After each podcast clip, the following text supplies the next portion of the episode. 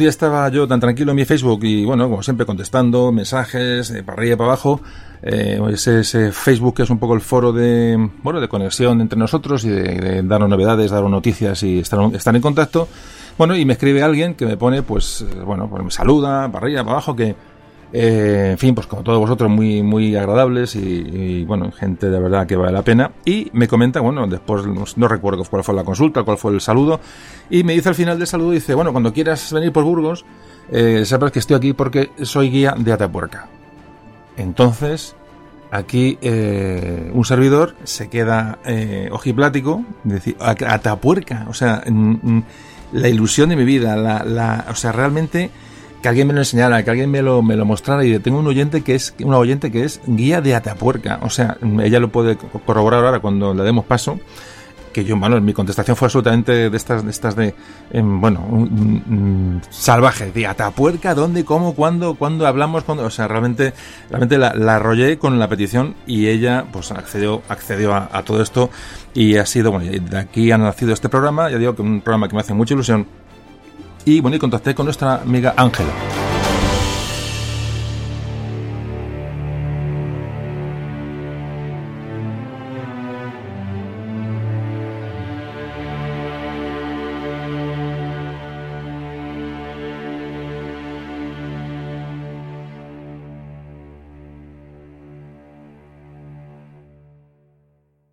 Memorias de un tambor.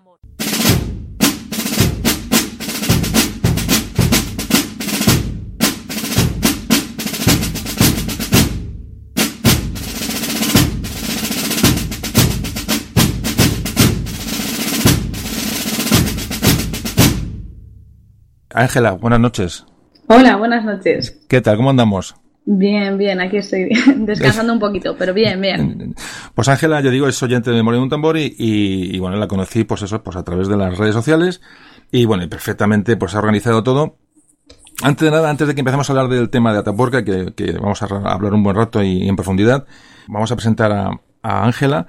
Ángela es, eh, bueno, como antes hemos dicho, se llama Ángela Varela Neila, es historiadora del arte, es también arqueóloga y lo fundamental, bueno, fundamental es que es guía de, de los yacimientos de Atapuerca. Bueno, en su currículum hay que sumarle, por supuesto, que es oyente de Memoria de un Tambor, lo cual la hace, la hace ya eh, absolutamente mítica.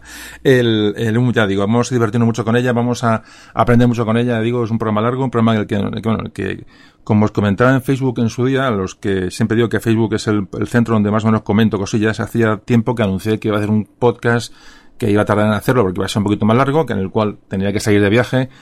Bueno, antes de nada, antes de empezar con Ángela, empezar a que ella va a llevar la, la batuta del programa, va a llevar el, peso del programa, como veréis, porque realmente, bueno, pues, pues ella sabe, ella controla y, además es una, eh, comunica muy bien, es, tiene, tiene una facilidad enorme para, para, bueno, para contar las cosas y, pero quería comentar primero que este programa es, eh, el, el objetivo de este programa primero es, bueno, primero que me gusta a mí, me apasiona el tema, punto uno. Segundo, que con él quiero fomentar la visita al yacimiento de Atapuerca. Es muy importante dar a conocer nuestros, bueno, nuestros yacimientos y nuestra historia o nuestra prehistoria, me da igual. Y sobre todo también es, mm, va orientado a la gente bueno, que no pueda visitar aquellos yacimientos intentar, mm, bueno, eh, darles una idea de lo que es aquello. Es decir, por eso nos, hemos ido allí después, como, como luego comentaremos, vamos a narrar un poco cómo es aquello, un poquito eh, mediante la grabación en directo, eh, tanto aquí, digamos, un programa, digamos, en gabinete, ¿no? Hablando con, Ángela y haciendo una pequeña exposición de lo que es la evolución humana, a luego trasladarnos a los yacimientos, con todo esto queremos, pues, un poquito trasladar a la gente y hacerle llegar lo que puede ser aquello, pues, a personas que no puedan trasladarse hasta Burgos y darse aquel paseo. Pero fundamentalmente lo que queremos es que vayáis por allí. Eso lo repetiremos muchas veces. Bueno, Ángela, eh, hasta aquí he llegado yo. Eh, realmente hoy empezamos hmm. el programa cero, el cero, programa cero en cuanto a orden cronológico de, Memoria de un Tambor. Bueno, para empezar, Ángela, para romper el hielo y, bueno, para comenzar el tema. Hoy, hoy bueno, es un podcast de historia, historia de España. Mm, bueno, ¿hasta qué punto eh, consideras que la prehistoria forma parte de la historia? es un poquito esa, esa, separación entre estas dos materias. ¿Esto cómo lo ves? Bueno, eh, siempre se dice que la historia comienza cuando comienza la escritura, ¿no? En la prehistoria no hay para nada escritura Entonces no se puede considerar historia como tal, pero sí que es cierto que son nuestros orígenes, es decir, que son nuestros ancestros. A mí me parece una de las partes más importantes porque es quizá la más larga, quizá la más desconocida. Últimamente sí que se le está dando bastante importancia en los colegios y demás, pero yo creo que nos ayuda mucho a saber de dónde venimos, a darnos cuenta que también es parte del fin de este programa, ¿no? que somos una pequeña pieza en ese puzzle de la evolución humana, que somos algo muy pequeñito. Sí, bueno, como dices, el fin, hablas del fin del programa del podcast. Realmente lo, yo lo que pretendo, realmente, bueno, la historia de España es un poco una excusa para conectar con lo que vamos a ver, en, sobre todo para eh, lo que vamos, podemos visitar ¿no? en esta, esta tierra nuestra, ¿no? tanto yacimientos como catedrales, como pueblos, como castillos, me da igual, ¿no? como museos. Es decir, la prehistoria no deja de ser algo que se nos muestra a nuestros ojos que nos va a hacer, mm, como tú dices, conocernos mejor a, nosotros mismos, mm. pero sobre todo, sobre todo, ya digo, el, motivo de estos podcasts no es solamente la historia de España, sino, sino, bueno, que uno cuando pues escucha esto que grabamos con toda la, bueno, con la, toda la mejor intención y toda la ilusión, realmente, bueno, pues que la gente, eh, bueno, pues interiorice conocimientos, que le haga reflexionar y que, y que en definitiva, bueno, pues que, le haga disfrutar de lo que luego pueda ver, leer o, visitar, ¿no? Es un poquito el tema. Entonces, la mm. prehistoria no es ajena a esto y sobre todo es un tema, como tú decías, que es un tema que nos afecta mucho como humanos, como, como hombres, ¿no? Que nos mm. hace, nos hace meditar. Yo, vamos, eh, eh, bueno, luego hablaremos de la visita a Taporca porque no vamos a, a, a, divagar sobre el tema, pero ya digo, durante el programa iremos mucho tocando un poco lo que es la interioridad humana y lo que es la reflexión que te, que te hace eh, a la que te hace llegar esta, esta visita y este, y este tema.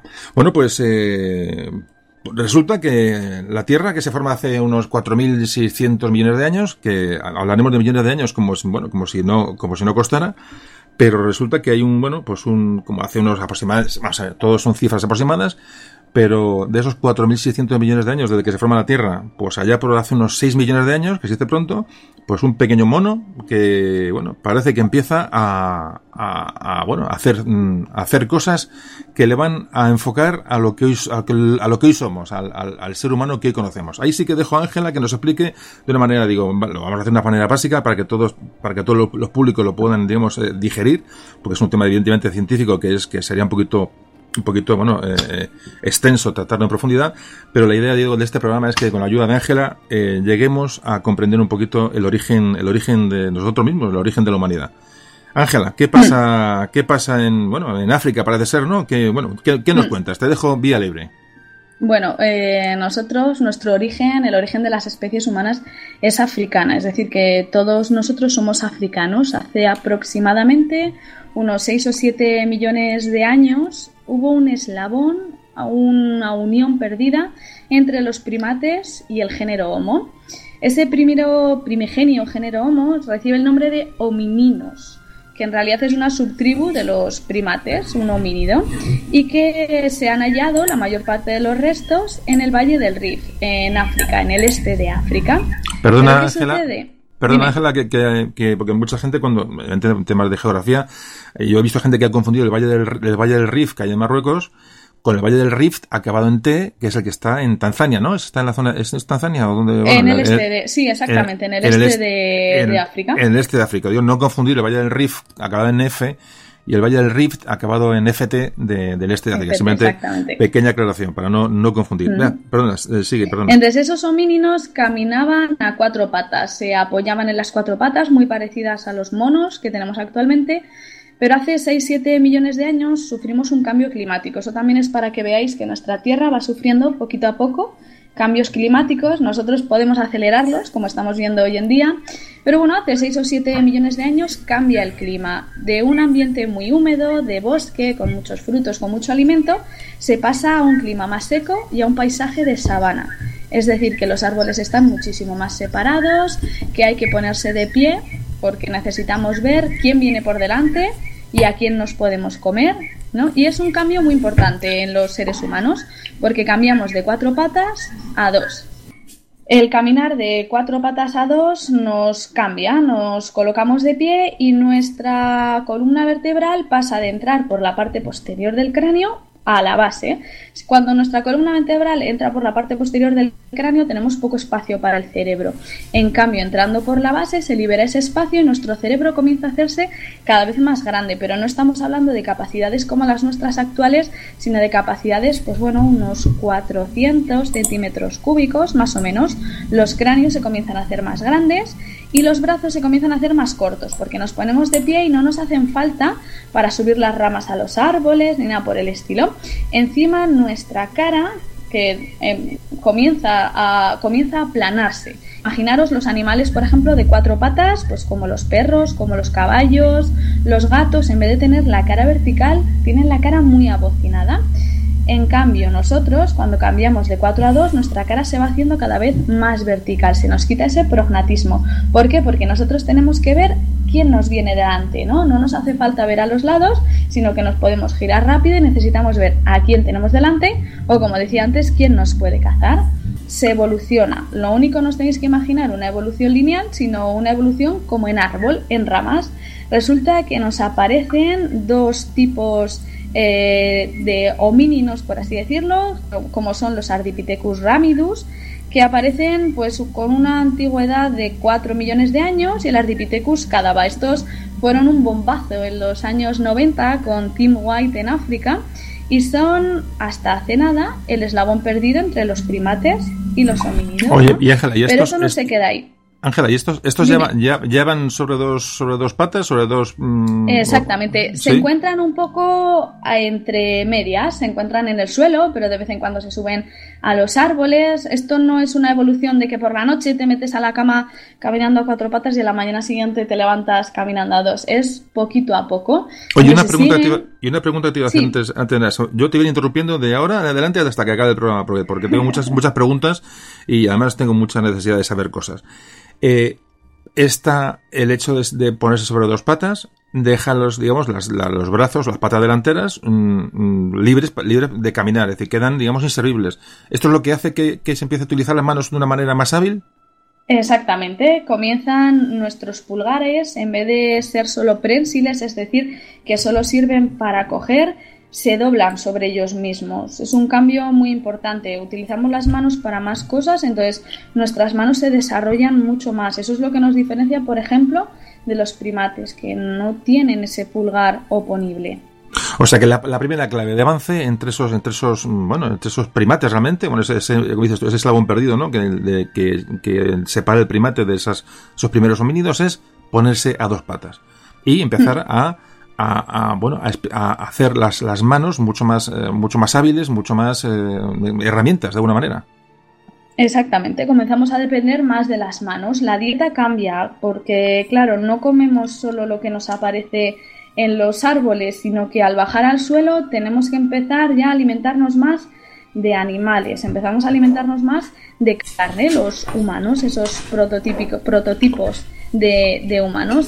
Y es en ese momento, después de estos Ardipithecus, que tienen entre 4 o 5 millones de años, que nos aparecen los famosos Australopithecus, que en realidad Australopithecus significa el mono austral, es decir, el mono de esa zona de África. Este Australopithecus apareció, apareció en los primeros restos, los más famosos, en eh, los restos de Lucy, el Australopithecus afarensis, que descubrió Donald Johansson en 1974 en Tanzania, con una antigüedad pues de unos 3,2 millones de años más o menos. Sí que sabéis que se le puso el nombre de Lucy en honor a la canción de los Beatles, a Lucy in the Sky with Diamonds, porque era la canción que estaban escuchando en ese momento. No es la única historia arqueológica relacionada con canciones, porque en Atapuerca, por ejemplo, tenemos un yacimiento que se, llama, se llamaba ya se terminó de excavar, Hotel California, y se llamó así en honor a la canción de los Eagles, que era lo que estaban escuchando los arqueólogos en ese momento cuando estaban prospectando. Hombre, eso, que eso queda bien. Eso queda bien, un nombre, eh, que no me bueno, lo que es llamar el yacimiento mi carro. Sería la cosa un poquito menos, menos, menos. ¿eh? Manuel Escobar hubiera quedado de otra manera. Exactamente, que menos, menos interesante. Estos Australopithecus afanesis no tienen herramientas, no nos han quedado herramientas. Puede que las usaran, Puede que usaran algún tipo de herramientas o de madera o algo por el estilo, pero como eso no ha fosilizado, no nos ha llegado. Eran principalmente carroñeros Y bueno, y uno de los restos más importantes junto con Lucy son las huellas de la Etoli. En la Etoli, en Tanzania, Mary Leakey, que es una de las investigadoras más famosas en prehistoria, sobre todo en África, encontró en 1976 unas huellas. Encontró unas huellas a toda vista humanas que tenían unos 3,7 millones de años de antigüedad. ¿Qué había sucedido? Pues que en ese momento, hace casi 4 millones de años, dos adultos y un niño de la especie Australopithecus afarensis fueron caminando y poco después en ese sendero cayó pues una nube de ceniza que lo cubrió, lo tapó con una especie de toba de piedra volcánica y de esa manera ha llegado hasta nuestros días. Caminaron dos adultos y el niño fue metiendo los pies eh, dentro de las huellas de, de, uno de los adultos, pues como han hecho alguna vez los niños en la playa. Entonces esas huellas ya nos dicen que caminaban erguidos, caminaban como nosotros, así que nos olvidamos por completo pues de esa imagen de los prehistóricos agachados, ¿no? De los prehistóricos primitivos, que ya hablamos de que hace casi 4 millones de años en África caminaban a dos piernas. O sea, y gracias a esos restos, ¿no? Que se han encontrado de bueno, gracias a la, a la, ceniza, ¿no? Una ceniza volcánica, eh, se supone volcánica, ¿no? Sería la, la ceniza, ¿no? ¿No? La, esta Mm, Ángela. ceniza ¿sí? volcánica, hubo Pues una erupción, sí. Claro, eso, gracias a eso, se ha conservado esas huellas, que es el primer indicio de que hace cuatro millones de años ya, eh, bueno, esos homínidos ya iban erguidos, ya iban a dos patas. Mm, La verdad que cuatro millones de años parece mentira.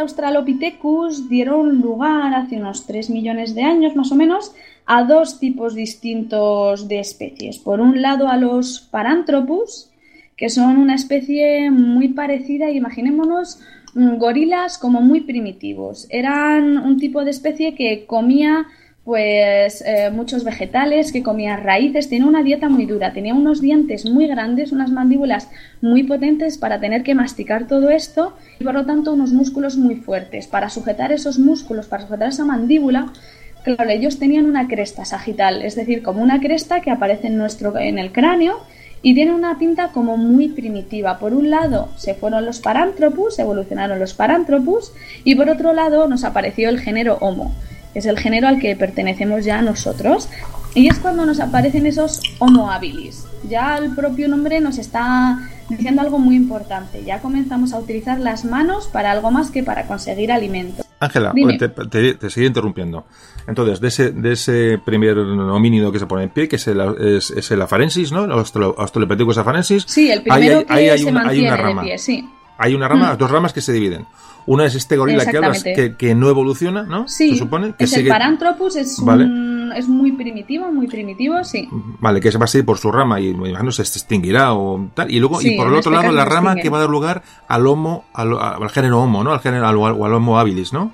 Al Homo, al- Al a nuestro género, exactamente. Primero Vale. da lugar al Homo habilis. Oye, Ángela, hay una cosa, y entonces, ¿hasta qué punto, eh, bueno, influyen estas dos ramas? El, bueno, el- ese gorila que, bueno, que va, va a quedarse como, como tal, como, como primate, por un lado, y luego ese, ese, ese género homo que va a derivar de este Australopithecus afarensis, que se pone en, pie por primera vez. Esta evolución tiene que ver, me imagino, también con el entorno, es decir, un entorno eh, natural, diferente. No, en principio sigue siendo sabana, pero bueno, sigue habiendo masas boscosas. Entonces, en esas masas boscosas se comienzan a quedar pues los parántropus, que no olvidemos que siguen siendo dentro de los homíninos, es decir, esos que nos incluyen a nosotros, a los australopithecus, a los parántropus. Pero por otro lado están los Homo. Eh, si recordamos, al cambiar el clima, esas grandes sabanas hacen pues que aparezcan animales, pues los ungulados, pues las cebras, los bisontes, ese tipo de animales que son más grandes. Entonces, dependemos de esos animales para sobrevivir. Y por eso comenzamos a desarrollar una tecnología, porque no podemos solo coger pues los frutos de los árboles, sino que necesitamos la carne. Y la única forma de comer esa carne es cortándola. Entonces ahí es cuando nos aparecen esas primeras herramientas talladas que nos aparecen en la garganta de Dubai en Tanzania. Son herramientas muy básicas, es un modo uno, es decir, dos cantos rodados que se han golpeado y ha salido un único filo. Son herramientas muy toscas, son de usar y tirar y bueno, para los eh, oyentes de Memorias de un tambor, que sepáis que José Carlos fue capaz de, de fabricarse un modo uno, así que todos estamos capacitados para sobrevivir en la prehistoria. Bueno, es, un golpe bajo eso, ¿no? Como José Carlos fue capaz de fabricarse en un modo uno. Oye, una cosa, esto, esto, sí, luego hablaremos de ello de, con la vista de la de Atapuerca porque, porque ya digo que es el origen, digo, perdón, el objetivo del programa. Oye, una cosa, esto, Ángela, y hmm. Hemos hablado de, de bueno, la, la, bipedestación, es decir, ponerse sobre dos patas. Hemos hablado ya de, de, una posibilidad de herramientas, de, o sea, de creación de herramientas al principio muy toscas, muy básicas de piedra, y en eso mm, ya hay una cierta inteligencia y hasta qué punto influye la capacidad craneal en todo esto. Porque siempre, siempre se ha hablado, ¿no? De la capacidad craneal de, los, de, estas especies. Estamos hablando entre 600 y 700 centímetros cúbicos. Nosotros los sapiens tenemos aproximadamente unos 1500, 1400 más o menos, dependiendo, ¿vale? Entonces, eso influye. Aquí en este momento no solo tenemos hace dos millones de años al Homo habilis. En África están conviviendo tres especies y aparte también el Paranthropus, por ejemplo el Paranthropus boisei. Entonces el Homo habilis tiene entre 600 y 700 centímetros cúbicos y el Homo rudolfensis, que también aparece con una antigüedad más o menos de 2 millones de años, tiene unos 750 centímetros cúbicos, es decir, que tiene la cabeza un poquitín más grande, pero no sé si recuerdas José Carlos, en la visita de Atapuerca yo lo digo siempre que al final que no es lo grande que tengamos la cabeza, sino cómo la utilicemos. Porque, por ejemplo, los neandertales tenían la cabeza un poquitín más grande que la nuestra y a pesar de ello se extinguieron. Y eso es porque su cerebro no estaba formado de la misma manera que el nuestro. Así que al final la capacidad craneal no lo hace todo, pero sí que es cierto que este Homo rudolfensis tiene la cabeza un poco más grande y ya si nos vamos al Homo ergaster, tiene 850 centímetros cúbicos. Estamos hablando del mismo momento, Homo habilis, Homo rudolfensis y Homo ergaster. Y esa capacidad craneal hace, pues bueno, que se desarrollen ese modo 2, poquito después, con 1,8 y 1,4 millones de años de antigüedad, más o menos, medio millón de años, pues desarrollan un modo 2, es decir, que no solo golpean esos cantos rodados por un lado, sino que lo golpean por los dos, creando un filo, pues como los de nuestros cuchillos. Un segundo, Ángela, un segundo. Eh, es que vamos con un poquito de retardo y, a veces nos, pisamos. Pero una cosa, el modo 1 es un, canto, un canto rodado de los ríos, ¿no? Estas especies iban a los ríos, donde, donde evidentemente donde desarrollaban su vida, y cogían un canto del río y le daban, golpeando ese canto, le daban filo por un solo lado. Es decir, realmente lo rompían y, y con ese filo que, que, de un canto roto era, digamos, ese modo 1, ¿no? Y hablas de que el modo 2, el modo 2 es cuando golpean por el otro lado, digamos, mm, lo que a nosotros nos parece absolutamente básico, esta, eh, estos, estas especies eh, evolucionan. ¿Cuánto tiempo tardan en, en, bueno, en las herramientas en pasar de golpear solo un lado a golpear los dos para, para hacer cierto filo? ¿Cuánto tiempo tardan Aproximadamente, mm, pues medio millón de años, un millón de años, dependiendo de zonas. Sí, cuando José Carlos talló su herramienta, él enseguida se dio cuenta de que la podía golpear por un lado y la podía golpear por el otro. Es decir, algo que a nosotros no nos cuesta nada, esos humanos tardaron pues más de medio millón de años en darse cuenta de ello. Fijaros, eh, bueno, eso es la cuestión. Eh, ahí en la visita, en la visita a Atapuerca, que lo, de la que luego hablaremos en profundidad, eh, bueno, pues hay una parte de, de práctica, digamos, de, de, un centro de interpretación en la que, bueno, Ángela estuvo de guía y fue, fue aquello magnífico. Y bueno, y invita a uno de los visitantes a, bueno, oye, venga, pon, pon aquí, rompe un canto, vamos a batallar un canto para hacer una herramienta básica. Entonces, con un percutor, un, un, canto sobre otro, se rompe por un lado. Y yo, claro, automáticamente dije, oye, se, si le doy por otro lado, pero me sale, te sale de, de, claro, decir, por otro lado, evidentemente vas a hacer una especie de cuchillo. Si lo, si le das por los dos lados, vas a hacer, a sacar cierto filo. Claro, me acuerdo que aquello lo comentó Ángela, dice, eso que acabas de decir de esa manera tan lógica para nosotros, se tardó entre un medio millón de años y un millón de años en, en, en evolucionar. Fijaros, estamos hablando, cuando hablamos de medio millón de años o un millón de años, realmente es sobrecogedor. O sea, estamos hablando de, un, bueno, que realmente, como siempre digo, no somos realmente conscientes ni somos capaces de, valorar ese tiempo que se tarda en que la, inteligencia de aquellas especies eh, eh, evolucionaran simplemente para golpear una piedra por dos lados y hacer un cierto filo. Es que es realmente impresionante la, cuestión, ¿no? Lo que es la arqueología y lo que estamos aprendiendo hoy con este tema.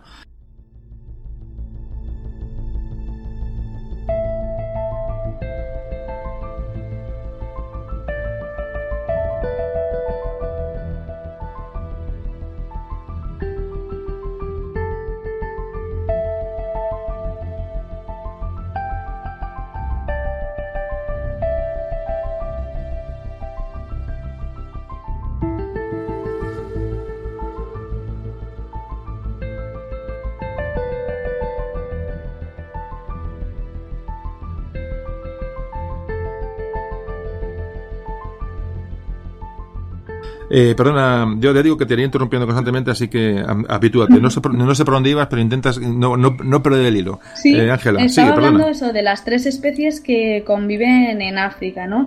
Siempre, de nuevo, nos imaginamos la evolución humana pues como una línea continua, ¿no? Realmente es como, pues como un árbol de muchas ramas. Entonces hay momentos en los que están conviviendo especies.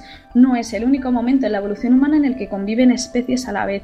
Luego lo veremos, ¿vale? Pero estas especies, este Homo ergaster, es pues bueno, uno de los primeros aventureros. Este Homo ergaster decide salir de África.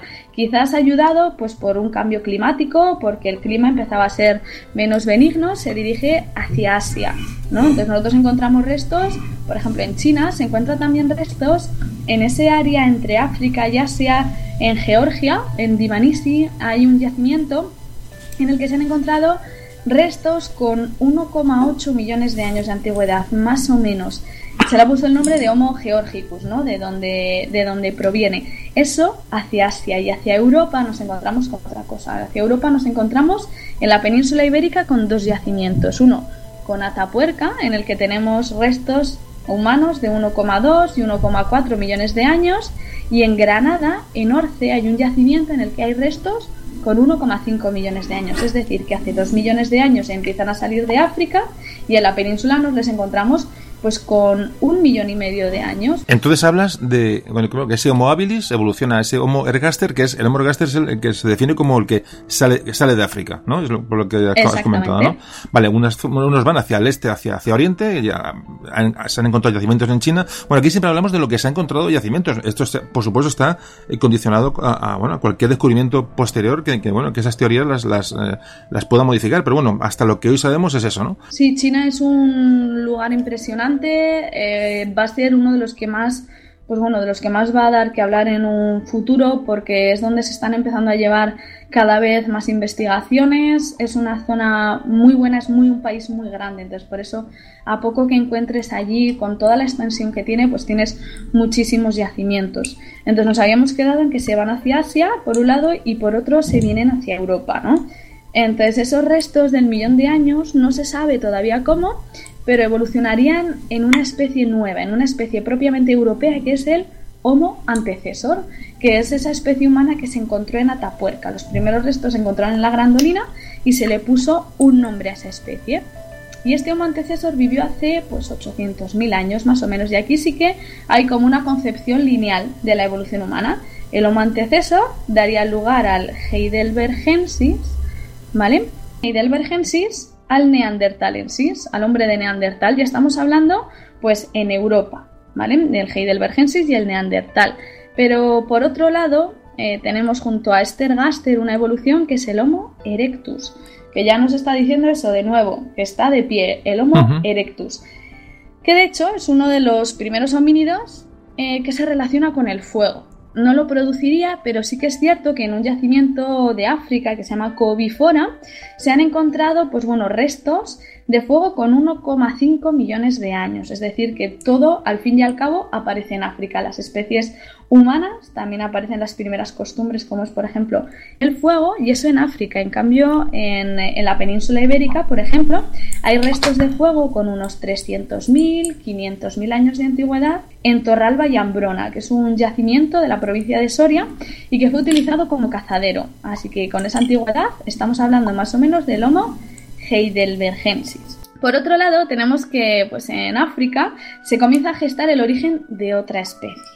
Aparece pues, con unos 500.000 años de antigüedad, más o menos, una especie que es el Homo rhodesiensis, que ya tiene un cráneo mucho más grande. Estamos hablando de unos 1200, 1300 centímetros cúbicos eh, se parece mucho a nosotros, los dientes cada vez se han ido haciendo más pequeños. Mirad, cuando las especies humanas comían más vegetales necesitan unos dientes muy grandes para masticar, ¿no? Todos hemos visto las vacas que tienen una dentadura muy grande, que los dientes son planos para masticar esos vegetales, entonces a esos dientes tan grandes se les llama megadoncia. Es decir, son muy grandes con respecto pues, al cráneo, ¿no? También es cierto que si vamos a un museo pues, de evolución, un museo en el que aparecen réplicas de cráneos, nos podemos dar cuenta enseguida de si un cráneo es muy antiguo o es muy reciente. Solo tenemos que ver la proporción de la cara y del cráneo. Si nos fijamos en nosotros mismos, tenemos la cabeza pues más grande que nuestra cara, es decir, tiene una proporción como más grande. En cambio, todos estos pues eslabones perdidos, estos antepasados nuestros, tienen la cara muy grande y el cerebro muy pequeño. Se parecen mucho pues, a los chimpancés, a los primates, ¿no? Entonces, este Homo rhodesiensis no, este Homo rhodesiensis se parece mucho a nosotros. Comienza a aparecer además una característica que es propia de los sapiens. También la tienen, la empiezan a tener estos rhodesiensis, que es el mentón.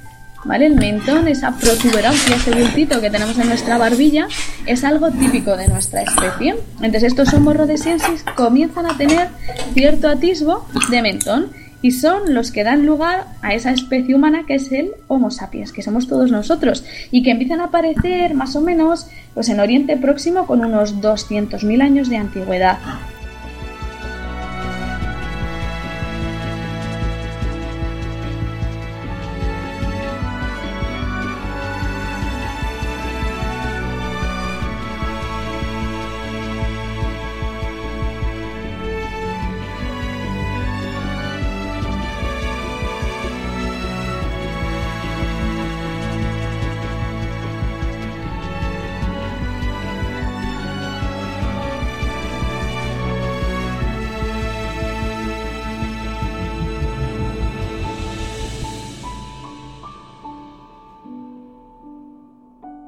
Vamos a, vamos a poner un poco ya la, a acotar bueno, África, evidentemente, como tú has dicho, la clave de todo lo que has dicho es que no hay una historia lineal de la humanidad. Es decir, en África es un, bueno, es un, es un, eh, bueno, mm, una cantera, ¿no? Por decirlo de una manera un poco básica, de, de, especies.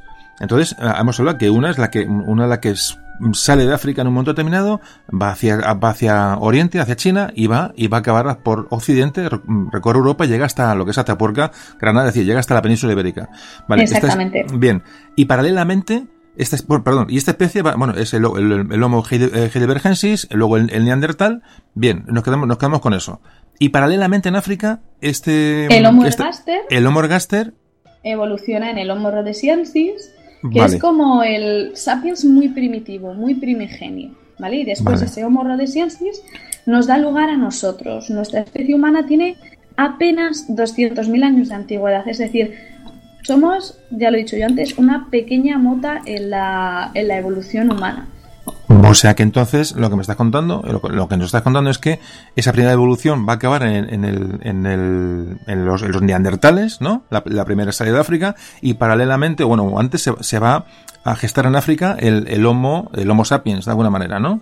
Exactamente, sí que es cierto que bueno que esto va cambiando cada día. El otro día hablaba con unos compañeros que no puedes escribir un libro sobre evolución humana porque cada año pues bueno se va se va actualizando. De hecho, por ejemplo, lo, el ADN, los análisis de ADN, han supuesto para nosotros, para los investigadores, pues una verdadera revolución, porque muchas veces nos cambian lo que nosotros teníamos preconcebido, ¿no?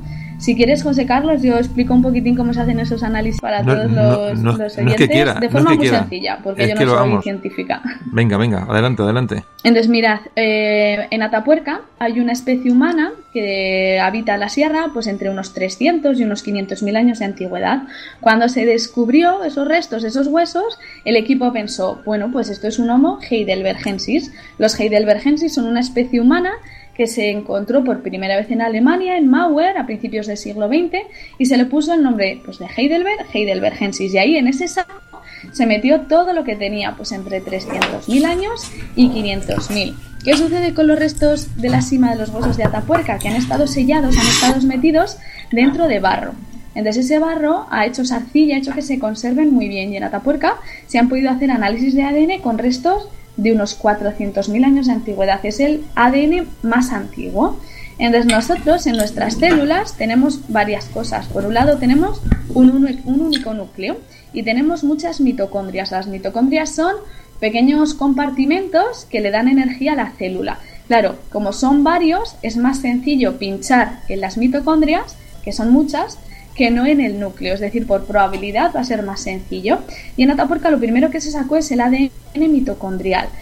En la reproducción, eh, seguro que os lo habrán contado ya vuestros padres, ¿no? Lo de las abejitas, esperemos que sí, que no, que no le dé ninguna sorpresa a ningún oyente. Pero mirad, los, los espermatozoides y los óvulos se unen. ¿Qué sucede? Que el espermatozoide lleva su energía, por así decirlo, de una forma más sencilla, en la cola. Se deshace de ella antes de entrar dentro del óvulo, por lo tanto, a nosotros solo nos llegan las mitocondrias de nuestra madre. Es el ADN mitocondrial. ¿Por qué? Porque el espermatozoide, el de nuestro padre, se ha liberado de esas mitocondrias justo antes de entrar dentro del óvulo. Por eso, si analizamos las mitocondrias, somos capaces de retrotraernos hasta, pues, hasta nuestra primera madre, hasta nuestra primera Eva, por así decirlo. Y este ADN mitocondrial, por ejemplo, de la cima de los huesos, había dicho que estaban más en relación con los denisovanos. Mirad, los denisovanos es una especie humana que apareció en Siberia, en Rusia, y que simplemente aparecieron dentro de una cueva un diente y una falange humana entonces, con esa falange humana se decidió hacer un análisis de ADN. Parece que hoy en día en la arqueología, si no haces análisis de ADN, pues no, no eres nadie. Entonces, ellos hicieron un análisis de ADN y se dieron cuenta de que eso que ellos habían encontrado no era lo mismo ni que los neandertales, ni que los sapiens, ni nada que, que hubiera en ese momento. Es decir, que pusieron un nombre a una nueva especie a partir de un análisis de ADN. Eso es para que veamos lo importante que son las nuevas tecnologías. Se le puso el nombre de el hombre de Denisova, que vivió pues desde hace como un millón de años más o menos hasta hace 40.000. Y este ADN de Atapuerca nos dice que están por parte de madre muy relacionados con ellos. Pero la sorpresa viene cuando se analiza el ADN nuclear que salió el año pasado, en el año 2015. Entonces, este ADN nuclear ha desvelado que esa gente de la cima de los huesos que en un principio pensábamos que era Heidelbergensis, finalmente no lo es, sino que serían unos neandertales muy primitivos, muy primigenios, unos neandertales, bueno, pues unos protoneandertales. Eso también es para que veamos que a veces, pues por los huesos decimos una cosa, pero que por el ADN estamos viendo que es otra.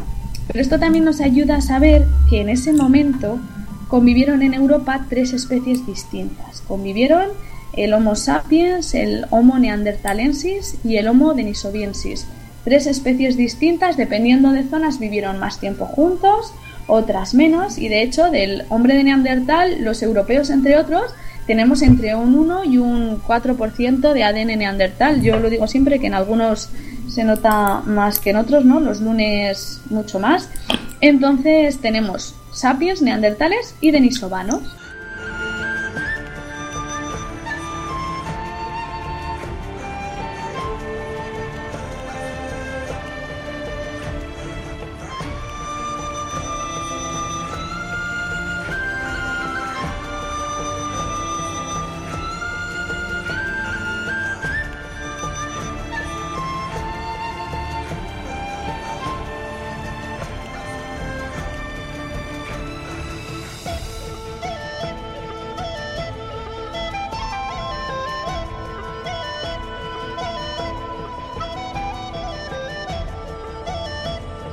Ah, yo estoy, como, eh, estoy, mm, bueno, eh, ya digo, escuchando, no escuchando, estoy absolutamente, vamos, como si no estuviera en un podcast, realmente estoy escuchando y a veces hasta me, me olvido de, intervenir. Eh, me parece súper interesante lo que nos acabas de contar. Entonces, a ver, nos has dicho que ¿vale? Sale esa especie de África, llega a convertirse, de, o sea, el, el Heidelbergensis, luego el Neandertal, y luego, el, por otro lado, es otra, otra evolución diferente, paralela, o posterior, que es el Homo sapiens que somos nosotros. Bien. Y hablas que llegan, llegan a convivir, y llega, y nos dices que en nuestro, que nosotros tenemos una huella de, de Neandertal en nuestra, en nuestra genética. Y la pregunta es, ¿Esa huella nuestra de, Neandertal es porque compartimos origen o porque nos cruzamos con ellos en un momento determinado? Es decir, hubo un, hubo un cruce, hubo, hubo, relaciones entre unos y otros y hubo, y hubo eh, apareamientos, digamos, por hacer una manera eh, para, que, para, que, todo el mundo lo entienda. Que eso tú sabes, a lo mejor no lo sabes, pero la, la pregunta me queda ahí. Sí, mira, eh, hasta hace poco se tenía la idea de que sapiens y neandertales teníamos como una especie de ancestro en común. Como nosotros compartimos ADN con nuestros hermanos, así nosotros lo compartiríamos con los neandertales. Como tenemos un antepasado en común, pues tenemos ese pequeño porcentaje. ¿Qué sucede? Que de nuevo el ADN pues entra en nuestras vidas y nos lo desbarata absolutamente todo. Entonces se hacen análisis de ADN en humanos modernos, se ve que tenemos un pequeño porcentaje de ADN neandertal y se piensa, vale, pues puede ser porque tenemos a nuestros ancestros o porque puede que se reprodujeran entre ellos, porque puede que hubiera una hibridación. Entonces los arqueólogos teníamos delante de nosotros es un reto, demostrar con restos arqueológicos que había, había habido hibridación. ¿Qué sucede? Pues que hay yacimientos como por ejemplo Pestera Oase en Rumanía, es un yacimiento que tiene unos 40.000 años de antigüedad, es una cueva, dentro de ella se han encontrado restos humanos y se encontró una mandíbula humana. Y esta mandíbula humana tenía mentón, pero sí que es cierto que era muy primitiva y se hicieron eh, análisis de ADN y se ha visto que esa persona entre 4 y 6 genes por encima de ella había tenido sapiens de un neandertal que se habían reproducido y que encima esa reproducción, ese híbrido, había resultado fértil. Así que poco a poco se está demostrando que sí, que se reprodujeron, que en algunas zonas convivieron a la vez y que de esa manera es como nos ha llegado hasta nosotros el ADN neandertal. Vaya, vaya, increíble, de verdad, es increíble. Estamos hablando eh, más o menos, eh, ¿sabes? Más o menos, por ya datar un poco, eh, bueno, los, neandertales se, extinguen, más o menos, eh, se, está datado la, época de extinción del neandertal. Sí, mira, los neandertales aparecen más o menos hace unos 230.000 años y desaparecen hace unos 28.000. Más o menos comienzan pues a, a, retrotraerse, a refugiarse. Por ejemplo, en la península ibérica tenemos uno de los últimos refugios neandertales, que es Gibraltar.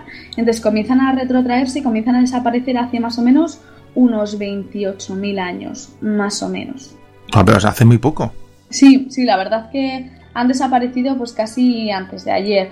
Los, estos neandertales, como he dicho antes, tenían una capacidad craneal de unos 1500 centímetros cúbicos, más o menos, y cuando se encontraron los primeros neandertales, pues a finales del siglo XIX, los pues esos primigenios arqueólogos pensaron que bueno que caminarían casi a cuatro patas, que serían gente eh, muy primitiva, ¿no? Entonces, con el paso del tiempo esa idea de los neandertales ha cambiado, ¿no? Yo siempre lo digo, que si a ti te llaman neandertal eso no suena bien, ¿no? Suena como a primitivo, suena como algo, claro. pues bueno, malo, es peyorativo.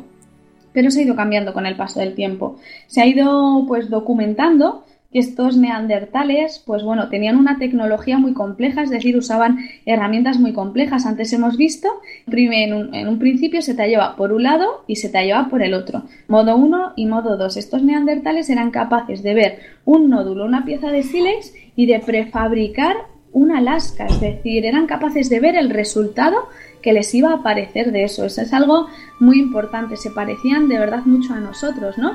Y lo que es más importante, que se enterraban. Hay un yacimiento en Irak que se llama es la cueva de Sanidad y allí en Sanidad se han encontrado enterramientos neandertales, ¿no? Ha habido mucha controversia porque en la tierra había aparecido muchísimo polen. No sé si sabéis que nosotros en las excavaciones somos capaces de saber cómo era pues el paisaje, qué árboles, qué plantas había a partir del polen todavía queda en la tierra. Y analizando ese polen sabemos qué plantas hubo. Pues en Sanidad, en Irak, en este enterramiento neandertal, algunos autores dicen que ahí hay polen de flores y que por lo tanto es probable que enterraran a estos neandertales con flores. Eso es algo muy importante porque si os fijáis nosotros lo seguimos haciendo hoy en día, es decir, que tampoco hemos cambiado tanto, ¿no?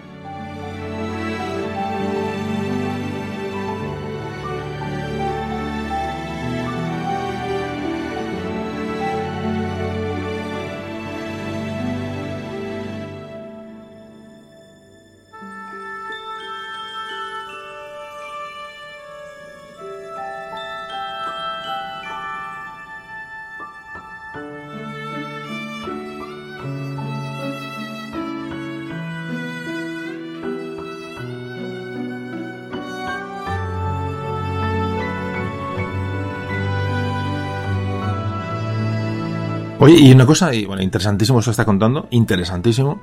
Mm, ¿Hasta qué punto tiene incidencia el Homo sapiens, que como hemos dicho, que, aunque mm, mm, vuelvo, a aclarar, no quiero ser pesado, pero es una cosa que quiero aclarar, que no, no, no descendemos del neandertal, como bueno, muchas veces se, dice o se piensa, o bueno, a, nivel general, porque evidentemente la prehistoria y la arqueología no es una, no es una ciencia que esté al alcance de todos o que no todo el mundo se interese. El neandertal, que por un lado llega hasta la península ibérica, y el Homo sapiens, que por otro lado también llega hasta la península ibérica, eh, conviven en Europa, como tú has dicho muy bien, con, bueno, con esa especie, ¿cómo se llama? La especie esa siberiana, el Homo el Denisovano, el hombre de Denisova. El, hombre de, Denisova. Bueno, pues eh, conviven eh, el Homo sapiens con el Neandertal. Bien, hemos dicho que hemos visto que se cruzan, y hay una hibridación entre ellos que le da lugar a que nosotros tengamos eh, genética también, una parte de, la, de, nosotros sea, sea Neandertal. Y la pregunta es, el neandertal desaparece, ¿hasta qué punto incide la, el, Homo sapiens, digamos, lo que somos nosotros, en la extinción del, del neandertal? ¿Incidimos en algo en ello o, se extingue por, por, porque sí? Bueno, la verdad que es una de las grandes incógnitas de, de los prehistoriadores a nivel mundial porque no se sabe exactamente el motivo por el cual desaparecieron estos neandertales, es decir, como especie desaparecieron nosotros no vemos, aunque alguno lo parezca, no vemos esos neandertales por la calle, ¿no? Eh, mi teoría es que no desaparecieron como tal, sino que nosotros hemos asimilado un pequeño porcentaje de esos neandertales. Los investigadores creen, pues bueno, que quizás en ese momento los neandertales pues se relacionaban en grupos pequeños, quizás sucedió algo y, e hizo que pues su nivel de socialización cambiara, que en vez de relacionarse con grupos, se hicieran grupos más pequeños, ¿no? Que se practicara la endogamia. Hay yacimientos que nos tiran por borda eso, como, por ejemplo la cueva del Sidrón, que está en Asturias, que nos echan por tierra esta idea que tenemos de la endogamia.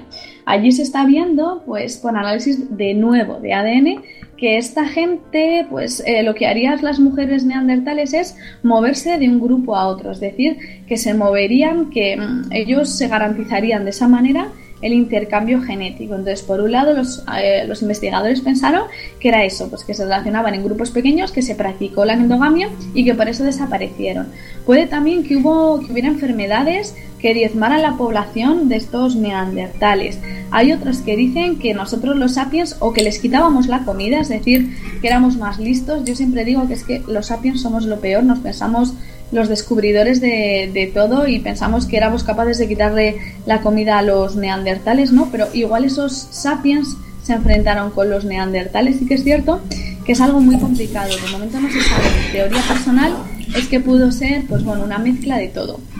Que pudo ser una serie de circunstancias que hicieron pues que cada vez esos grupos fueran más pequeños, más pequeños y que al final esa especie como tal desapareciera, ¿vale? Sí que debemos pensar que en los últimos 100 años eh, la imagen del neandertal ha cambiado muchísimo, ¿vale? Los neandertales ya se adornaban, ¿vale? El adorno no es solo típico nuestro de los sapiens. Hay una cueva, por ejemplo, en Italia, la cueva de Fumane, en la que se han encontrado muchísimos huesos de ave, pero sobre todo pues las últimas falanges de estos de las alas de pues, de la chova piquigualda, del quebrantahuesos de animales que no son para comer, pero que tienen unas plumas muy bonitas. Entonces en Fumane se han visto marcas de corte en estas últimas falanges y se cree que se adornarían con estas alas, con estas plumas de estos pájaros, así que se adornaban, algo que los sapiens comienzan a hacer pues también desde el principio, ¿no? Y esta genética, estos análisis genéticos nos han hecho cambiar la percepción de los neandertales. Ellos tendrían los ojos azules, los ojos verdes, serían pálidos, eh, se ha descubierto que serían capaces de hablar igual que nosotros porque tenían el gen del habla, el FOXP2, y que serían capaces de hablar igual que nosotros. Es decir, que, que no, se, no se diferencian tanto. De hecho, en el Museo de Neander en Alemania hicieron un, pues como un pequeño experimento. Le pusieron a un neandertal un traje, un traje con corbata. Y realmente tú te encuentras ese neandertal por el metro y bueno, pues sí que pensarías que es un poco peculiar, pero tampoco pensarías que es de otra especie, ¿no? Entonces, sí que es cierto que somos, yo siempre lo digo, que somos un poco hipócritas, que a medida que hemos ido sabiendo que los neandertales se parecen a nosotros, estamos teniendo una mejor percepción de ellos. Eso es lo que ha cambiado de los neandertales en los últimos años. Esa foto que dices, de, que la he visto mucho en internet, es muy curiosa y realmente, realmente, bueno, aparte, coche, si, si todo lo que estamos, todo lo que está diciendo, un poco en defensa de los neandertales, es que, es que hibridamos con ellos, o sea, con ellos, es decir, hubo mm, tan, tan diferentes no seríamos cuando llegó a ver, pues ya digo, una, un, un, momento en que, en que convivimos, en convivimos con ellos.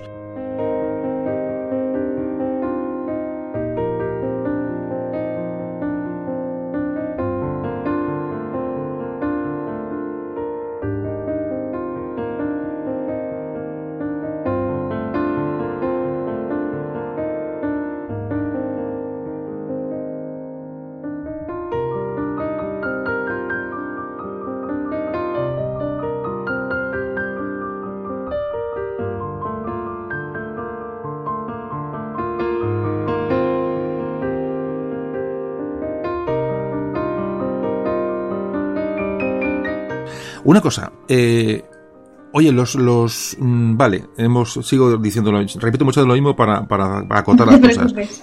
El neandertal llega hasta, hasta, bueno, se, llega hasta la península ibérica, es decir, la evolución humana, la evolución de esta especie del Heidelbergensis, etcétera, como he visto antes, se convierte en, en, neandertal. Todo esto hablamos de miles y miles y miles y cientos miles de, de años, es decir, estamos en una evolución evidentemente larguísima, y llega el neandertal a, Atapuerca, hay restos de Neandertal en, en Atapuerca. Es decir, Atapuerca, la pregunta que te quiero hacer es, ¿por qué Atapuerca es, tiene esa, esa gran importancia? ¿Cuál es, porque todo, el mundo habla de Atapuerca a nivel, a nivel mundial.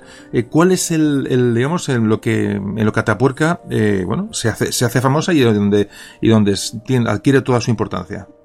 Bueno, normalmente en Europa los yacimientos que hay son, pues, o solo Heidelbergensis, o solo Neandertalensis, o solo sapiens. En Atapuerca tenemos muchas especies humanas.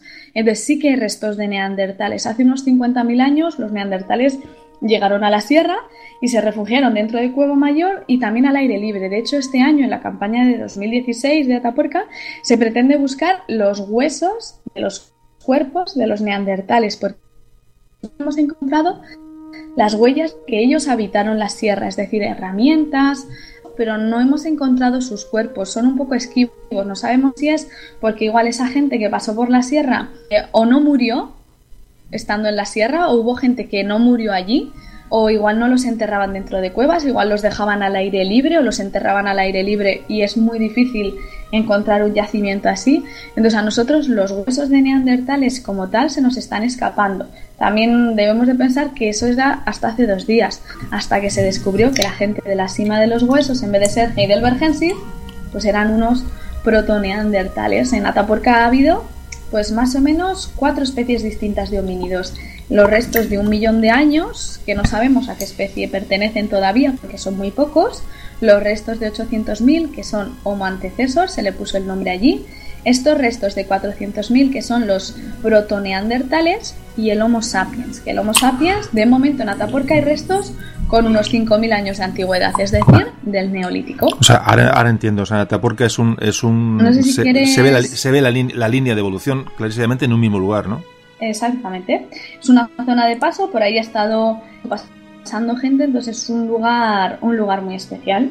Oye, esto, Ángela, vale, te sigo, yo te sigo preguntando. Eh, eh, me imagino que, bueno, hoy si hubiera un programa abierto para que la gente llamara como tipo radio, ¿no? Para preguntarte, seguro que te harían una pregunta. Yo intento, por eso, acotar las preguntas se me ocurren, que se le pueden ocurrir a la gente, digo que, que a mí la prehistoria me encanta. Es decir que, bueno, yo empecé a estudiar historia, como te comentaba hace tiempo, eh, 30.000 veces, eh, porque me gustaba, pero evidentemente, bueno, me han cateado mil veces, porque evidentemente uno empieza ya con ciertas edades y ciertos momentos, mm. lo que no puedo estudiar, pero precisamente la prehistoria es la, la primera asignatura prácticamente que se, que se aborda, y también, como te comentaba hace poco, es que yo realmente empecé a estudiar y me iba por las ramas. Es decir, me interesaba tanto, me gustaba tanto el asunto que me iba a reportajes en internet, en libros, eh, o sea, me, iba del examen de, las, de la materia y me ponía a investigar porque me parece, además creo que humanamente es, es lógico que uno se interese por su origen, ¿no?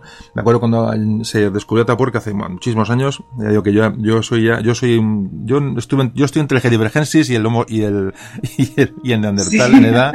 Entonces, eh, yo me compré un libro de Atapuerca cuando empezó el yacimiento, se descubrió, eh, realmente, bueno, prácticamente cuando, cuando era prácticamente desconocido ya estaba encima del tema porque siempre me apasiona el tema.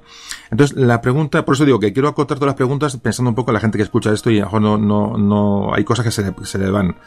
La pregunta es, ¿el Homo sapiens va a convivir con el Neandertal? Pero ¿por dónde llega? Primero quiero que me hables del, Homo sapiens, un poco su evolución, su llegada a Europa, su llegada a, a, a Atapuerca, porque también llega. Pero la, pregunta es, ¿llega por también por Oriente, es decir, sube por el Cáucaso, por Oriente Medio, Cáucaso, a través de Europa, o puede atravesar el estrecho? Es, es otra pregunta que se me ocurre. En principio viene por, por Oriente Próximo. No se han documentado de momento pues esos pasos por el, por el estrecho. También es que sería muy difícil de, de documentar, yo creo que sí que se movería la gente por el estrecho de Gibraltar, porque realmente no es demasiada distancia, pero tampoco sería capaz de decir qué, corrientes hay, si eran capaces pues de subirse a un tronco, de nadar y de llegar al otro lado. No, no, lo, no lo sabemos, lo que sí que sabemos es que vinieron por Europa, por, en este caso por Oriente Próximo, por el Cáucaso que decías, y llegaron hasta, hasta Europa, porque los sapiens se originaron pues hace unos 200.000 años. Hay restos, por ejemplo, en el yacimiento de Kibis, en Etiopía, con unos 195.000 años de antigüedad y se quedan viviendo pues en África, comienzan a moverse hacia Asia y a Europa comienzan a venir oleadas hace unos 47.000 años, pero es que no tenemos que pensar que vienen pues 200, 500 personas todos juntas para acá, no, comienza a venir gente, gente que se queda en Europa, gente que incluso desaparece, es decir, que no tienen hijos y que no llega hasta nosotros, que llegan a Europa son los que constituyen pues los primeros sapiens europeos, constituyen el auriñaciense, que es el momento pues, en el que se comienzan a hacer pues, algunas de las pinturas, por ejemplo, francesas, eh, como Lascaux, como Chauvet, ¿no? Eso es lo que nosotros conocemos ya de los primeros sapiens que hay en Europa. Son distintas oleadas, las primeras empiezan a llegar hace unos 47.000 años, más o menos. Que eso de hecho es en lo que yo estoy realizando mi tesis doctoral, en los sapiens, en la llegada a Europa y en los adornos que llevaban y que realizaban estos sapiens.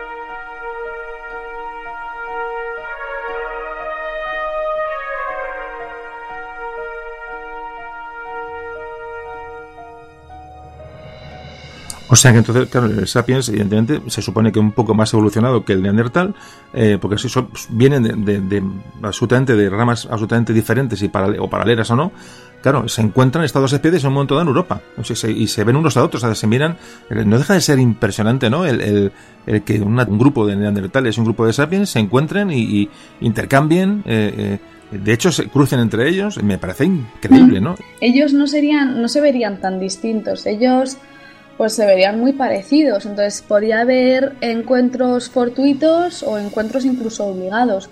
Yo sí que recomiendo, no sé si lo habrán leído, eh, el libro del clan del oso cavernario de Jean-Marie Auel. Es una novela histórica, tiene mucho de fabulación, pero también tiene mucho de documentación histórica. De hecho, la autora estuvo en la península ibérica eh, documentándose en distintos yacimientos. Por ejemplo, estuvo en la Cueva del Mirón, que está en Ramales de la Victoria, en Cantabria, y durante un tiempo pues patrocinó esas excavaciones, es decir, que ya se fue documentando y puede venir muy bien de cara, por ejemplo, a los oyentes, a los que estáis interesados en la prehistoria y no queréis leeros un manual, pues bueno, adentrarse en ese libro, en el Triángulo Cavernario, porque describe muchas, muchas situaciones de la prehistoria muy bien. El clan del oso cavernario. Vale, pues recomendamos el libro para quien quiera meterse un poco de una manera agradable, ¿no? Y una manera suave en la, en la mm. prehistoria, en esta, porque no deja de ser un tema árido, de luego.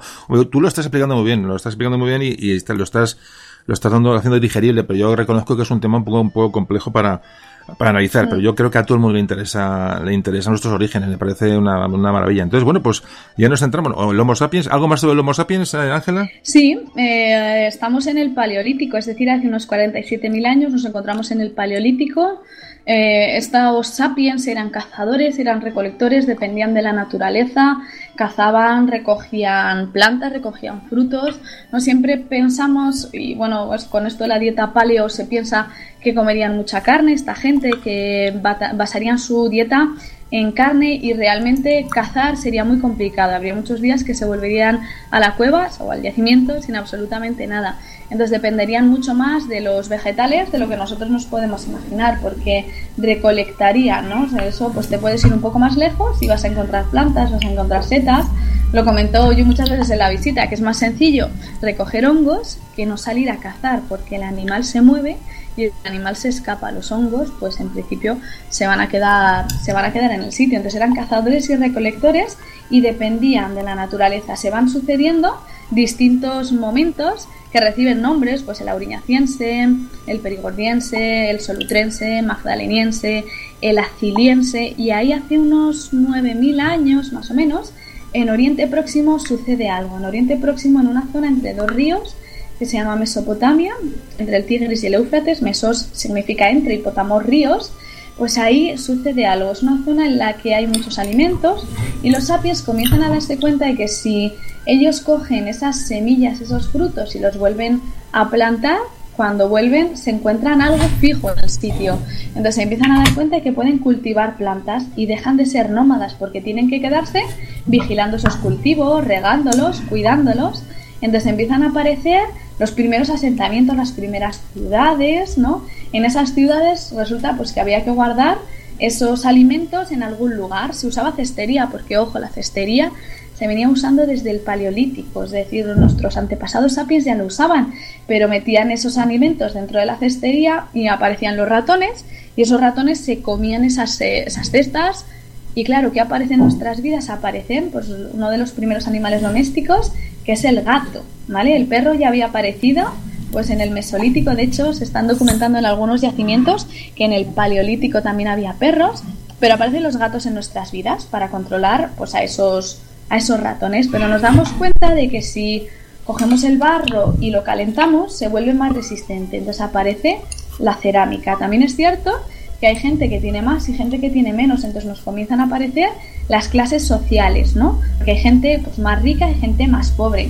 También aparecen las primeras grandes religiones. En el Paleolítico se basarían más en la naturaleza y en el Neolítico ya comienzan a cambiar las cosas un poco. Comienzan además eso de aparecer las grandes ciudades, es el origen, por desgracia, de, yo lo digo siempre, de nuestro cambio climático, porque nosotros intentamos controlar la naturaleza y al final nuestro cambio climático es un resultado de ese neolítico. Y ese neolítico que comienza a aparecer en, eh, en, Oriente Próximo se empieza a repartir por todo el mundo. Entonces esas oleadas que llegaron hacia la península ibérica, en Atapuerca el neolítico aparece con unos 5.000 años de antigüedad y los análisis de ADN, de nuevo esos análisis de ADN, en Atapuerca nos han dicho que la gente que vivió hace 5.000 años, que la gente del Neolítico, es la misma que había en Alemania en el Neolítico y en Oriente Próximo en el Neolítico. Es decir, que son oleadas que van viniendo y que llegan hasta la este. península ibérica y es lo que nosotros, exactamente, desde Oriente Próximo que llegan hasta la península hasta la península ibérica. La verdad es que lo has dejado lo has dejado fenomenal para que la gente ahora escuche el, podcast que hicimos sobre eh, de la piedra Exactamente. Porque es que es continuación, tal y como tú lo has escrito de este. Oye, otra pregunta que se, me va ocurriendo. ¿Nosotros somos somos sapiens o, qué somos? Porque he, oído hablar, del sapiens sapiens. Eh, mm, ah, claro. ¿Eso, ¿Eso me lo puedes aclarar? Sí, imaginaros, 1868. Los arqueólogos de aquel momento estaban excavando en Francia, en un yacimiento que se llama Cromañón, y se encontraron con un cráneo, un cráneo humano. Y esos arqueólogos pensaron en un principio que eso sería un Homo sapiens, ¿no? Y que nosotros seríamos un Homo sapiens sapiens, que seríamos como algo más evolucionado. ¿Qué sucede? Que en los últimos años se ha visto que no, que es que eso que aparece en Cromañón con 30.000 años de antigüedad es lo mismo que somos nosotros, ¿no? Yo lo digo muchas veces en las visitas, que yo creo que son ganas de llamarnos sabios a nosotros, eh, pues de una manera gratuita. Realmente somos lo mismo que los cromañones, ¿vale? Nosotros somos, somos cromañones, somos homo sapiens. Homo sapiens sin más. Exactamente, y no sé si, si, te interesaría, pero me gustaría, pues si a alguien le gusta la prehistoria, no solo destacar a Tapuerca, ¿vale? A mí, por ejemplo, yo soy una enamorada del arte rupestre y en nuestro país tenemos muchísimos, muchísimos lugares para, para, visitar. A todos nos gustaría ver la cueva de Altamira por dentro, pero bueno, mm, yo creo que va a ser casi imposible. Se hace un sorteo todos los viernes y entran solo cinco personas porque bueno, están eh, en peligro, en peligro de conservación. De la cueva de Altamira es si nos vamos a la cueva del Castillo, en Puente Viesgo, en Cantabria, y hay un monte. Y en ese monte, que es un sistema kárstico, es decir, que hay muchas cuevas, hay varias cuevas. Está la cueva del castillo, las monedas, chimeneas, pasiega y la cueva del castillo y la cueva de las monedas dejan visitarlas. Yo os recomiendo de verdad que vayáis a verlas porque el castillo es, es un lugar impresionante. Allí, de hecho, vivieron los neandertales y después vivimos nosotros, vivimos los sapiens. En Asturias, por ejemplo, tenéis Tito Bustillo, no sé si alguien lo habrá visto, y en el País Vasco tenéis la cueva de Cain, que no se puede ver por dentro, pero han hecho una neocueva impresionante. Entonces allí en Cain podéis entrar a ver una, una cueva, entre comillas, prehistórica.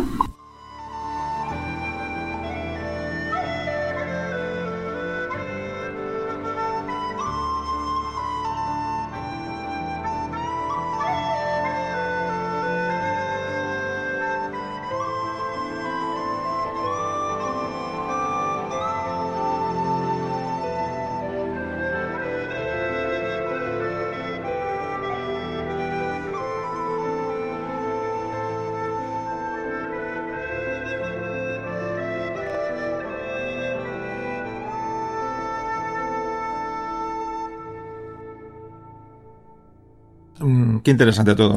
A lo que íbamos, luego es visitar. Luego, una vez que este programa se escucha y se digiere y uno lo, pues escucha donde, donde cada uno donde le pille, ¿no? En el coche, acostado, eh, haciendo footing, paseando, es decir, en el trabajo, la verdad que la gente escucha, realmente meterte un poco eh, eh en, uno mismo, meterse en uno mismo ¿no? y, analizar todo esto que estamos hablando. Entonces, luego, una vez que uno, es un poquito lo que a mí me pasa, ¿no? Una vez que uno, bueno, se mete en este tema, que para uno, para muchos puede ser desconocido, me imagino que para otros no, pero después uno tiene que visitar cosas, es decir, ver, ver cosas, eh, eh, ver cuevas, ver yacimientos. Eh, por eso un poco el programa dedicado a Atapuerca para fomentar la visita a este sitio, pero no fomentarla por nada, porque evidentemente el lugar ya es de por sí suficientemente importante.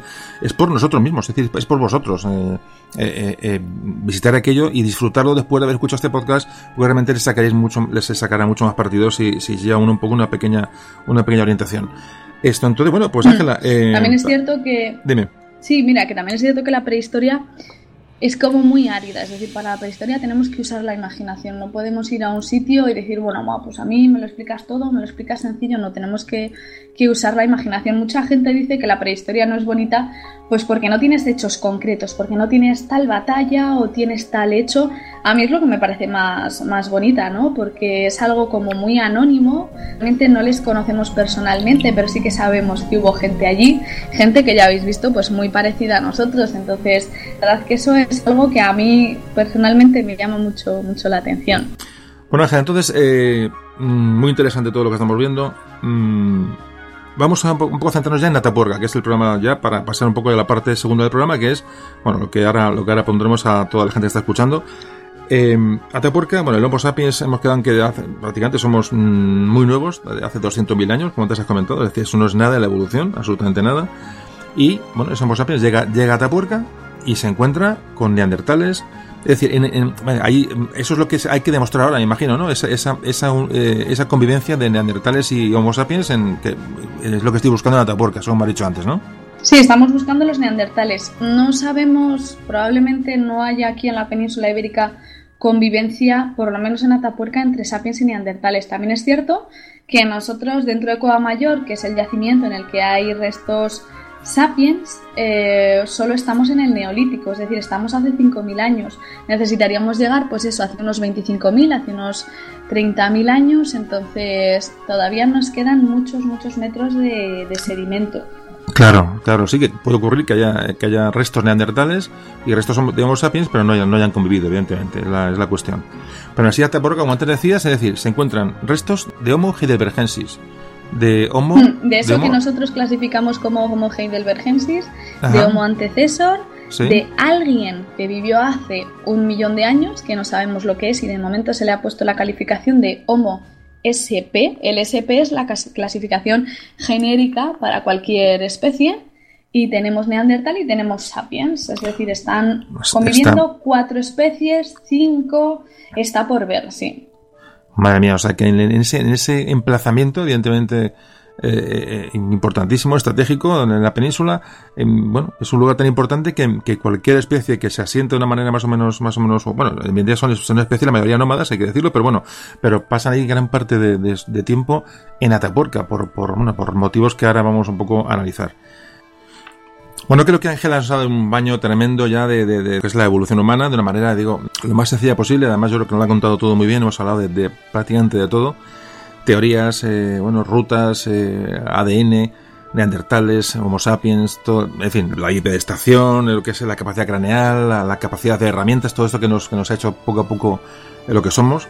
Y, y todo eso confluye en Atapuerca. Entonces, mmm, ella es guía de allí, eh, que es la clave principal de, por lo que estamos aquí hablando del tema. Y Ángela, ¿por qué en vez de, mm, bueno, eh, ya digo, siempre con la idea de fomentar la visita y seguir aprendiendo, nos vamos a Tapuerca? ¿Qué te parece? Perfecto, pues vámonos para la sierra.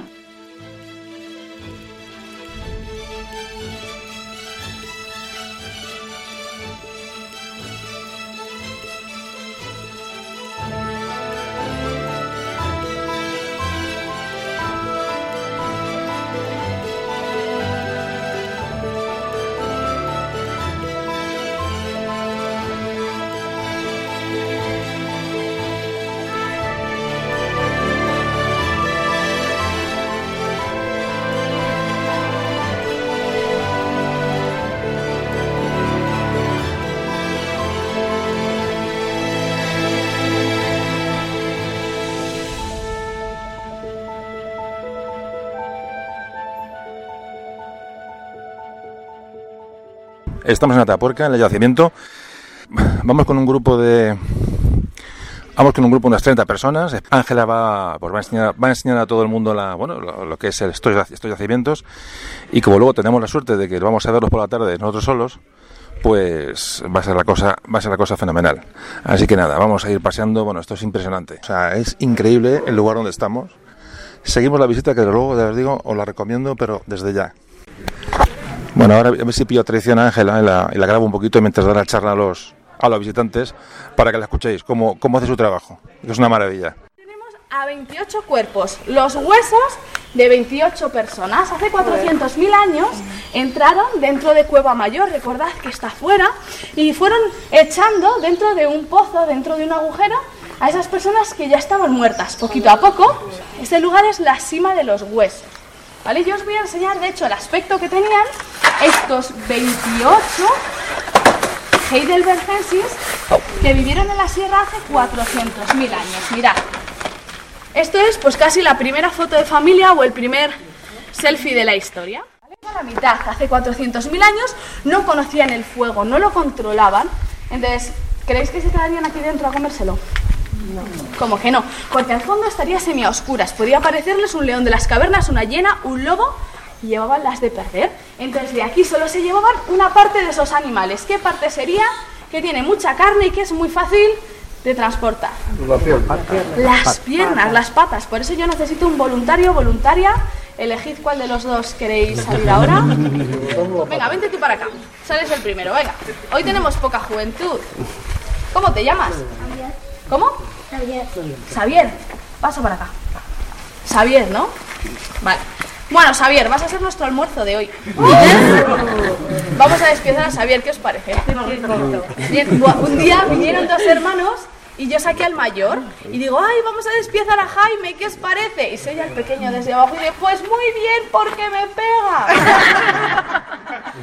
pobres padres, se morían de la vergüenza. Pero bueno, tú tienes pinta de bueno, a que sí, ¿eh?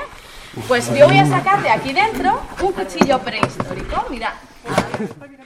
Heidelbergensis, que vivió en la sierra hace 400.000 años y que murió con unos 8 años de edad. La cabeza del cráneo se ha encontrado dentro de la cima de los huesos. Es la única niña que ha aparecido ahí, ¿vale? Aparecen adolescentes, pero es la única niña que nos aparece en la cima. Y mirad, normalmente los Heidelbergensis y nosotros, los sapiens, nacemos con los huesos del cráneo sin soldar y así nos va creciendo a la vez el cráneo y el cerebro. Ya cuando somos mayores, eso se fusiona más o menos a unos 25 años de edad.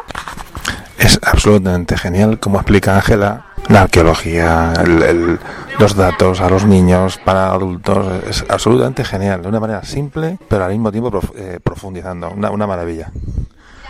Tiene unas cejas muy marcadas, muy fuertes. ¿Tenemos nosotros esas cejas? En principio no. Pues el truco está... Ahora estamos ya en la Gran Dolina de Atapuerca, un sitio que tiene unas ganas enormes de visitar. Y por fin estoy aquí, que ya digo, una, unas veces por unas cosas y otras por otras, nunca haya venido. He venido a Burgos muchas veces, pero en plan medieval. Y nunca había tenido tiempo de pasar por aquí. Esto es una auténtica, una auténtica experiencia, os lo vamos. Pero de las, de las grandes.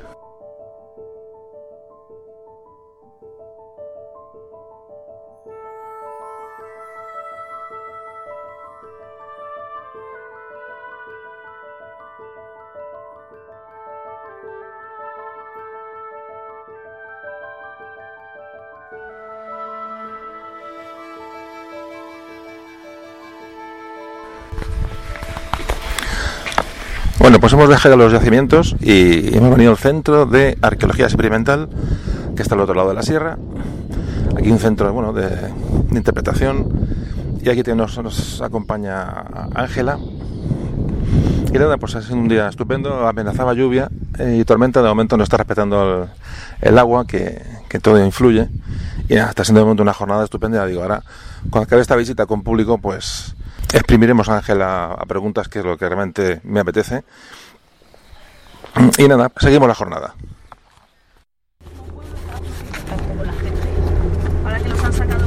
Pues no. Bueno, hemos comido de maravilla en un restaurante de aquí cerca de Burgos.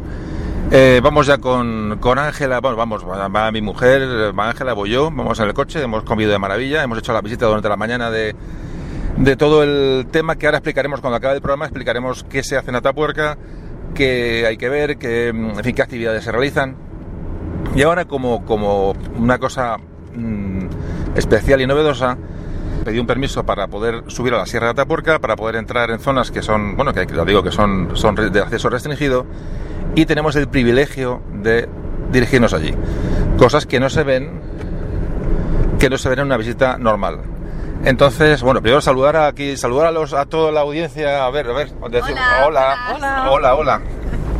Vamos en el coche, ya digo, vamos, nos dirigimos hacia la sierra para, digo, para hacer una visita especial. Ahora estaremos, hablaremos con Ángela, nos contará pues cosas que ya digo que son que es un privilegio realmente, yo me lo estoy pasando hoy bomba.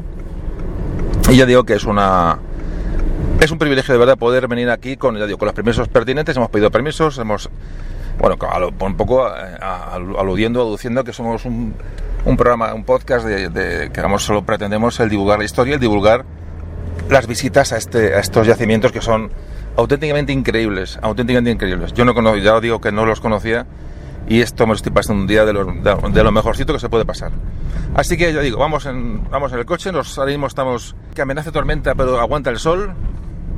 Eh, nos dirigimos por un camino de tierra hacia, hacia la sierra de Atapuerca, vamos a aparcarnos el coche en algún sitio y ahora Ángela es la que nos va a dirigir. No sé dónde nos lleva, nos lleva a una cueva, no sé. Según vayamos avanzando os iremos contando porque realmente la visita de hoy tiene, tiene su miga. Bueno, ya estamos en la sierra de Atapuerca. Aquí estamos el trío, el trío Calavera. Eh, al mando está, por supuesto, Ángela. Y hemos, nos ha traído la cueva del Silo. Estamos ya en plena sierra de Atapuerca. Pero antes de un poco analizar lo que hay aquí, eh, comentabas antes esta mañana que esto era un mar. Esto era un mar, hace 80 millones de años. Está... Hace 80 millones de años era, claro, 80 millones de años es difícil uno imaginarse del tiempo que estamos hablando, es muy, es muy complicado, pero bueno, ahí dejamos el dato, como decía el otro. Y cuentas que esto era un mar. Entonces, ¿dónde nos encontramos?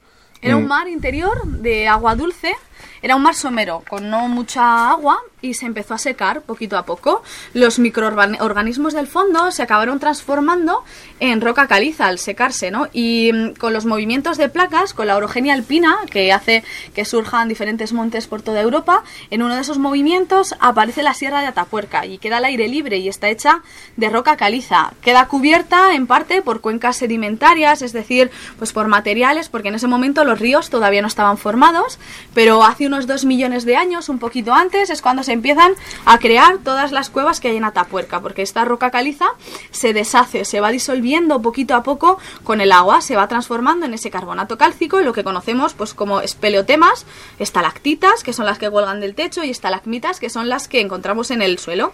Se va depositando, se van creando estos niveles de galerías, que es lo que nosotros conocemos como el KARS del sistema de Atapuerca, el KARS de Atapuerca. Exactamente, los sistemas kársticos son zonas de piedra caliza que el agua orada y crea habitáculos naturales que van a ser aprovechados por, por esos homínidos, primeros homínidos y posteriormente, de luego, para, para, para, protegerse y para vivir.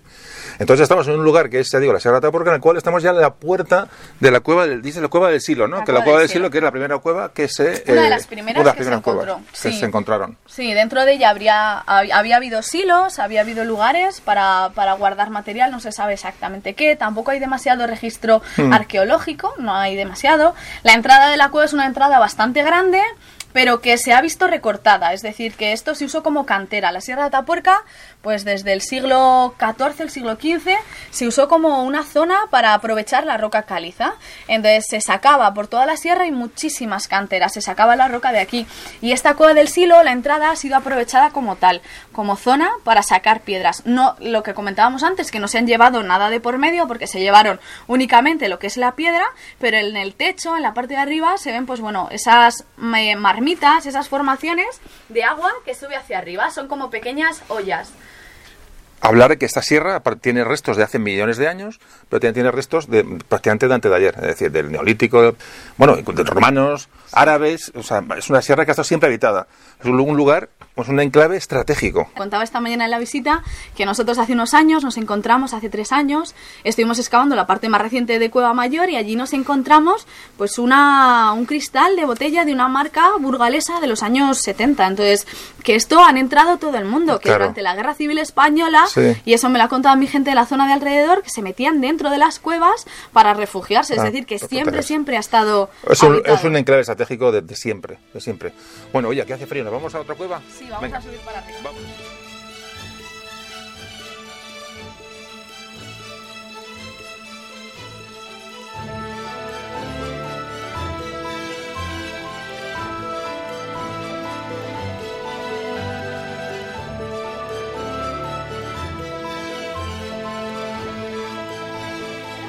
Bueno, estamos subiendo, según Ángela, a una cueva que es de las que ella controla, porque está escapando durante tres años. ¿Sí o no, eh, Ángela? sí.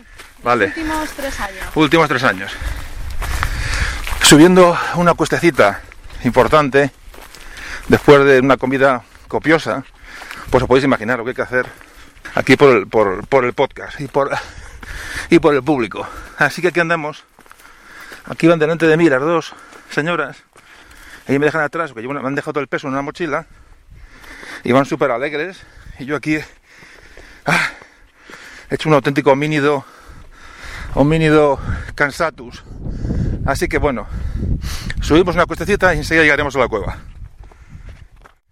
Bueno, estamos llegando, estamos coronando a la Sierra de Atapuerca, no siento las piernas, como decía el clásico, y estamos llegando ya a la eh, Ángela, cueva mayor, ¿no? Cueva mayor, sí.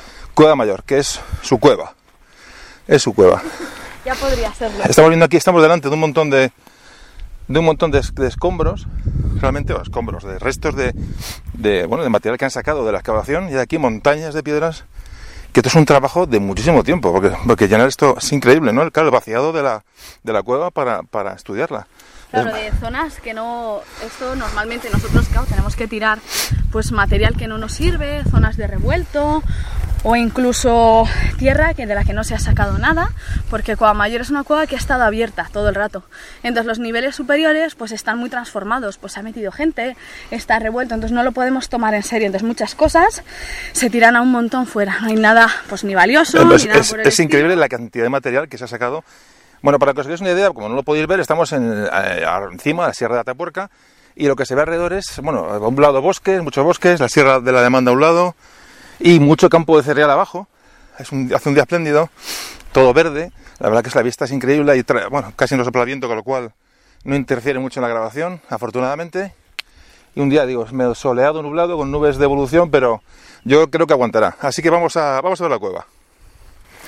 Nos está contando, estamos andando por aquí, por antes de entrar en la cueva, y claro, es sorprendente porque Ángela nos, claro, ya conoce evidentemente todo lo que ve.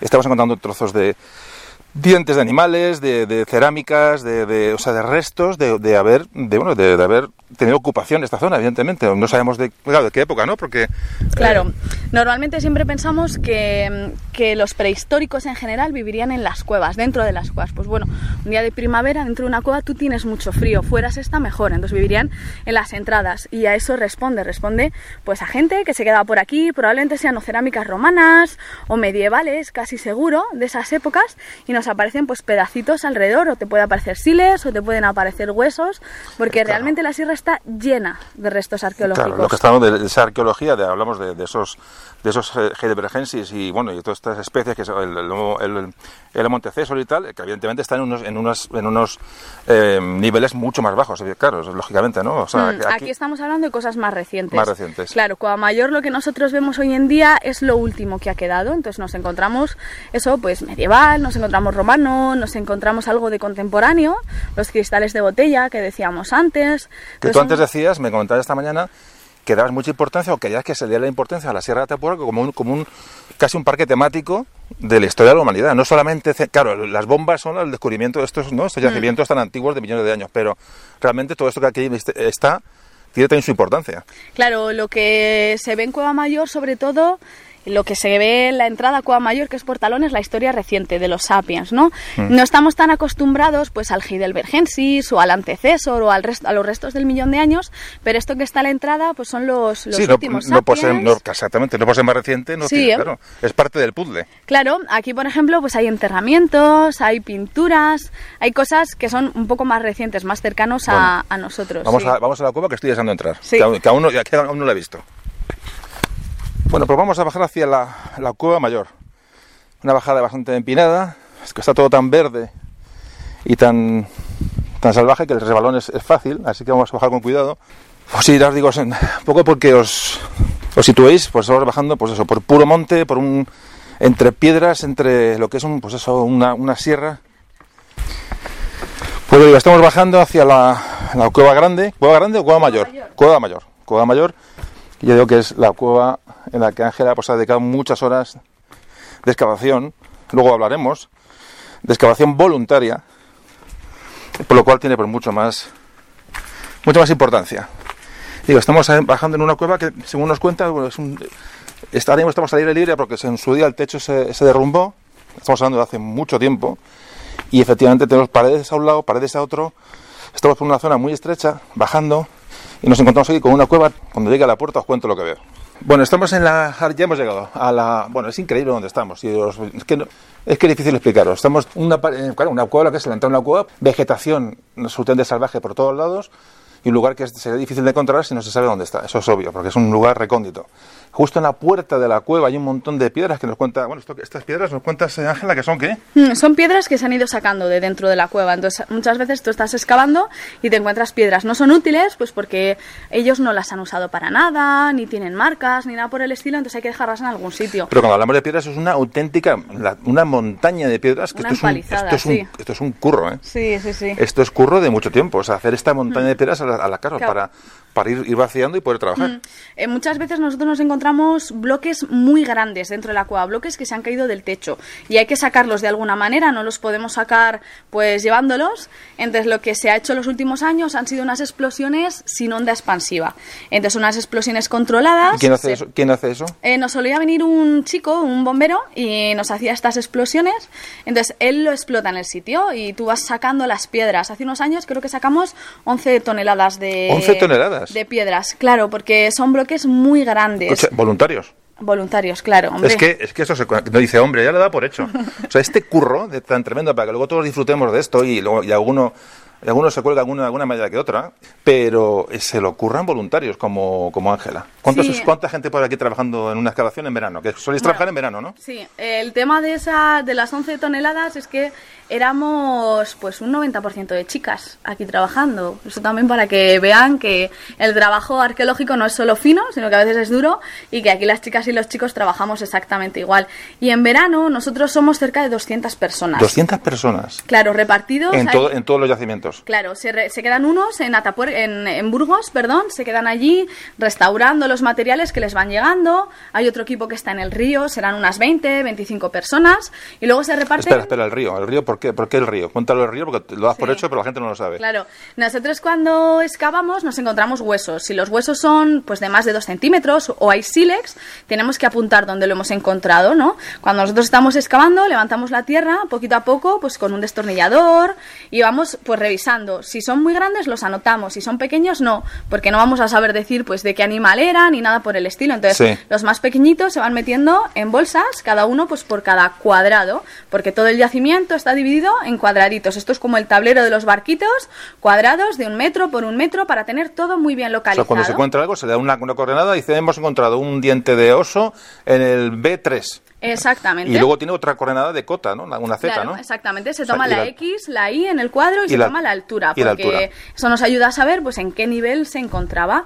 Claro, la tierra que nosotros sacamos no es tierra estéril. Ahí hay huesos que a nosotros se nos escapan, que es normal, que es la microfauna, que son pues las ratas, los topillos, las musarañas, son huesos y dientes tan pequeños que es que no somos capaces de verlos. Son muy importantes porque la microfauna nos da una pista muy fiable de qué clima había en ese momento. Los primeros que cambian, cuando hay un cambio climático, los primeros que cambian son la microfauna, los animales más pequeños. Entonces no podemos estar a separarlos. ¿Qué hacemos? Pues lo metemos en cuadros en los que apuntamos, pues eh, sacos, perdón, en los que apuntamos pues eh, la- el cuadro, el nivel, el día, Sí. porque eso se manda al río Arlanzón y ya en el río Arlanzón allí hay un equipo que sobre mallas va colocando el sedimento, lo va lavando y va separando, porque igual se encuentra pues un trocito, por ejemplo, de siles. Ellos están especializados, son gente sobre todo de la Universidad de Zaragoza, principalmente con Gloria Cuenca a la cabeza, y ellos van pues eh, mirando a ver qué, qué, han, qué ¿Qué os, ha, huesos qué os ha podido pasar desapercibido, no? Claro que es normal porque mm, realmente los huesos tan pequeños no podemos estar a verlos, ¿no?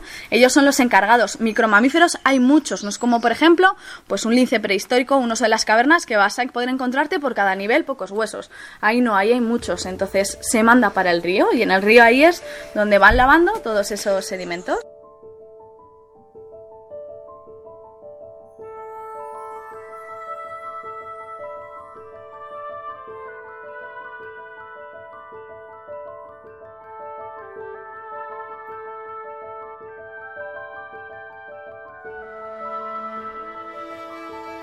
Esto es increíble, de verdad, que es un, esto aquí, bueno, la cueva que estamos viendo ahora mismo, pues estamos aquí ah, prácticamente dentro y vemos aquí se- sillas de trabajo, mesas, eh, cajas, escal- bueno, tienen aquí montado una tarima enorme, eh, realmente, bueno, se adivina un poco, a ver, a ver si hay eco, ¿eh? ¿Eh? Sí, hay eco.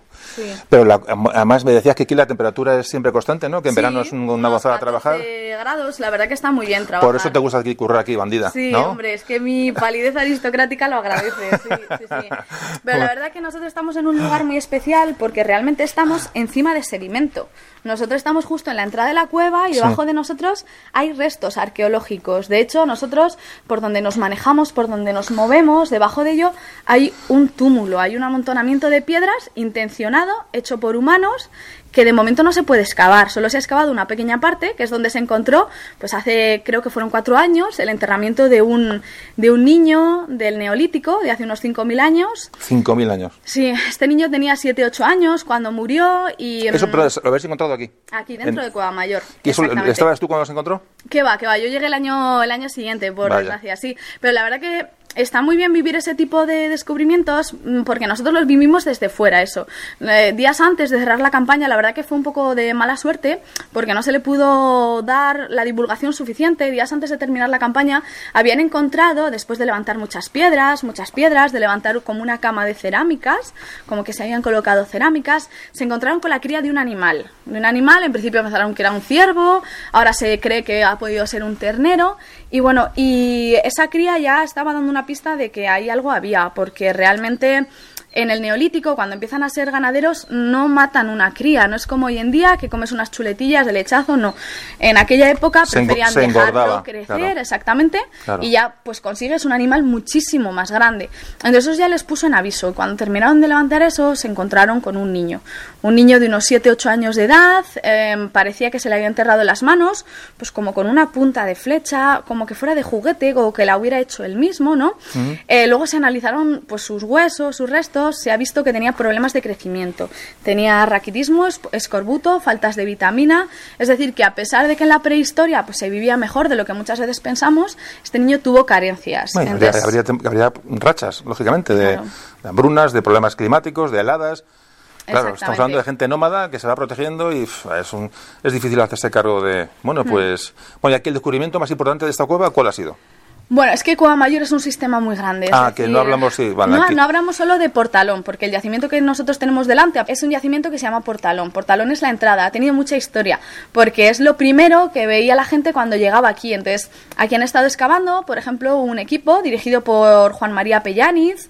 En los años 70 estuvieron excavando, buscando a ver qué aparecía. También estuvo, estuvo Jordá aquí excavando. También estuvo un equipo americano eh, liderado por Geoffrey Clark y Lawrence Strauss. Estuvieron aquí estudiándolo. Es decir, que ha levantado siempre mucha, mucha curiosidad. Pero es que las primeras noticias que encontramos de Cueva Mayor se remontan a 1527. En 1527, Francesillo de Zúñiga, eh, uno de los bufones de la corte de Carlos V, escribe una crónica y cuenta que han venido pues de excursión a una cueva que hay en Atapuerca y que han entrado dentro. Entonces, como en una especie de fabulaciones, cuenta que dentro hay unas fuentes, que las moras lavan la ropa ahí dentro, que hay criaturas fantásticas, y él está describiendo Cueva Mayor. No se sabe a ciencia cierta si entró aquí dentro, Sí, pues ya pero hablamos por de... lo menos sí, da sí, noticia sí, la de que noticia aquí hay algo. de 1522. Exactamente. Hay una carta también a Felipe II, se le escribe hablando de este lugar. En, por ejemplo, en mil, creo que es en 1789, el cura en Rubena organizan una especie como de excursión, vienen aquí a la sierra y los dos curas de Rubena entran dentro de Cueva Mayor. O sea, pero que te corte, para or- organizar ideas. Claro, Sierra Atapuerca ha sido siempre, evidentemente, un lugar donde el, el- el ser humano ha estado establecido. Antes de que, el luego hablaremos de ello, el ferrocarril haga la trinchera donde aparecen los restos más antiguos de millones de años, los que ha hecho famosa esta serie, a esta sierra, la única cueva que existía, bueno, era, era esta un poco conocida, y ya había habido excavaciones antes, había habido excavaciones antes del, del boom de Atapuerca, de la, del, había, habido- ¿alguien había excavado aquí? Claro, antes de la historia oficial del equipo de investigación de Atapuerca, de Leía, Sí. que empieza en 1976, hay gente por aquí, sobre todo gente vinculada al grupo de espeleología del Vais, que era el que os comentaba, que eh, se dedican a topografiar toda la zona. Pues ellos en los años 60, ya en la trinchera del ferrocarril, se dan cuenta de que hay restos arqueológicos. De hecho, José Luis Uribarri, que es uno de los primeros que hace actuaciones arqueológicas aquí en Atapuerca, en esos años 60, le lleva los materiales al director del Museo de Burgos, a Basilio Saba, porque se está dando cuenta de que aquí hay cosas importantes, ¿no? La gente que llegó a trabajar en las canteras que hubo aquí en la Sierra de Atapuerca, en- dentro de la propia trinchera, ya se daba cuenta de que había cosas extrañas, de que había pues astas, de que había herramientas, entonces más o menos se sabía, pero tampoco se le había dado una importancia superior. Es el momento en el que empiezan a aparecer, pues bueno, pues Torralba y Ambrona, empiezan a aparecer los grandes yacimientos eh, de la península ibérica, entonces ya sí que se empiezan a meter aquí dentro de, dentro de Atapuerca, pero noticias hay desde el siglo XV. Eh, lo que comentaba del cura de Rubena, el cura de Rubena entra dentro de la propia cima de los huesos, que está al fondo de Coamayor, hay 500 metros. Pero un segundo, vamos a- la famosa cima de los huesos, que luego hablaremos de ella cuando estemos en la trinchera, donde están los descubrimientos más importantes, los descubrimientos bomba, ¿no? Digamos, de Hmm. poco de la, de estos yacimientos. La entrada está aquí en esta, en esta se, accede a la cima de los huesos por aquí. Por aquí, nosotros estamos delante de un gran portalón. Sí. Si se gira a la izquierda, se pasa por un, por un lugar muy angosto. O sea, Hay que pasar casi O agachándose. sea, allá al fondo, a ver, que me asome, allá al, Al fo- fondo, allá a al la fondo, izquierda. al fondo a la izquierda, allí hay una, hay una que será tipo gateras, ¿no? Será un- tipo gatera. Hay que pasar un poco reptando. Sí. Entonces, eh, se llega a una sala de más de 60 metros de altura. 60 metros de altura. Claro, es el resultado de diferentes pisos de galerías que se han ido derrumbando y que han hecho pues una, una galería inmensa. Entonces tú vas bajando pues por una cuesta, ¿no? Y es un poco difícil de entender, pero os tenéis que imaginar pues como una caja, una caja en la que uno de los lados en oblicuo lo tenemos lleno de tierra. Tú vas bajando por ese oblicuo, vas bajando por esa tierra y son las capas de tarta. Realmente a los lados de esas capas de tarta pues de, de esa cuesta nos están apareciendo hogueras, nos aparecen restos humanos, nos aparecen grabados, cosas incluso que hay en superficie, es decir, de gente que ha llegado, ha hecho una hoguera y después se ha ido.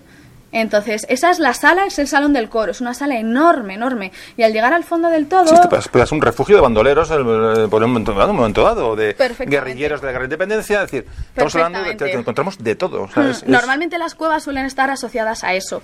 En una cueva en la que yo estuve excavando en Cantabria, por ejemplo en el Mirón, nosotros nos encontramos en la parte de arriba, en la parte más reciente, restos humanos. Es que esa cueva había sido utilizada para refugiarse, por ejemplo, los gitanos, Hmm. gente durante las guerras, entonces muchas veces responde, responde a eso. Por eso nos aparecen restos tan actuales.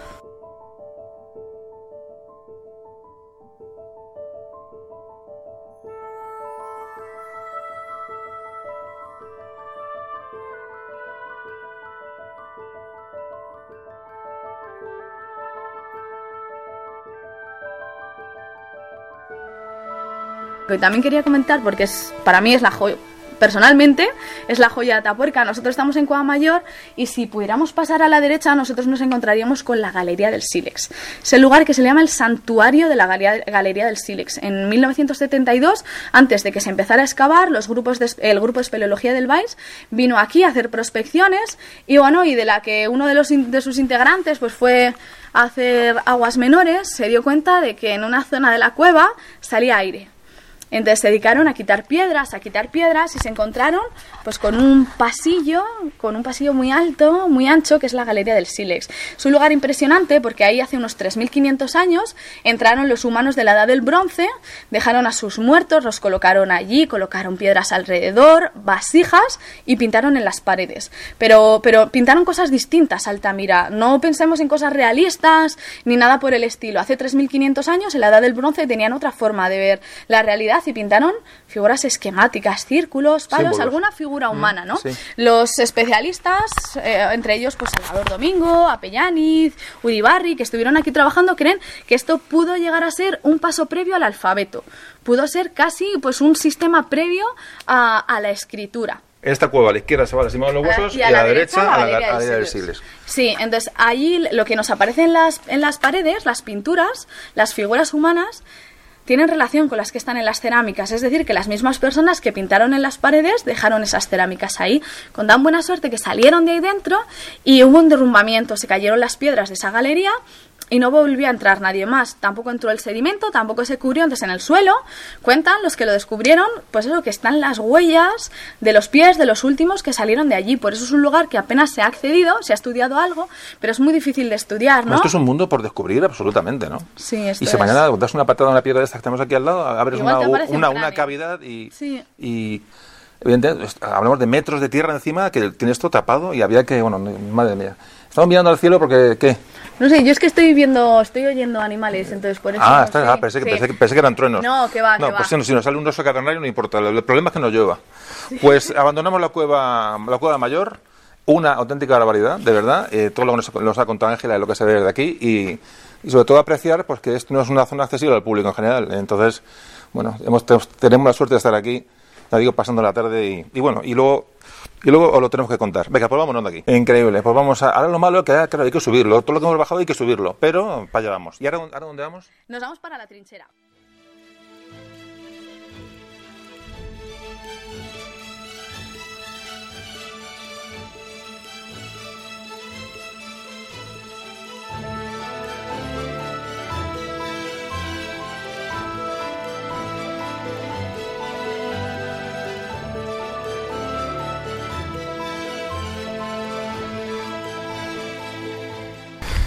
Bueno, pues ahora estamos, bajando, que es la parte más complicada de, de una sierra. Subir es cansa, pero bajar es peligroso. Bueno, tampoco, tampoco vamos a pasarnos, pero vamos despacito para no... Yo ya me, vamos, me he dejado, me he dejado el tambor arriba para, para no caerme, algún día a por él, porque esto hay que ir con cuidado. Y ahora vamos ya hacia la trinchera. Ahora os co- contaremos lo que es la trinchera, un poco su historia y de Atapuerca. Ya digo, vamos a, a ver ya la zona de los, de los, de las, de los descubrimientos bomba de Atapuerca. La, la arqueología realmente que ha hecho famoso ha hecho famosa esta, a, esta, a esta sierra. Bueno, pues en cuanto lleguemos empezamos a hablar. Bueno, ¿cómo vais? A ver, pareja. Bien, pero bueno, más alto, por favor, más alto que se os oiga. bien. Bien, bueno, vale.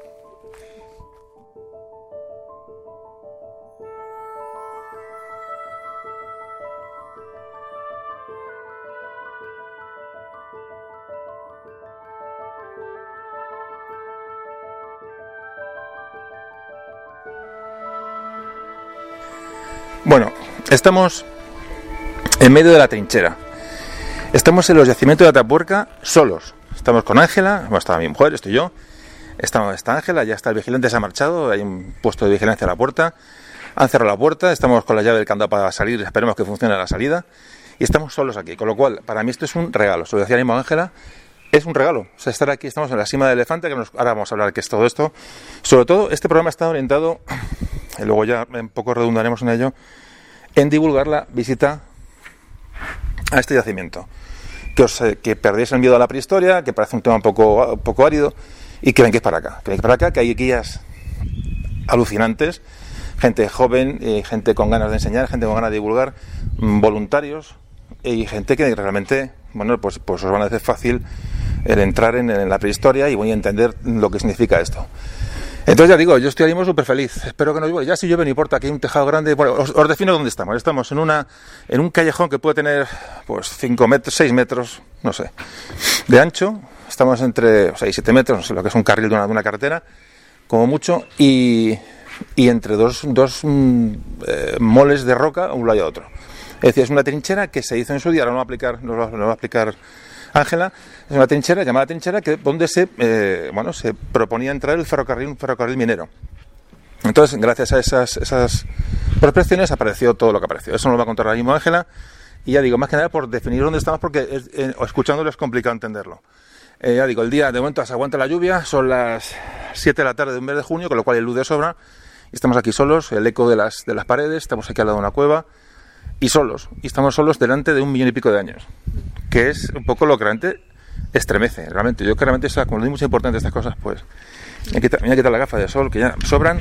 Y Ángela, ¿qué demonios es esto? ¿Cómo, se, cómo se, esta maravilla sale al aire? Eh, la trinchera, el ferrocarril, cuéntanos. ¿Qué, qué, qué es Atapuerca? Aparte de que hemos visto que es una, serie, una, eh, una sierra que ya tenía historia eh, de yacimientos eh, digamos, eh, y, de, y de investigación anterior. Pero bueno, cuéntanos qué es esto. Bueno, nosotros, como hemos dicho antes, estamos pues en una sierra, en un sistema kárstico. Estamos en una zona muy especial. Es decir, nosotros nos encontramos, esto es como una etapa del Camino de Santiago muy larga, de 100 kilómetros, y en el medio solo tienes un albergue. Entonces todo el mundo se queda en ese albergue. Lo que sucede en esta sierra es que tenemos el río Arlanzón muy cerca. Y con eso tenemos agua, tenemos cantos rodados que sirven para hacer, eh, en este caso, herramientas. Eh, además, nosotros estamos dentro pues, de una cueva. Nosotros estamos en una cueva que está en este caso al aire libre, luego explicaremos por qué, pero las cuevas sirven como refugio, ya tenemos cuevas, tenemos el agua del río, los cantos rodados, pero encima estamos en una zona de paso, nosotros estamos en un corredor natural, nos encontramos pues a la derecha con la cuenca del río Ebro, a la izquierda con la cuenca del río Duero, al norte con eh, la cordillera cantábrica y al sur con el sistema central ibérico, es decir, montañas muy altas, pero en cambio aquí todo es muy llano, entonces por eso pues las grandes manadas de animales en sus movimientos migratorios pasaban por aquí. Y dentro, de, y dentro de ese llano, dentro de ese llano, con cauces flu- eh, fluviales, con fauna, con bueno, con una, zona estratégica, esta sierra. esta sierra están las Que cuevas. es una, zona- es una zona defensiva, ¿no? Pero es una zona donde da, protección y encima hay un sistema cárstico de cuevas que ofrecen protección. O sea, es el lugar ideal. Hmm, Vale. Además, las cuevas funcionan como neveras. Entonces, las cuevas atrapan los huesos.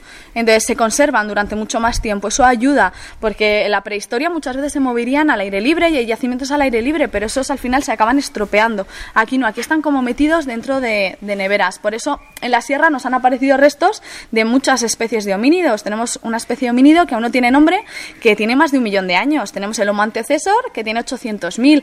El, está el Heidelbergensis o el preneandertal, que hemos hablado antes de ellos. Sí. Luego tenemos a los neandertales en sí, de hace 50.000 años, y al Homo sapiens, porque nosotros, bueno, de hecho a día de hoy estamos en la sierra, es decir, que no podemos mentir. La sierra se está usando, pues hasta hoy en día, está siendo habitada. Entonces, eh, los yacimientos arqueológicos funcionan de una manera muy sencilla. Funcionan pues como tartas como tartas que tienen muchas capas. Entonces os tenéis que imaginar pues un hueco, un agujero en el suelo en el que va entrando la tierra, van entrando las piedras, pero entran los humanos y claro, van dejando muestras allí de que han estado ellos, ¿no? Pues como nosotros dejamos nuestra basura, ¿no? Pues lo mismo, ellos eh, dejan las herramientas o dejan los huesos y así se van sepultando en esas capas los restos, unos encima de los otros. Siempre, pues abajo están los más antiguos y arriba los más recientes. Y hay veces que esas capas son tan grandes que llenan las entradas de las cuevas, que las colmatan. Y es lo que nos ha pasado con casi todas las cuevas, menos con Cueva Mayor, que ya lo hemos visto antes. Aquí en la trinchera todas están colmatadas, todas se han llenado hasta arriba. Por eso hizo falta que una empresa inglesa en 1896 comprara las minas de hierro y de carbón que había en la Sierra de la Demanda. O sea, perdona, ah, mm, ya está claro para todo el mundo, pero me gusta aclarar, aclarar el tema. Son cuevas que, se, que se- en su día habitadas, los sedimentos las llenan y esa cueva queda, queda pues prácticamente inutilizada, es decir, no, es inapreciable ni, ni hay entrada ni nada, es decir, no se sabe que hay una cueva hasta que no, que no. Se, ahí se acumulan toda esa serie de restos y quedan ahí perdidos para siempre. ¿Y, y qué ocurre? Pues que llegan los ingleses a la Sierra de Atapuerca. Richard Priest Williams, que era un empresario inglés, compra las minas de la demanda de Monterrubio y quería traer pues hasta, hasta Burgos el mineral, hasta Villafría, que es el puerto de referencia de cara al norte de la península. Y lo que hicieron fue una vía del tren, una vía del tren que al llegar a la altura de la sierra Podría haber venido por la ribera del río Arlanzón, siempre los trenes buscan la parte más plana, ¿no? O haber venido por el valle cercano que está al lado de nosotros, al lado de la Sierra Atapuerca, pero ellos deciden Atravesar- pues, atravesar la sierra. Llevarse por delante una parte de la sierra, ¿no? ¿Por qué? Pues eh, lo hablábamos antes, que no sabíamos si era pues porque ellos querían eh, ampliar el tiempo de obras, porque los hacer más largas esas labores, porque había gente aquí trabajando, querían pagarles durante más tiempo, o si quizás estaba hecho así pues para vender la roca caliza que sacaban de aquí, para ellos reaprovecharla. Se cree mayormente eso, que sería para O reaprovecharla. sea, que hacen una trinchera de ferrocarril que, que, que ro- o sea, que parte a la sierra en dos se llevaron por delante una parte de la sierra con dinamita. ¿Vale? Aquí se empezaron a llevar con dinamita absolutamente todo y bueno, y como contábamos antes en la visita de esta mañana, eh, aquí tuvo lugar una de las primeras huelgas de trabajadores de la historia de España, es decir, que las condiciones no fueron las mejores del mundo, tuvo que ser muy duro, en algunos sitios estamos hablando de cerca de 12 metros de altura, 12 metros de roca caliza que tuvieron que explotar, que, que tuvieron que sacar, entonces estamos hablando de muchísimo. Esto es una obra magna, o sea, es increíble, es verdad. Tardaron pues más de cinco años en, en hacer todo este agujero y el tren funcionó. Sí que es cierto que durante un tiempo funcionó, pero pues el material que sacaban no era muy bueno, las tasas que les ponían para sacarlo eran muy altas, no les merecía la pena y lo abandonaron, ¿no? Esto quedó abandonado hasta pues que después de la, de la Primera Guerra Mundial se volvió a utilizar, pero al final el ministerio dijo que estas, estas vías no estaban ahora mismo estamos, estamos grabando, donde está todo este espectáculo arqueológico, es estamos encima de lo que eran las vías del tren. Exactamente. Que ya no están, pero est- estamos donde pasa, Sí, por donde pasó el, hierro, ferrocarril. el hierro se lo llevaron durante la guerra civil, las traviesas no. De hecho, nosotros estamos ahora mismo dentro de la cima del elefante.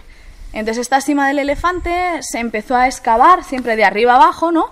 Y cuando empezaron a excavar arriba, los arqueólogos, con una antigüedad de unos 200.000 años, encontraron unos huesos muy grandes, muy grandes, ¿no? Y al principio pensaron, pues, esto es de elefante, esta es la cima del elefante, y la empezaron a llamar así. Luego, cuando lo estudiaron, vieron que no, que en este caso era de rinoceronte. Son parecidas porque son huesos muy grandes, pero bueno, O este sea, se lugar pensó, se quedó se llama así el lugar este porque se pensaba que había el, eh, que el resto del resto de elefantes y así se bautizó. Sí, es un poco epic fail, ¿no? Sí, me estás hablando de 200.000 años. 200.000 años, que son las capas que hay arriba. Y abajo del todo tenemos capas de más de 1,8 millones de O sea, años. estratos. 1,8, o sea, casi 2 millones de años.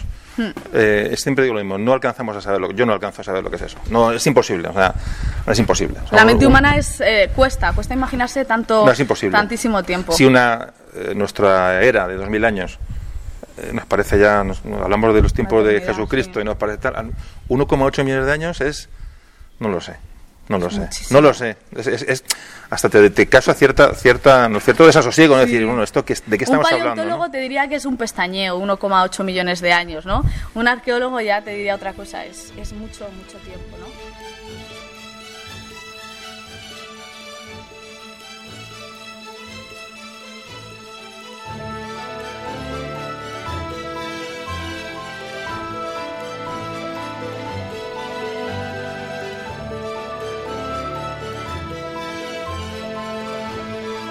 Entonces, estos ingleses se llevaron por delante roca, roca caliza, pero se llevaron por delante también capas de tarta. Nosotros estamos delante de una pared que es como un libro abierto. Bueno, eh, esto, Ángela, un segundito para ubicarnos. Ahora mismo estamos aquí en medio de esta trinchera de ferrocarril, le digo, dos paredes altísimas, no sé cuánto puede tener esta pared de alto. Pues 10, 12 metros. 12 metros de cada una, no sé, 12 metros, sí. Estamos aquí en un, en un pequeño cañón eh, artificial y aquí estamos efectivamente en una de las paredes aparece claro aparece una cueva se rompe se dinamita esto y aparece una cueva. Y efectivamente como dice Ángela se ven perfectamente todas esas capas de tártano en, esta, pared. En una de las paredes se ven eh, bueno distintas capas que aquí este lo tiene marcado con unos carteles eh, hechos para, identificar cada entonces vemos aquí pone el lado abajo 1,2 a 1,4 millones de años otra que pone, a ver, eh, la de arriba dijiste 200.000. Pero si cuando vengáis a Taporca, lo que todos tenéis que venir, esto es realmente es una auténtica maravilla, porque se ven todas las capas de, en fin, no sé cómo, no sé cómo explicaros. Realmente es un. Todos lo, imagináis, pero hay que venir. Bueno, perdón, Ángela, sigue, síguenos contando. Mm, que estamos delante de, bueno, de muchísimas capas, capas de tarta. Nosotros a simple vista solo viéndolas no sabemos qué ha sucedido. Hay alguna capa que sí, hay alguna capa que sí que somos conscientes, hay una capa muy finita donde están ahí pues esos agujeros y esas etiquetas rosas, es una capa muy fina de color muy oscuro que lo que nos está indicando es un cambio de polaridad magnética en la Tierra. Nuestra Tierra a nosotros eh, se corresponde el polo norte ¿no? con el polo magnético positivo y el polo sur con el polo magnético negativo, pero no siempre ha sido así. Hace unos 700.000 años, 800.000 años, hubo un cambio de polaridad a la que nosotros tenemos ahora. Entonces eso se ve en el sedimento. No es un cambio de polaridad de la noche a la mañana, sino que estamos hablando pues igual de entre 1.000 y 10.000 años, ¿no? Va cambiando y eso se registra ahí, se registra en esa capa, en ese estrato. Me está diciendo que esa cintita rosa indica que cuando se produce el cambio de polaridad en la Tierra. Exactamente. Y esa, y esa franjita que se ve ahí, que puede tener una cuarta, pueden ser 10.000 años. Exactamente. O sea, una cuarta de sedimentos puede ser más o menos. Sí, bueno, de hecho, dos metros pueden ser 400.000 años perfectamente. Qué barbaridad. Simplemente. 2.000 años en un, no, 10.000 años en una, en una, cuarta, de una mano. Sí. Es, es, que es, realmente es apasionante. Bueno, escucha, yo te, te, voy a interrumpir mil veces porque, porque te voy a interrumpir, porque además me gusta, me gusta estrujarte y exprimirte todo lo que nos puedas contar. No, pero, sigue. Entonces, nada, estamos dentro de la cima del elefante, se empezó a excavar desde arriba abajo. Nosotros estamos sobre un puente. Hace cosa como de cuatro o cinco años este puente no estaba aquí. Porque la cima del elefante, bueno, además de tener restos de muchísimos, muchísimos animales y animales muy distintos. Nosotros ahora estamos viendo ilustraciones, nos aparecen los hipopótamos, tortugas, hay caballos, hay águilas pescadoras, hay rinocerontes, hay bisontes. Eh, estamos hablando o sea, de todo animales... Eso, todo eso ha aparecido aquí. Ha aparecido aquí en, en diferentes, capas. en diferentes capas esos restos. Nosotros estamos delante de una cueva que es muy especial. Es una sima, pero aquí debemos de pensar que es casi como un sumidero, como que de aquí surge el agua. Esta cueva estaría todo el rato inundada. ¿Vale? Sí. Sería como una cueva inundada de la que sube el agua Sí. y aparece el agua que cae hacia detrás de nosotros, que Sí. es el valle de la propiedad, ¿vale? Cae hacia detrás de donde estamos nosotros. Entonces nos aparecen O sea, vier- vierte la asfalta de la sierra, digamos, ¿no? O sea, hacia- vale. a la, donde hoy en día se encuentra el río Pico. Nosotros en la sierra estamos entre tres ríos, el Vena, el Pico y el, el Arlanzón, por eso es una zona tan especial. Entonces, aquí hay muchas capas de tarta. La más importante de todas es la que decía José Carlos, 1,2, 1,4 millones de años, que es el nivel 9. Cuando se estaba excavando aquí en el año 2007, se encontraron con una mandíbula humana. Una mandíbula humana de más de un millón de años. 1,2, 1,4, es mucho tiempo. Es nada, un fragmento de mandíbula humana, casi una hemimandíbula, con muy pocos dientes, eh, los dientes muy desgastados, padecía gingivitis la persona a la que perteneció esa mandíbula. Cuenta entre los dientes con unas marcas, con unos agujeritos, que uno que cuando apareció aquí ya sabíamos a qué pertenecía.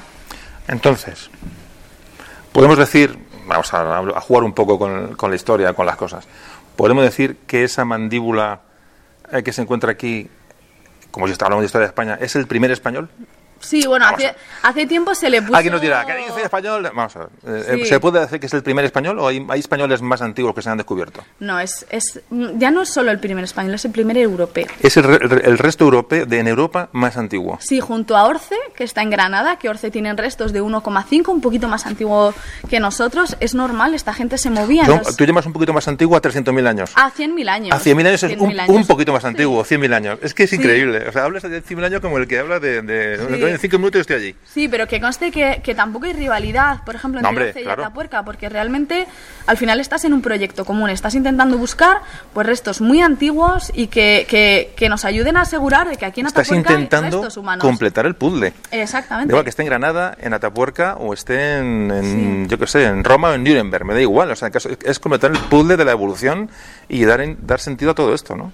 Es, incre- es increíble. Entonces, os tenéis que imaginar que de África empiezan a salir los humanos hace dos millones de años, como hemos comentado con anterioridad, ¿no? Y empiezan a venir hacia Europa. Lo que encontramos entre medias es el Homo georgicus, que está en, en Dimanisi, en Georgia. Hay algún problema de atribución porque la excavación quizá no es todo lo clara que podía ser, no es como aquí en Atapuerca.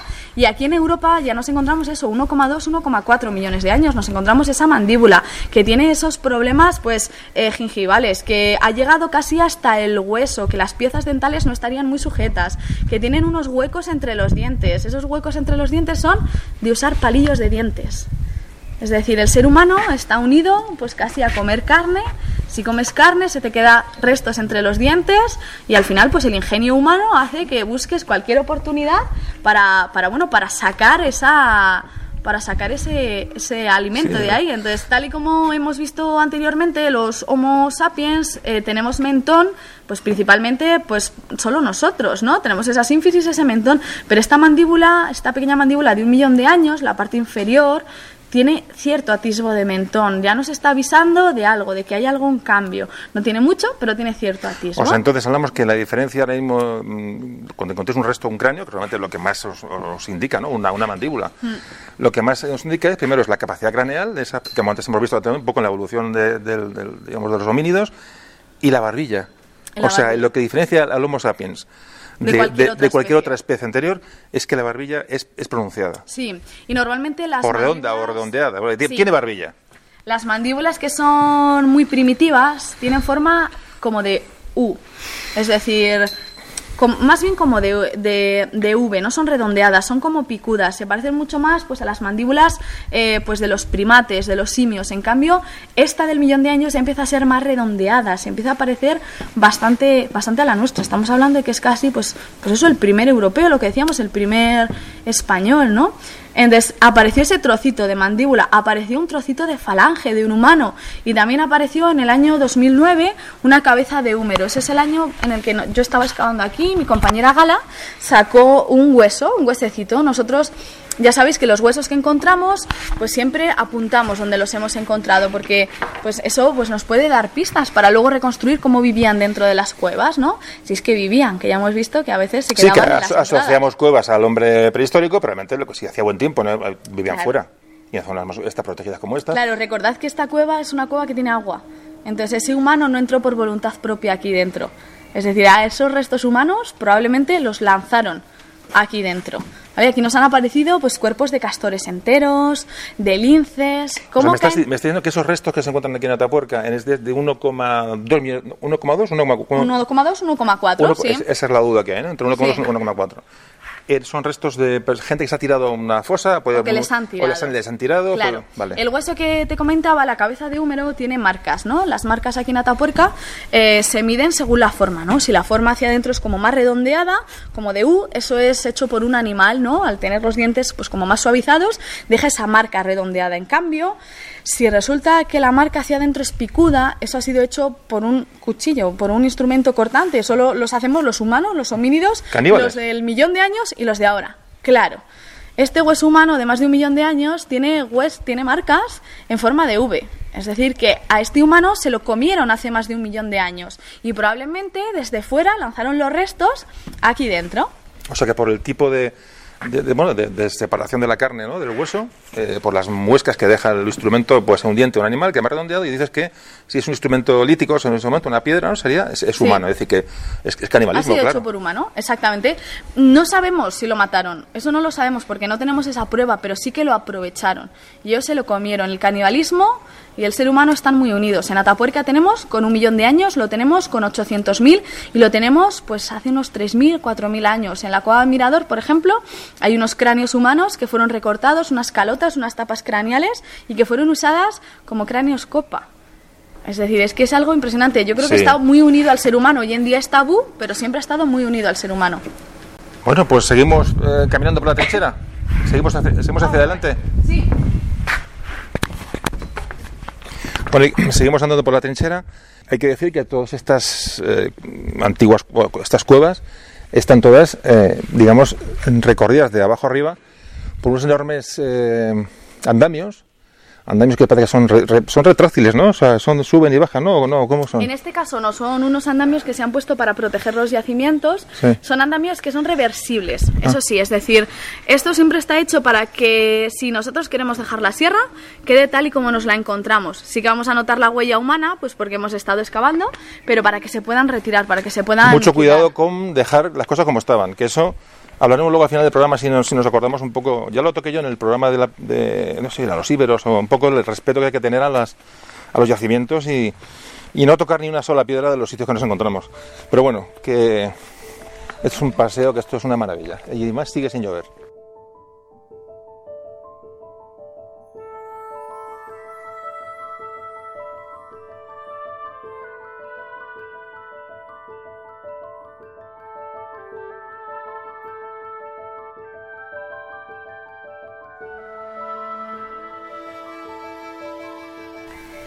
Bueno, hemos eh, abandonado la trinchera, hemos hecho unas fotos que las colgaremos en Facebook, donde ya digo, donde suelo colgar todas las cosas y es el- ese foro que siempre digo donde, de encuentro entre los oyentes de este podcast. Y hemos, subido, hemos abandonado la trinchera, hemos subido por un lugar, como me ha dicho Ángela, que es prácticamente, bueno, que no, nadie viene por aquí nunca. Hemos subido y estamos justamente encima de la Gran Dolina. Hemos hecho unas fotos. La Gran Dolina, ahora me explica lo que es, es un yacimiento de los, bueno, un yacimiento principal aquí, en el que si todos veis fotos de Atapuerca veréis una especie de un hendido dentro de la montaña, donde aparecen pues, todos los arqueólogos excavando.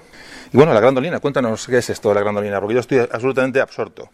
Bueno, pues en principio una dolina es como un embudo que se mete hacia dentro de la tierra. Una cima es simplemente un pozo y un embudo, una, una dolina en este caso es un, es un embudo. Sí. Esta es una falsa dolina, es decir, esto es un gran portón, una gran cueva que se abre hacia el valle en el que aparece el río, el río Pico. Tenía un gran portón, dentro había mucha luz, entonces pues bueno, han entrado y han salido tanto los humanos como los animales, ¿no? Entonces Sí. es la típica foto, como ha dicho José Carlos, que aparece en todos los sitios. Es una excavación muy grande, son casi 40, más de 40 metros cuadrados. Es una de las primeras en las que se empezó a excavar. Y nosotros estamos delante de una superficie muy, muy naranja, con muchísimas piedras. Hay muchas piedras inservibles, es decir, calizas que han caído del techo de la cueva. Está todo dividido en esos cuadros de un metro por un metro. Y en la pared se va viendo, pues bueno, todo lo que se ha ido excavando. Estos heidelbergensis que vivieron en la sierra hace 400.000 años, pues subían aquí arriba. Eh, entraban en la medida de lo posible, porque hace 400.000 años no había fuego. Entonces aquí nos aparecen, pues bueno, restos de los animales que sacaban, en este caso del yacimiento de, de galería, el Un que hemos visto te interrumpo, anteriormente. perdona. Heidelber- Heidelbergensis, aquí eh, en Atapuerca ha habido neandertales. Pues es un tema muy peculiar, ¿no? En la cima de los huesos, que está dentro de Cueva Mayor, allí nos han aparecido 28 cuerpos. 28 cuerpos de 8 personas que las lanzaron hace más de 400.000 años y las lanzaron cuando ya estaban muertos. Fueron lanzándoles poquito a poco, ¿no? Entonces, por la antigüedad siempre se ha pensado que eran Heidelbergensis. Los Heidelbergensis aparecieron por primera vez pues en Heidelberg, en Alemania. Entonces, aparecieron con esa antigüedad, se pensó eso, ¿no? Es lo que siempre se ha dicho, se les veía cosas muy especiales. Y últimamente, pues con los análisis novedosos del ADN, se ha visto que no, que esta gente que vivía aquí en la Sierra de Atapuerca hace 400.000 años no eran heidelbergensis, son preneandertales, es un neandertal muy, muy primitivo, eso lo hemos conseguido ver gracias al ADN, porque aquí en Atapuerca contamos con el ADN fósil más antiguo del, del mundo, 400.000 años. Por supuesto, esto, estamos siempre que esto es una cosa siempre sujeta a cambio, porque dependiendo del, del yacimiento que se pueda encontrar, estas teorías pueden variar. Eh, ¿Cuánto se estima que, cuánto tiempo se estima por los- lo que se ha encontrado y por la herramienta? que- Porque la herramienta también da mucha información, ¿no? La herramienta lítica, ¿no? Entonces, la- el tipo de herramienta de piedra que utilizan se sabe más o menos de qué época puede ser la, eh, la- el yacimiento. Eh, ¿Cuánto tarda en pasar del Heidel- Heidelbergensis al Neandertal? Más o Al menos. Neandertal, pues es que depende, depende de zonas. Nosotros aquí pensábamos que neandertales solo teníamos con 50.000 años, ¿no? Los neandertales que conocemos nosotros, los últimos que desaparecen en la península ibérica, ¿no? Pero parece ser pues que estos de 400.000, que les llega a ver incluso de 300.000, pues que son pre Ya son pre-neandertales. Es una etapa de, de cambio, ¿no? de, de evolución. Es decir, no sabemos si el Heidelbergensis pudo dar lugar al Neandertal o no. Esto recordad Sí. que es como un puzzle Claro. del que tenemos muy pocas piezas. no Antes, somos antes, me, antes me has dicho, mientras comíamos, que no hemos dejado de hablar de esto en toda, toda la comida, entre chuletón y, ¿no? y, y- Olla y- podrida. y olla podrida. Eh, no hemos dejado de hablar de esto. Entonces me decía Ángela que esto es un puzzle de mil, imaginemos un puzzle de mil piezas, de mil piezas de las que solamente tenemos 25. Y las podemos colocar donde más o menos, bueno, más o menos, las podemos- más o menos las colocamos. y con esas 25 piezas tenemos que hacernos una idea de lo, de lo que es el puzzle completo. Claro, estamos en una, en una investigación que es, que es realmente increíble. Eh, perdona, ¿qué me estás contando? Nada, pues que estos individuos de la cima de los huesos utilizan el yacimiento de galería que ya hemos visto anteriormente. Entonces es un campamento de Heidelbergensis donde se llevaban los brazos y las piernas de los animales. Recordad que esta gente pues no tenía fuego, eh, aprovechaban los animales al máximo. Entonces aquí en Atapuerca, en la Grandolina, hay varias capas que se llaman mantas. De hecho nosotros las estamos viendo ahora mismo. Son capas que quedan en la pared registradas que son muy blancas. Son tan blancas porque están llenas de huesos machacados. Son capas que se han llegado a tardar, pues bueno, varios años en excavar porque sacas muchos restos. Puedes sacar en un día, lo hablábamos antes, 300 restos fácilmente. Normalmente, pues eso, caballo, bisonte, ciervos, animales que, que encontraban pues en ese yacimiento de galería y que se subían las partes más aprovechables aquí arriba. Entonces nos aparecen eso, pues algunas herramientas de sílex, del sílex neógeno, del sílex cretácico. Entonces es el campamento, lo que tenemos aquí arriba. Son cerca de 40 metros cuadrados y bueno, y la verdad que van a ser muy importantes de cara a los próximos años, porque esta grandolina al ser uno de los primeros yacimientos en excavar, pues bueno, eh, resulta que en el año 94 todo esto es territorio militar, es decir, hasta hace dos días esto es territorio de los militares, son los militares los que nos dan las tiendas de campaña para lavar en el río, los aljibes, para lavar aquí nosotros las herramientas, es decir, que gracias a ellos podemos desarrollar mucho la labor aquí en Atapuerca. Entonces, hace unos años estuvieron unos ingenieros de Navarra, aquí abajo, en la parte de abajo de la grandolina, e hicieron unas labores pues de explotación, ¿no? Eh, Se llevaron por delante una parte del yacimiento. Ellos no sabían realmente lo que había aquí, se lo llevaron por delante. Entonces, en la base de la grandolina, que por supuesto es mucho más antiguo que esto que tenemos Claro, nosotros arriba, cuanto más abajo, más claro. Exactamente, se encontraron herramientas y eso pues hizo al equipo de Atapuerca pensar, anda, hay más posibilidad de encontrar. También ayudó, como decíamos antes, que los ingleses se habían encontrado restos de 500.000 años en Reino Unido, en Boxgrove. Entonces se dijo, bueno, pues estos ingleses no nos pueden ganar, tenemos que intentar ir Encontrar a algo- algo todas". más antiguo. Exactamente, y en vez de excavar estos 40 metros cuadrados, se optó por excavar solo 2 metros cuadrados. Entonces, en un mes se bajó pues del nivel 10, creo que estaban en ese momento, hasta el nivel 6. El nivel 6 tiene una antigüedad de 800.000 años. Entonces, una tarde, excavando, Aurora Martínez se encontró con parte de un maxilar, es decir, la parte de arriba de nuestros dientes, ¿no? El maxilar, lo que es la boca, la parte de arriba. Bueno, pues ahora hacemos una pausa. eh, de- descansamos porque nos, nos encontramos con ante la aparición del Homo antecesor. Exactamente, ¿no? nos Pues, encontramos con una nueva O especie. sea, es la bomba, es la bomba arqueológica de Atapuerca realmente, ¿no? Lo que nos vas a Sí. contar ahora. Bueno, pues le damos un poquito de, un poquito al tema de, de emoción y enseguida, enseguida seguimos.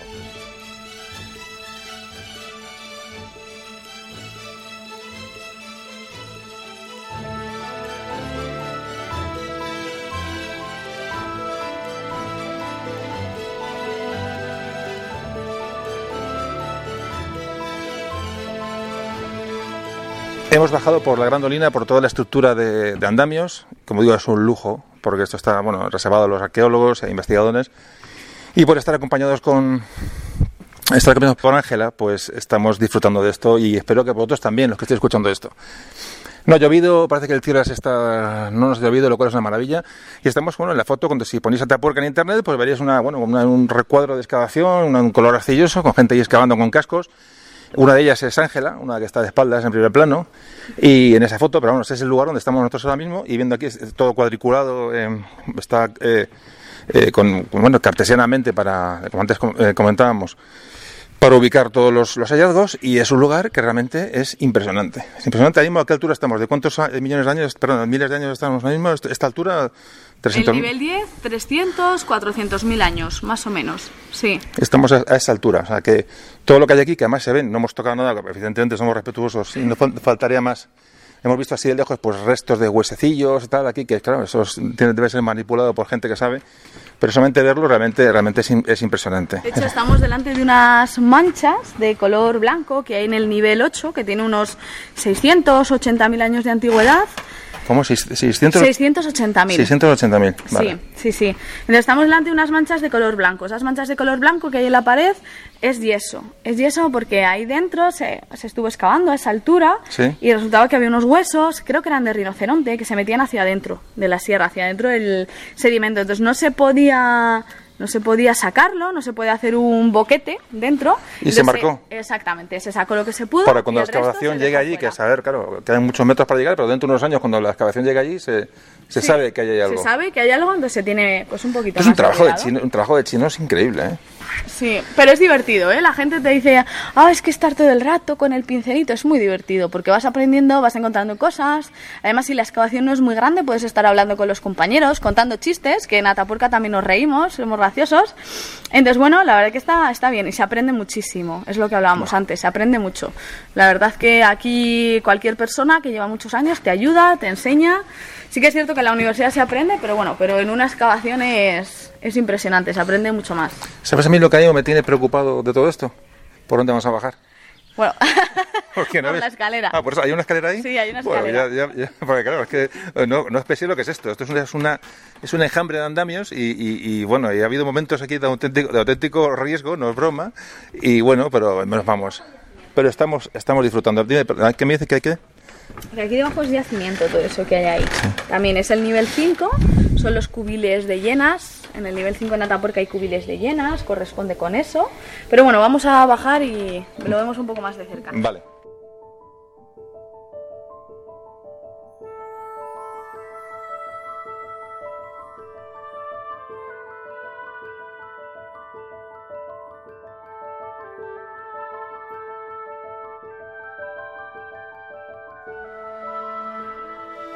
Bueno, ya hemos, hemos bajado por la Grandolina, entonces hemos estamos justamente en una de las, como antes contaba Ángela, estamos enfrente donde se descubrió el lomo antecesor Exactamente. que fue un poco una, bueno, una, una cabezonada de decir, venga, vamos a correr un espacio, vamos a, a excavar esta zona hacia abajo, a ver, a ver qué pasa. Como una prospección, Una prospección. por así decirlo. Y se encuentran con una nueva especie.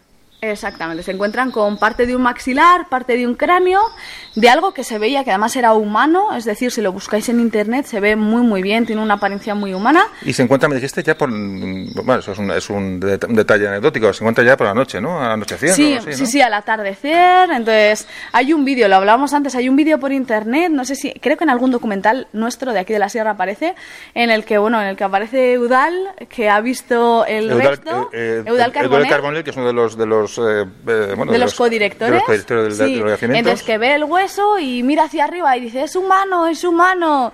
Entonces la verdad que es, es un momento muy... Y la gente que empezó a aplaudir, a Sí, gritar, ¿o qué? aplaudían, sí, Joder, sí, emoción, Yo me imagino ¿no? que ese día por, por aquí por la sierra correría el champán, porque es, es algo muy importante. En ese momento, en el año 94, no había nada. Encontrar con un cráneo humano en nivel de cuántos años estamos de hablando unos entonces? 800.000 años. 800.000 años. Es el nivel TD6, trinchera dolina 6. Y a ese estrato se le puso el nombre de estrato Aurora, en honor a Aurora Martínez, a la arqueóloga que encontró.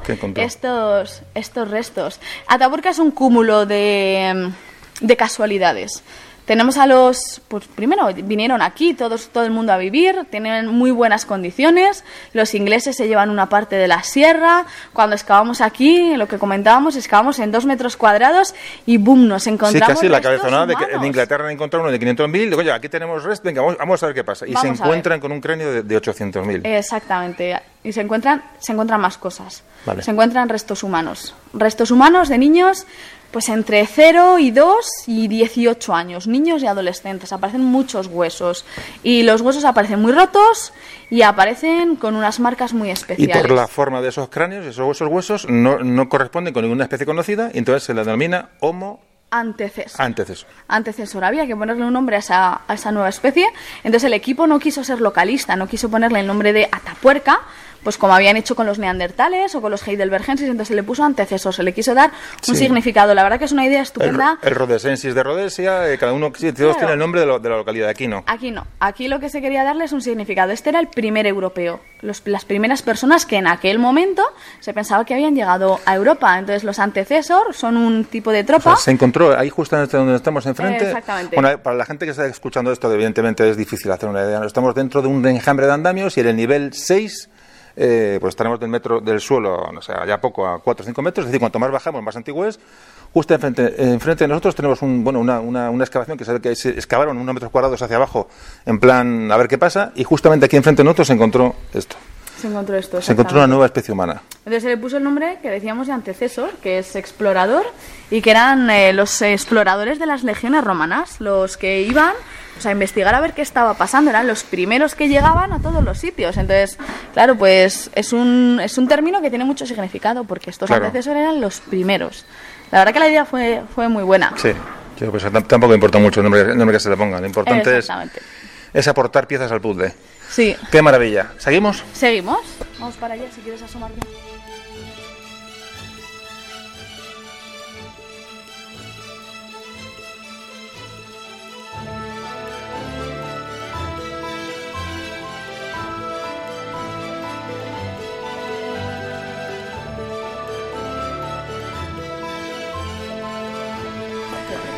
Bueno, son las.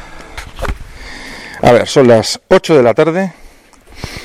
Repito, no ha llovido. Un milagro porque se preveía lluvia. Pues entonces hemos, eh, hemos estado en la cima del elefante. Hemos subido a la grandolina y hemos bajado por el enjambre de, de andamios, que ha sido una auténtica experiencia. Y llegamos al último punto de, de exploración, de excavaciones en Natapuerca, que es la covacha de Los zarpazos. la covacha de los zarpazos. Bueno, eh, cuéntanos, Ángela, ¿qué es esto? Aquí estamos dentro, hemos entrado dentro. Y, bueno, y evidentemente se ven, se llama así porque hay zarpazos en las paredes, ¿no?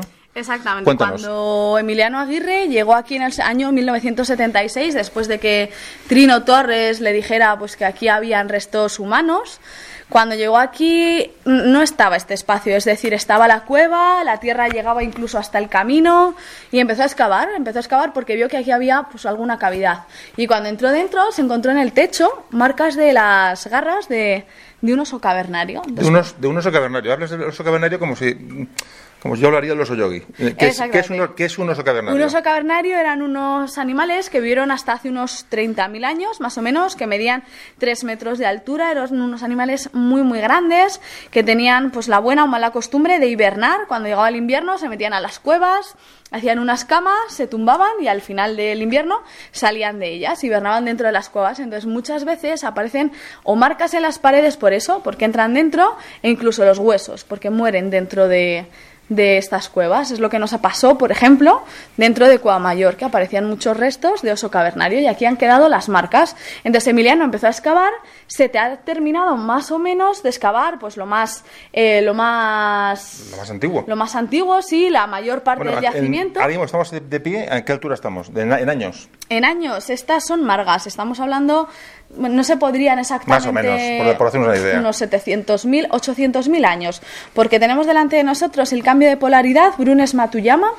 Entonces nos está diciendo que 700 o 800.000 años. Estamos dentro de margas, dentro de unas arcillas muy plastosas que nos suelen aparecer En esta aquí época. en, en Atapuerca. O sea, ahora y en esta estamos época. pisando 800 800.000 años. Exactamente, sí. No hay restos arqueológicos, pero sí, son capaces de. Pero, pero impone. Impone, sí. Impone, claro, tú estás acostumbrada, pero yo, para mí no. Yo pisar sobre 800.000 años y ver que es una excavación y ver que hay las paredes, veo que están marcadas con alfileres de colores, con posibles hallazgos, ¿no? Sí, Es- con es una- capas, mayormente Qué son, son capas Qué barbaridad. que se van marcando. Es increíble. Bueno, perdona, continúa. Es que voy, como estoy absorto, pues te tengo que cortar. No pasa nada.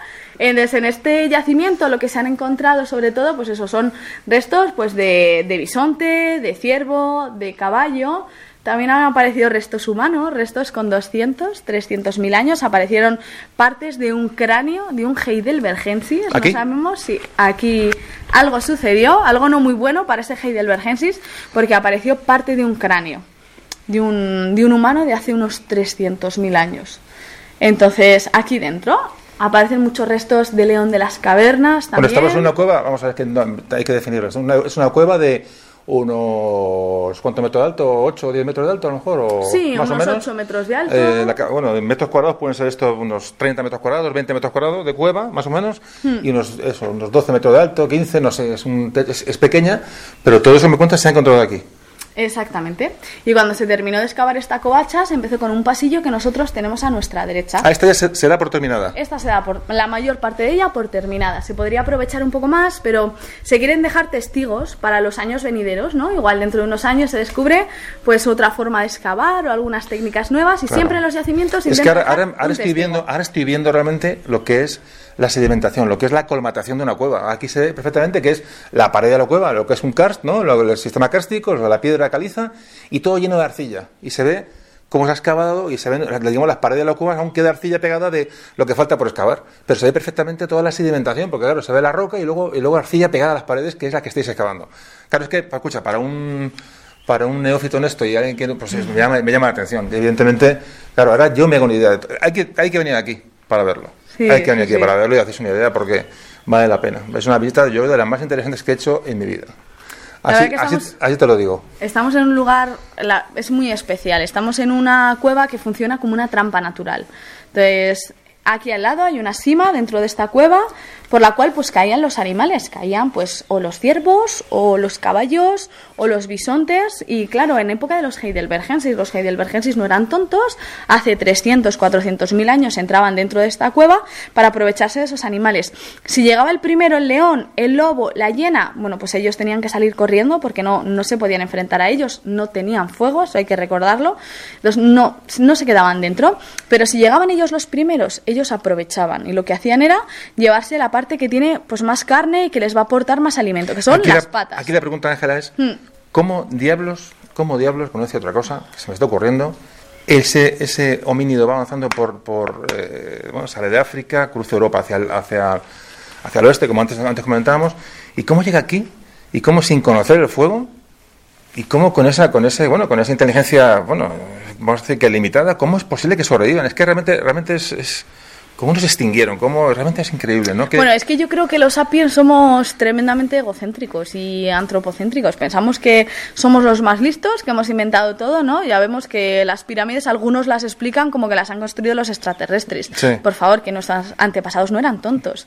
Entonces, claro, tenían otra forma de pensar, tenían el cerebro formado de distinta manera, y pero... estaban muy adaptados al medio. Exactamente, no eran tontos, la necesidad hace mucho, entonces probablemente ellos se darían cuenta que los animales se caían dentro y decían, pues venga, nos vamos para adentro, vamos a coger eso lo que podemos aprovechar. Entonces aquí se llevaban las patas de los animales y se las llevaban a la grandolina, donde hemos estado antes, y ahí las, las machacaban mucho. Claro, porque la gente, hay que decir que la gente, entonces, como antes comentábamos, no cazaban. No, Eran carroñeros, eran y- carroñeros. y recolectores. Exactamente, se aprovechaban de lo que se de lo que se encontraban la, en, la, en la naturaleza. Exactamente. Entonces se los subían arriba. Los Heidelbergensis no controlan el fuego, comen muchos vegetales, más que carne, de hecho.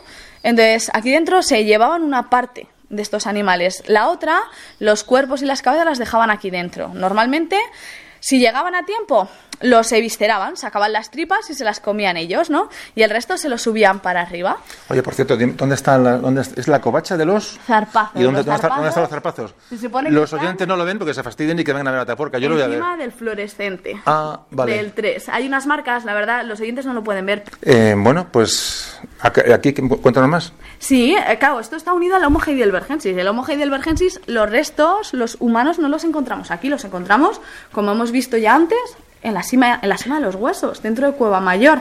Es un pozo en el que se van lanzando ahí dentro, poquito a poco, estos heidelbergensis. Entonces ahí dentro están los huesos.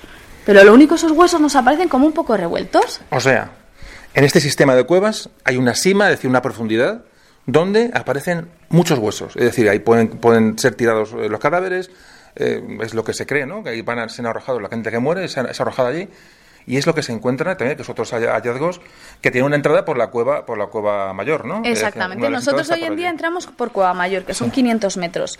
Pero en época de los Heidelbergensis, 400.000 años, ellos entrarían por un lugar más cercano, porque no tenían fuego, entonces no podían aventurarse mucho dentro. Les iba a dar miedo, no sabían qué es lo que había. No había luz, claro, no tenía luz. Exactamente. Entonces entraban e iban echándoles ahí dentro. Nos han aparecido los huesos, pero nos han aparecido un poco revueltos. ¿Y cómo se encuentra la cima, la cima de los huesos? ¿Quién lo encuentra? ¿Qué se encuentra? Bueno, es que la cima de los huesos se conoce desde creo que es 1780 y algo. se, sabía que había restos humanos ahí abajo? y, ya no solo huesos humanos, sino sobre todo huesos de, de oso cavernario de oso cavernario. Pero el que lo encuentra principalmente es Trino Torres. Trino Torres es el ingeniero de minas que en el 76 llega aquí a Tapuerca y le han contado que aquí había restos de oso cavernario, ha visto materiales y entra dentro de Cueva Mayor y encuentra esos huesos de oso, pero además encuentra las mandíbulas humanas de dentro de la cima de los huesos, mandíbulas que no tienen mentón y el mentón es una característica nuestra. La cima de los huesos, eso, bueno, ahí acceder es, hay que pedir permisos, eh, solo acceden la, especialistas y para que no tocar un poco el entorno. Es un lugar muy angosto, hasta hace poco el oxígeno era muy limitado, entonces además se excava muy lento porque hay mucha arcilla, hay que ir con cuidado, entonces se va poquito y allí, a poco. Y allí que se encuentran, o sea, restos de... De, de Heidelbergensis. Claro, os tenéis que imaginar que eso es pues como un sifón que desde abajo hace surgir el agua hacia arriba, como un pozo. Mm. Entonces esos huesos se quedan ahí, sabemos que es de hace 400.000 años o 300.000, mm. pero se revuelven, no nos aparece como una tumba, es decir, no nos aparece todo en conexión. Vale, aparece mezclado entre la arcilla, pero ahí se, han mezclado los restos. Puede que este año me aparezca un cráneo y el año que viene me aparezca un fémur de la misma persona, pero bueno, esa es la labor que llevan en el Instituto Carlos III de Madrid, que lo van durante el año reconstruyendo, es un puzzle.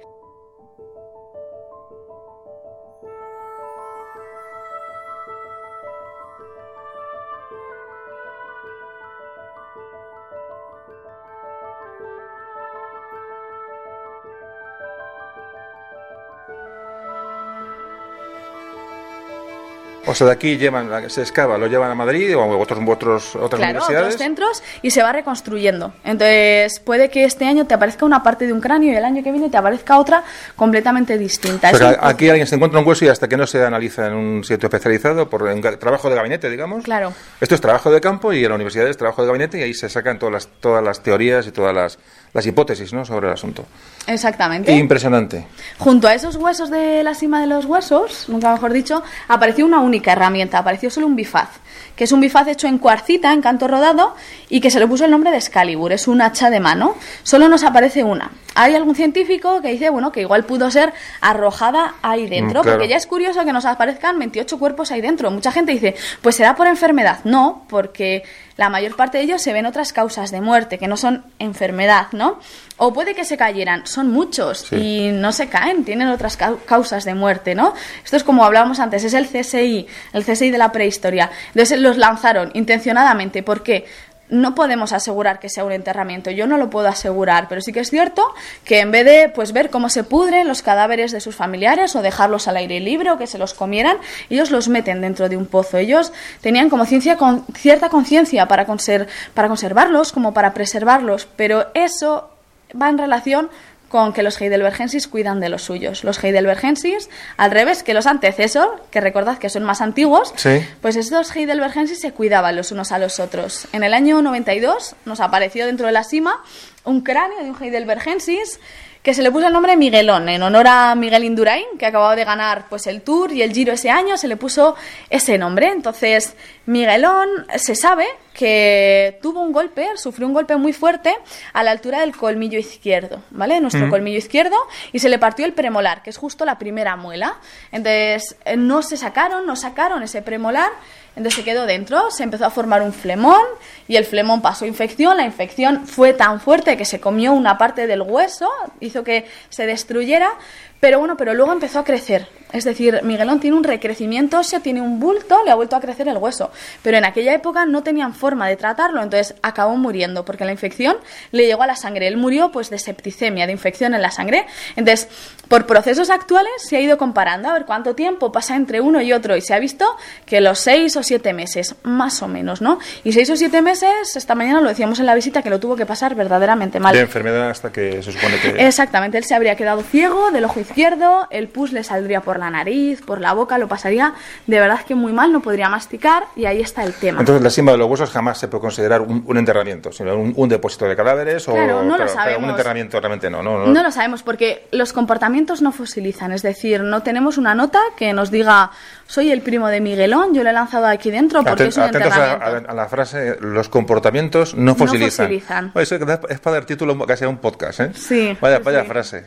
De la verdad que no, no fosiliza, ¿no? Entonces, el tema de Miguelón es que él no podía masticar. Entonces, a él tuvieron que ayudarle, a él tuvieron que masticarle la comida, porque los heidelbergenses tenían un gasto calórico muy alto, entonces tenía, alguien tenía que estar masticándole, porque solo con sangre, con tuétano, con frutos, no podría haber sobrevivido. Entonces, eso significa que lo cuidaron, porque le podrían haber dicho, Miguelón es tu problema, pues ahí te Esto las mismo apañes. pasa en los yacimientos de Georgia, ¿no? En, en ¿Cómo se llama? Dim- En eh, Dimanisi. Dimanisi. ¿No hay un caso también de cuidado No de...? lo recuerdo exactamente. Algo, algo visto por ahí o he oído. Pero bueno, que, es, que ya es curioso que, que no, es, que no se abandona a los, a los, a los individuos que están mal. No, no. Ese, ese caso es muy interesante, pero el de Benjamín a mí me parece más alucinante, lo habéis escuchado esta mañana. Nuestros bebés y los bebés heidelbergensis nacemos con los huesos de la cabeza sin soldar, ¿no? Sí. Y así nos crece a la vez el cerebro, nos crece a la vez el cráneo, y cuando somos adultos, unos 25 años, se fusiona. Pero hay bebés que nacen con ellos fusionados. Sigue pasando hoy en día en los eh, Homo sapiens, pero se opera durante el primer mes de vida y no pasa nada. Pero hace 400.000 años no se operaba esta craneosinostosis, esta fusión de los huesos del cráneo. Entonces Benjamina creció durante toda su vida atrapando, siendo atrapado su cerebro por el cráneo. Entonces no pudo valerse por sí misma, no se podría mover por sí misma, sería distinta al resto de niños de la Esto es, tribu. perdón, esto es otro cráneo que se encuentra en la, cima, en la cráneo. cima, en la cima de los Exactamente, huesos. en la cima de los huesos. Benjamina, entonces, ella no, se- no sería igual al resto de niños de la tribu y a pesar de todo no la abandonan. Es curioso que los, los dos casos, que, los dos cráneos que se encuentran en la cima de los huesos tienen los dos mm, enfermedades. Exactamente. O sea que puede ser, pueden ser ¿Tienen patologías? O sea que solamente pueden ser, se puede indicar que pueden ser muertos, ¿no? Que se, se echan allí, ¿no? Claro, que se echan ya muertos. Ya muertos. Entonces, Benjamina, la verdad que tuvieron que cuidar mucho de ella. Porque... Benjamina, ahora llames Benjamina, no Benjamina, porque Benjamín significa el más querido. No significa el más pequeño, significa el más querido. Entonces, a ella tuvieron que cuidarla mucho. Esta gente era nómada, esta gente vivió ocho años moviéndose de un lado a otro. Al final, Benjamina, con esta patología, no pudo más y, y acabó muriendo. Yo era lo que os contaba en la visita, que un cirujano vino un día a mi visita y de verdad que me dijo que estaba alucinando, porque no entendía cómo una niña con esa enfermedad podía sobrevivir tantísimo tiempo, que a él le parecía algo alucinante, que tuvieron que cuidarla muchísimo, sobre todo que no la apartaron por ser distinta al resto. Claro. Entonces, eso, el hecho de que cuidan a los suyos, nos hace pensar pues que ese depósito, que es encima de los huesos, Claro. no es una casualidad. Claro. Eh, no puede ser igual un enterramiento como los nuestros, pero bueno, pero les tienen respeto, les dejan ahí dentro. Eso es algo, la verdad, que muy, Sí, no, muy no, interesante. no abandonan, eh, no, Sí. no abandonan el cadáver en, la, en la naturaleza, sino que lo, lo depositan en algún sitio. Exactamente, y no sé si tendremos algún oyente zurdo, pero esto probablemente le guste muchísimo, porque nosotros en los individuos de la cima de los huesos encontramos unas marcas en los dientes, son unas marcas oblicuas en los incisivos, en lo que nosotros llamamos paletas, ¿no? Y estas marcas corresponden a usar la boca como una tercera mano. Todos sabemos que la carne cruda cuesta mucho masticarla, entonces estos lo que hacían es coger la carne entre los dientes, estiraban con la mano que menos utilizaban y cortaban con la que más utilizaban. Y a veces esos cortes no eran muy precisos y dejaban marca en los dientes. Y hay marcas que van hacia el lado derecho y marcas que van hacia el lado izquierdo. O sea, cuando, Entonces, cuando apuntan mal con la, con la piedra de corte y se dan en un diente, se dan en un- deja la marca, Deja la marca del exactamente. diente. Van dejando la marca. Entonces, ahí hacia un lado y ahí hacia otro. Eso nos demuestra que eran zurdos. Nosotros antes, zurdos y diestros, claro. Claro. Decíamos que eran ambidiestros, pero hay un estudio que sacó hace muy poquito, Eva Poza, del equipo de Atapuerca, y ella comparó las marcas que quedan en nuestro cráneo de la lateralidad, del hecho de que seamos zurdos o diestros, porque nuestro cerebro se desarrolla distinto, se desarrolla más un hemisferio que el otro, y deja marca en nuestro cráneo. Pues ha comparado las marcas del cráneo, las marcas de los dientes, y he visto que ya había zurdos en Atapuerca hace 400.000 años. Ahí tenéis, pues bueno, una razón para defenderos, queridos zurdos de Memorias de un Tambor. Sí. bueno, todo esto que está contando Ángela eh, lo, podemos haber hablado, en, como, como hemos hablado en la primera parte del programa, ¿no? desde nuestra casa con nuestros micrófonos y conectados y grabando, pero contarlo aquí, dentro de, una, de la covacha de los, de los, de los zarpazos, dentro de una cueva, de un karst de, que está ya excavado y que aquí se han encontrado pues, todo tipo de, bueno, de restos, pues la, lo hace todo muy especial. Realmente eh, le da un encanto a todo lo que estamos hablando, pues muy especial. Pues vamos a salir, ¿qué hacemos ya? ¿Hemos, hemos acabado la visita? Sí, ya hemos terminado. Pues vamos a coger el camino de vuelta, vamos a ir a, vamos a coger la trinchera, ya hacia la puerta, hacia la puerta de salida y, nada, y poco más.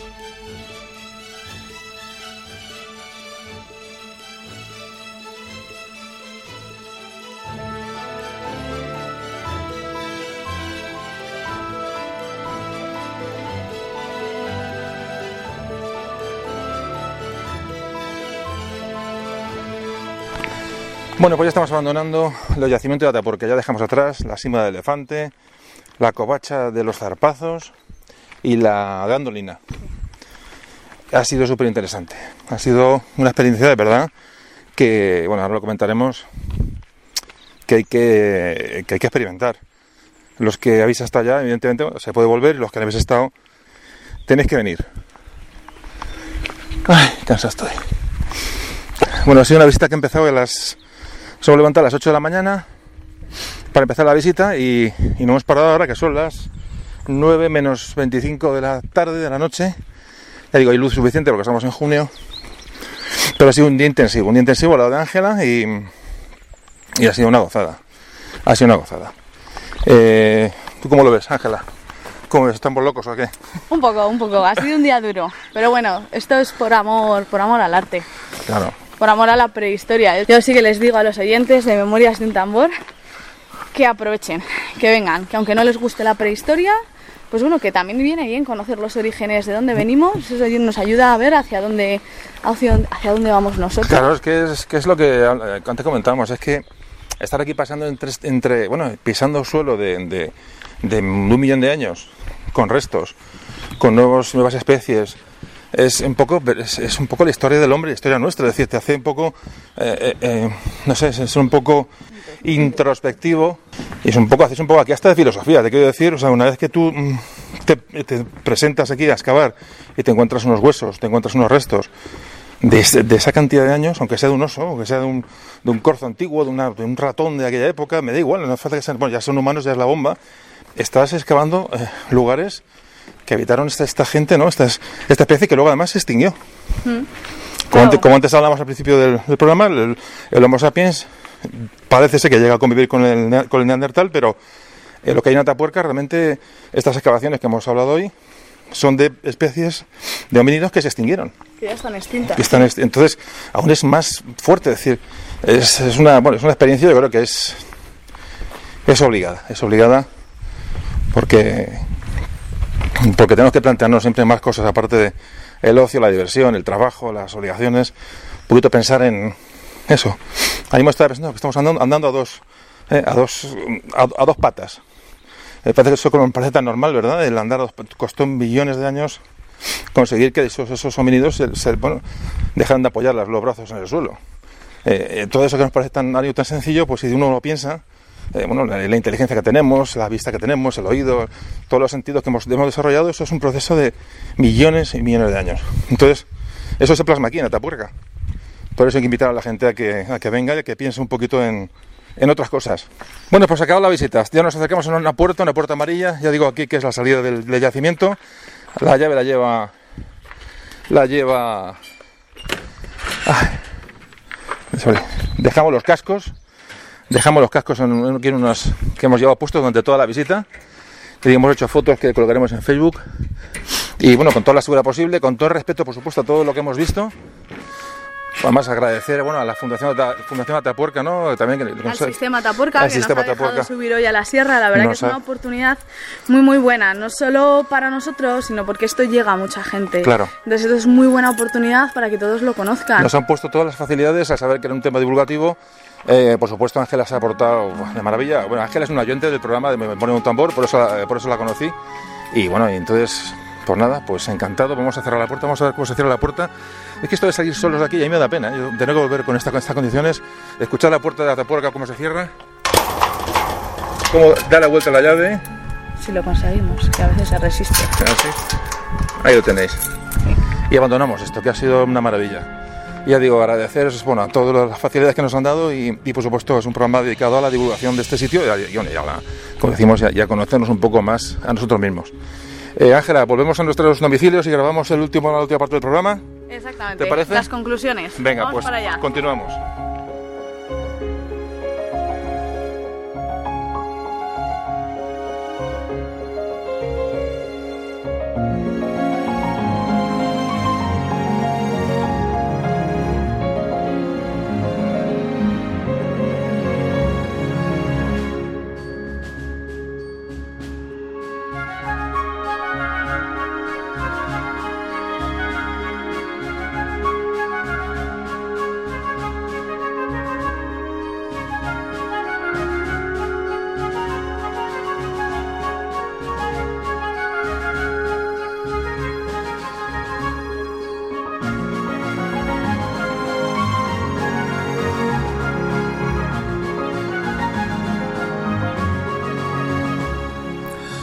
Bueno, familia, ¿qué os ha parecido la visita? Increíble, ya estamos en, nuestras, en nuestros domicilios particulares. Eh, Ángela, ¿qué tal? ¿Cómo va la cosa? Muy bien, muy bien, muy contenta de cómo salió el día, la verdad es que nos fue muy bien. Fue una maravilla, vamos, ya digo que, amenazó lluvia durante todo el día, las predicciones eran de tormentas fuertes y aquello, bueno, y nos respetó, que si no hubiera sido, bueno, hubiéramos grabado igual, pero era un poco más, más desagradable. Eh, bueno, ya digo, la visita fue, luego hablaremos de la visita al yacimiento en general, para que, a modo de un poco publicitar y que sepáis lo que vais a encontrar cuando vayáis a Atapuerca. Eso lo haremos un poco al final del programa. Y era personalmente por eso, por eso que ya estamos en nuestros, grabando en, delante, delante del micro, sentados tranquilamente en nuestra silla, en nuestro sillón. Y nada, pues por recordar que fue un día estupendo, que, que fue una maravilla las facilidades que nos dieron, como antes he comentado, y que lo pasamos muy bien y que, bueno, y que espero que sea un documento que os haya trasladado a todos a, bueno, al yacimiento, al que pueda ir a verlo, al que lo ha visto y al que no pueda, por lo que sea, no, no puede ir nunca a verlo porque, bueno, por mil circunstancias, la idea es que y haberos eh, llevado de la mano por allí, ¿no? Haberos trasladado a lo que es aquella, aquella maravilla de lo que es de, la, de nuestra historia y de nosotros mismos, ¿no? Que es, que es Atapuerca, ¿no, Ángela? Que la verdad que fue un día estupendo. Mm, sí, sí, hubo de todo, hubo aventura, comimos muy bien. La verdad que es de agradecer que Fundación Atapuerca, pues bueno, nos, como ya hemos dicho, nos dejara pasar y pudimos, pudimos estar allí. El sistema Atapuerca, la verdad que siempre nos ha dado facilidades y pudimos conocer el yacimiento y darlo a conocer a todo el mundo, ¿no? Porque igual no todos tenemos tiempo, tenemos posibilidad de ir a verlo. Claro, y eh, para mí fue un lujo, bueno, verme aquellos andamios, que tantas veces he visto en libros, en fotografías, en reportajes, en documentales, verme allí, además solos, eh, eh, con esa, parece que no, pero la soledad también, el no estar con, más público, también hace que sea todo mucho más, más, no sé, más, más intenso. bueno, mm. recuerdo que hubo una bajadita por ahí por una de las cuestecitas que realmente, en fin, en fin, o sea que, pero vamos, sí, sí, sí, sí, sí, hubo una, una, un momento de decir, venga, tengo que bajar porque tengo que llegar a este tengo que llegar, si no, para otra cosa me lo pienso, pero por, por ver aquello, la verdad que... Yo sí que es cierto que José Carlos alucinó cuando llegó allí y la verdad que la gente alucina. Yo la primera vez que llegué allí a excavar, cuando estaba en primero de carrera, bueno, me quedé, a mí me tocó la grandolina, yo me quedé completamente alucinada porque a mí me pusieron a excavar y como dos días después llegó Aurora Martín que es la que descubrió el antecesor y se puso a excavar a mi lado. Y entonces yo había leído tanto que es que me quedé completamente alucinada. Yo estaba catatónica, vamos. Es, la verdad que es una experiencia increíble. Sí que es cierto que en Atapuerca somos muy afortunados. Tenemos una excavación, bueno, con las últimas tecnologías y la verdad es que da gusto excavar allí. Yo estar allí, de luego, con, contigo ahí en, el, en la gran maestra, también nos acompañó, nos acompañó mi mujer, estábamos allí los tres solos y, y yo recuerdo que cuando llegamos a la Grandolina, lo que es a la, la zona de, la Grandolina, la zona que es mítica, porque realmente lo ves, lo ves en cualquier lado, realmente creo que es yo creo que de los sitios que he estado en mi vida más, que más he disfrutado. O sea, la imaginación, el, realmente emocionante, lo digo, íbamos grabando, con lo cual vas pendiente de cosas, vas tal, pero, pero realmente yo creo que fue, la, definición es emocionante y no, y no, vamos, no exagero absolutamente nada. Y a mí me cuesta mucho, o sea, eh, que me sorprendan las cosas porque, bueno, realmente yo no está, he visto muchas cosas y tal, pero, pero estar allí realmente es uno de los momentos que uno, como dice el otro, cuando uno ya recuerda lo que ha hecho durante su vida, como digo yo, esa vista en la grandolina, la verdad, que para mí ha sido una de las cosas más, más impactantes, más impactantes, estar delante de, nuestro origen, de, impresionante, impresionante. La verdad que, que, bueno, vamos a, vamos a proseguir, pues si no estamos aquí hablando de Atapuerca y vamos a seguir contando cosas de Atapuerca. Por cierto, eh, Resulta que, bueno, llegamos de la visita, acabó la visita y hace un par de días me dice Ángela, me pone un WhatsApp, me dice, te tengo preparada una sorpresa. Y dije, vale, mm, dije, ah, pues qué sorpresa será, no, no sabía qué. Y ya me cuenta que eh, nuestra amiga, nuestra compañera de, de, podcast, realmente no deja de ser una oyente, aparte de, de una excelente divulgadora, historiadora y arqueóloga, resulta que, resulta que no, es verdad, es que me dice, he, conseguido una entrevista con uno de los codirectores del yacimiento. Ya me dejaste absolutamente perplejo. Mm, yo estoy haciendo la tesis doctoral en el CENIE, en el Centro de Investigación de Evolución Humana que hay en Burgos, y claro, José María es compañero de allí, entonces la verdad que se me ocurre eso, pues grabar una entrevista, porque además, qué, qué mejor que un codirector, ¿no? para acercarnos un poco a Tapuerca. Ya habéis visto una parte, quizás pues la parte más cercana a las visitas, que soy yo, ¿no? es decir, una guía, pero también está bien pues bueno pues conocer a esa gente que originó el proyecto Atapuerca, esa gente que realmente es la que está la que está a la cabeza del, del proyecto. Entonces la verdad que yo creo que es una entrevista muy muy interesante y la verdad que damos las gracias a José María por hacernos un huequito. ¿Quiénes son los tres los tres codirectores de Atapuerca? Nombrarlos, por favor. Sí, mira, eh, en un principio fue Emiliano Aguirre y cuando Emiliano Aguirre se jubiló dio paso pues, a sus tres pupilos, que son Juan Luis Arzuaga, Eudal Carbonel y José María Bermúdez de Castro Risueño, que son los tres actuales codirectores que están, que están hoy en día con nosotros en la, en la excavación. Entonces, la entrevista es a José María Bermúdez de Castro, ¿no? Exactamente. Bueno, yo no tengo el gusto de conocer a, bueno, a José María, también de aquí, por si bueno, si tú escuchas, si un día hablas con él, por favor, hazle llegar mi agradecimiento como director de este, de este tinglado, ¿no? Y sobre todo por, de parte de los oyentes, pues también me gustaría que se lo agradecieras porque esto lo va a escuchar mucha gente y eso es que la gente va a estar agradecida. No es fácil hacer entrevistas a este tipo de, personas, son personas que, bueno, que tienen sus charlas, sus conferencias, son gente que está, bueno, a un nivel de divulgación, eh, bueno, por encima, pero, bueno, el que haya accedido a a, bueno, a, darte unas, a darte unas, una, una entrevista y poderla, y poderla publicar aquí, me parece, me parece un lujo. Y nada, ¿escuchamos la entrevista? Perfecto.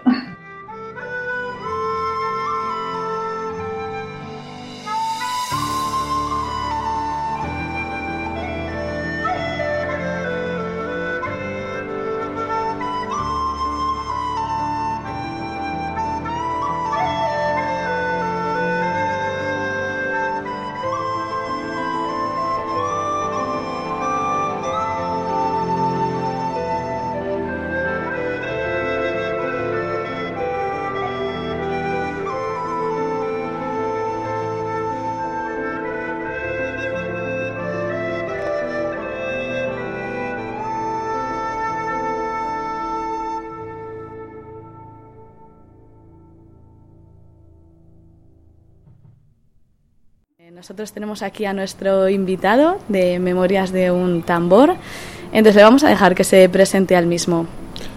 Hola, ¿qué tal? ¿Cómo estáis?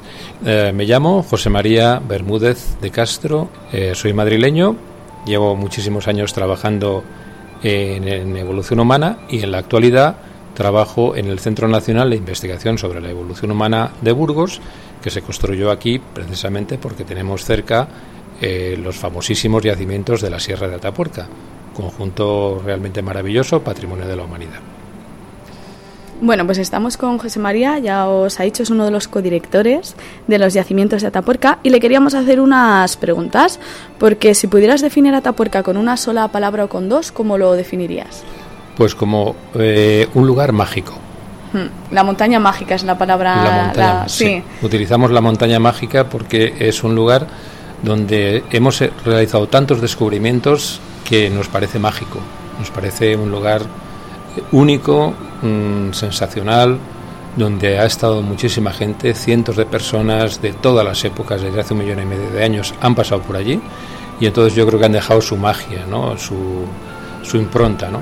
Y entonces estar allí para nosotros es como algo increíble, ¿no? tiene una energía positiva o negativa, según se mire, que hace que te atraiga, ¿no? es un lugar muy atractivo, ¿no? que tiene como una especie de imán para las personas que trabajamos allí. Hmm.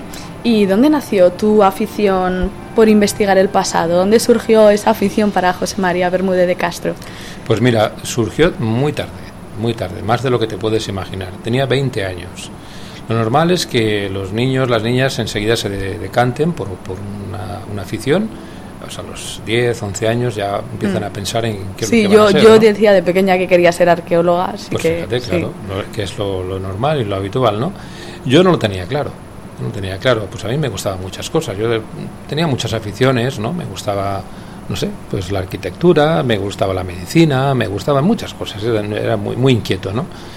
Hasta que un buen día en la universidad, con 20 años, fui a una clase, eh, además de oyente, eh, una clase de cuarto de carrera, y allí escuché a un catedrático de antropología, que ya se habrá retirado, y empecé a escuchar eh, pues mm, cosas sobre evolución humana, lo que se conocía en aquella época. Te estoy hablando de los años 70 mm, del siglo pasado, ¿no? Y entonces escuché la palabra mágica, Chucutien, un yacimiento mítico muy parecido a Tapuerca, patrimonio de la humanidad, que se excavó en los años 30, 40 del siglo pasado que los fósiles se perdieron en la Segunda Guerra Mundial y bueno, pues eh, han quedado réplicas, reproducciones y demás y las expuso. Aquel, aquel catedrático expuso aquello, contó aquello, yo me quedé maravillado. No, no, no entendía nada, no comprendía nada porque mm, se me había contado que todo eso era mentira y que era una cosa que había que... Bueno, era un tabú, un tema mm. tabú, ¿no? Cuando lo escuché en la universidad me quedé maravillado y dije, esto es lo que yo voy a hacer a lo largo de mi vida. Y así ha sido. Mm. ¿Y qué querías ser de pequeño? Cuando eras pequeño tú decías, pues yo de mayor quiero ser bombero, quiero ser... Pues de pequeño no recuerdo, yo me, gustaba, ya te digo todo, ¿no? Cuando era niño no, recuerdo qué cosas decía, decía cosas extrañas y demás, como todos los Sí, que siempre habías tenido inquietud, pero que nunca habías definido esa inquietud. Nunca había definido, pues me gustaban cosas, había cosas que me gustaban más, la naturaleza me gustaba mucho, siempre sacaba buenas calificaciones en las asignaturas que tenían que ver con la naturaleza, eh, es lo que se llama hoy día pues no sé cómo se llama la asignatura. Ciencias naturales. Ciencias naturales y demás. Siempre ahí sacaba muy buenas calificaciones, mm. ¿no? Ya me iba por ahí. Eh, geografía también me gustaba mucho. La historia no me disgustaba, aunque la historia más complicada ya era más difícil, ¿no? Pero bueno, yo creo que me gustaba un poco casi todo, ¿no? Mm. Pero no, tenía, no lo tenía bien definido, ¿no? Yo creo mm. que hasta que eh, no fui a la universidad y primero estuve eh, en la Facultad de Medicina. Lo que pasa es que coincidió con una época muy, muy difícil, muy dura, que fueron los últimos años de la dictadura, en la que la universidad se cerró. Y eso pues me permitió conocer otras, otras cosas, otras universidades, otras facultades, y entre ellas la de biología, que fue donde finalmente acabé comenzando la carrera. Sí, y entonces, eh, si no te hubieras dedicado a esto, ¿a qué te hubieras dedicado? ¿Hubieras seguido con tu carrera de medicina? Pues es posible, mira, es posible porque la medicina me parece muy interesante, muy bonita, ¿no? Hmm. Eh, es una, una, carrera, yo creo que mm, mm, que también hay que hacer investigación si quieres si quieres estar al día y bueno, pues estudiar las enfermedades y curar a la gente y todo esto pues me parece algo realmente fascinante, ¿no? Realmente yo creo que la arqueología o la paleontología no es la medicina de la historia, conoces lo que ha pasado, lo que sigue pasando, ¿no? Y la medicina realmente nos analiza por dentro, la paleontología nos analiza por fuera, a través de la historia. Sí. ¿Y dónde ves el mundo de la arqueología dentro de 20 años?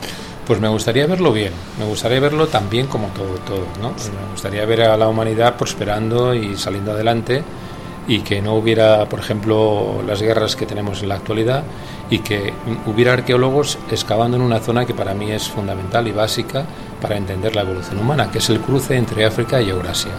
Es esa zona de Próximo Oriente hmm. en la que hay continuas guerras, continuos conflictos, pero que allí hay muy probablemente muchos yacimientos precisamente porque en las épocas eh, glaciales, en las que el hemisferio norte hacía mucho frío, aquella zona era, se convertía en un auténtico vergel.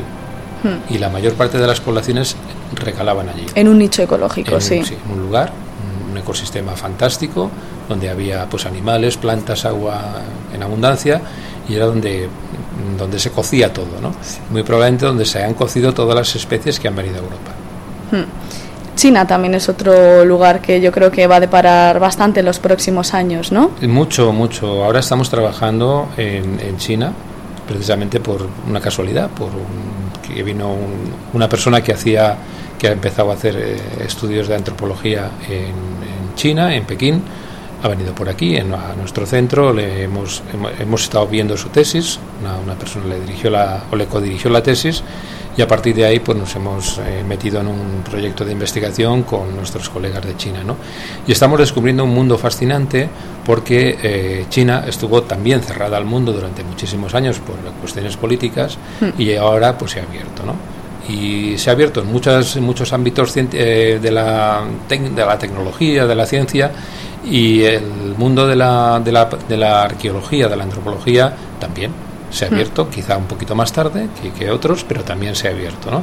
Y ahora tiene unas posibilidades tremendas en investigación, Sí. muy grandes, porque China es un país enorme, muy rico en yacimientos, extraordinario, y estamos ahora disfrutando eh, del conocimiento de algo que, eh, que antes simplemente lo veíamos en los- las publicaciones antiguas.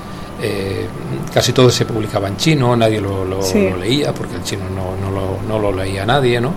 Y ahora pues estamos consiguiendo que todo esa- ese material, toda esa información salga a la luz. Vale, ¿y cuál es la estrategia a adoptar en Atapuerca en los próximos años? ¿no? ¿En qué foco se va, se va a centrar? Pues mira, todavía quedan muchísimos años para terminar Grandolina. Cima de los Huesos quizá quede menos tiempo, todavía queda algo por, por seguir trabajando. Por supuesto, el estudio del material va a continuar durante, muchísimos años, pero eh, bueno, el yacimiento se terminará de excavar, pues es un yacimiento limitado. ¿no? Pero Grandolina no, Grandolina tiene para, para 20, 30, 40 años sin ningún problema. Lo mismo te digo de la Sima del Elefante. Es decir, son dos focos fundamentales donde donde va a estar trabajando el equipo que venga a continuación de nosotros durante muchísimo tiempo. Pero es que además hay también un proyecto importantísimo del Holoceno. La cueva del Mirador, el Portalón y todos los yacimientos que se van a encontrar además de estos dos.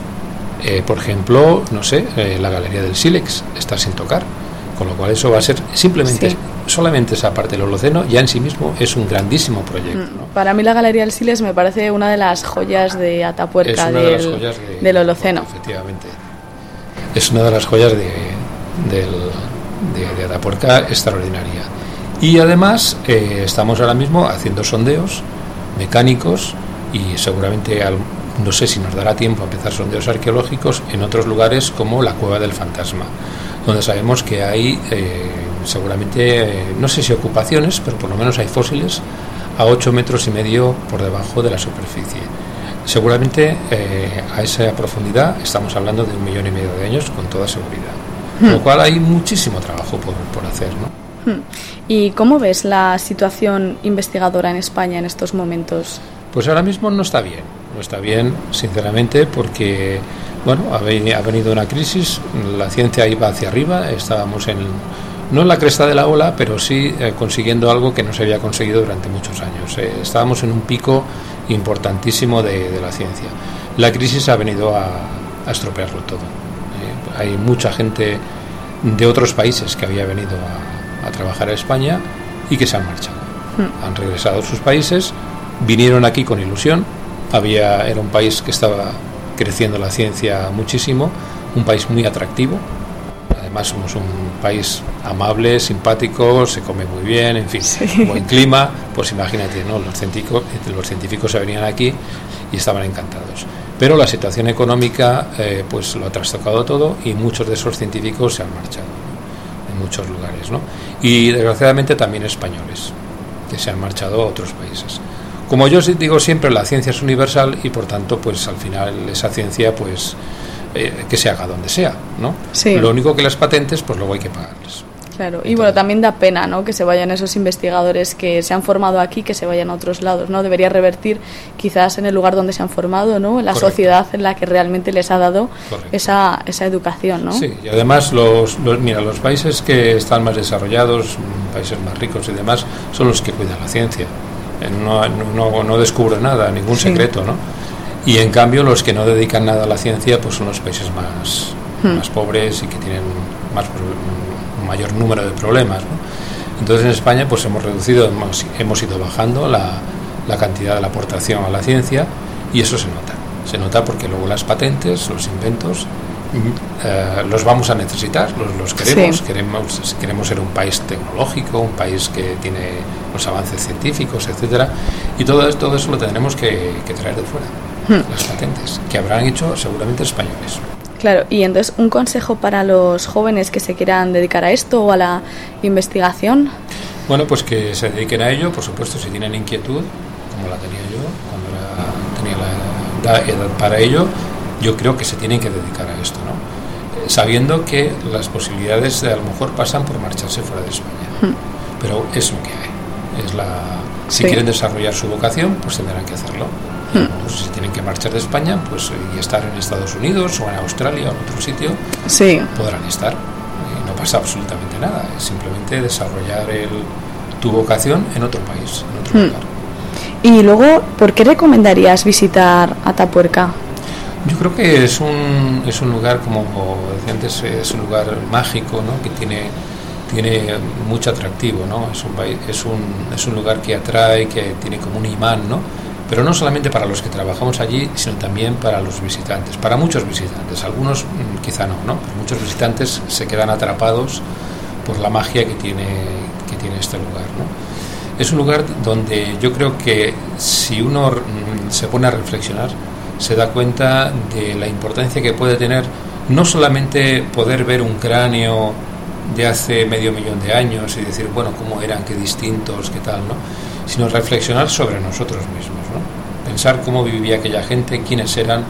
Había otras especies distintas de la nuestra, diferentes completamente, que vivían de otras cosas, y reflexionar sobre lo que somos en la actualidad, ¿eh? y pensar y leer y decir, bueno, éramos tan diferentes a aquellas otras especies humanas que hubo allí y darnos cuenta que no somos tan diferentes. Entonces todo eso te hace reflexionar, pensar y quizá incluso yo creo que te puede hacer mejor persona, ¿no? Hmm. yo creo que es un lugar para ir, para sentarse, para reflexionar, para mirar un atardecer y para pasar ahí un fin de semana simplemente sentado mirando los yacimientos o mirando cómo se excava o mirando cualquier cosa, ¿no? Yo creo que, que merece la pena pues muchas gracias José María por la entrevista. Encantado. Volvemos al programa.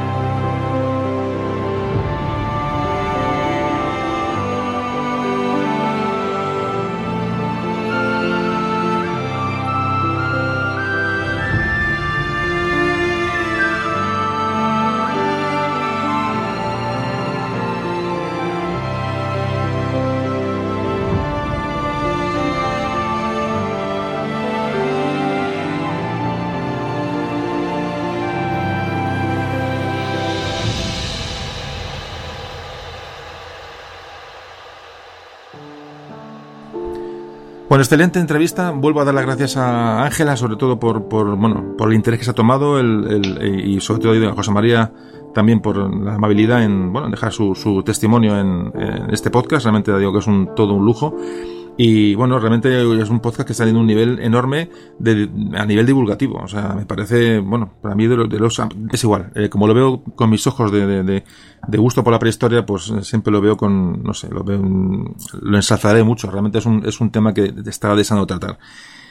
Escuchada la entrevista, vamos un poquito ya a cerrar, vamos a la cuesta abajo del podcast, vamos a cerrar el programa, vamos a irlo cerrando simplemente ya con ¿Cómo vamos a recomendar a la gente que nos escucha, a, todo la, bueno, a los que escuchan este podcast, eh, qué tenemos, cómo meter ese, digo, ese gusanillo para que vayan a Atapuerca? Es decir, primero, cómo se visita Atapuerca, dónde está, dónde está Atapuerca y qué tenemos que hacer para visitar Atapuerca. Hay que hacer, hay que hacer em, reservas. Eh, ¿Cómo va esto, Ángela? Bueno, mirad, Atapuerca está en las afueras de Burgos, está más o menos pues, a unos 15 minutos de la ciudad de Burgos y la sierra es patrimonio de la humanidad desde el año 2000, entonces no podemos subir con nuestro propio coche a ver los yacimientos porque pues bueno, pues estropearemos la sierra, no está permitido. Entonces nosotros lo que hacemos es poner un autobús a la sierra y se sube con una visita guiada.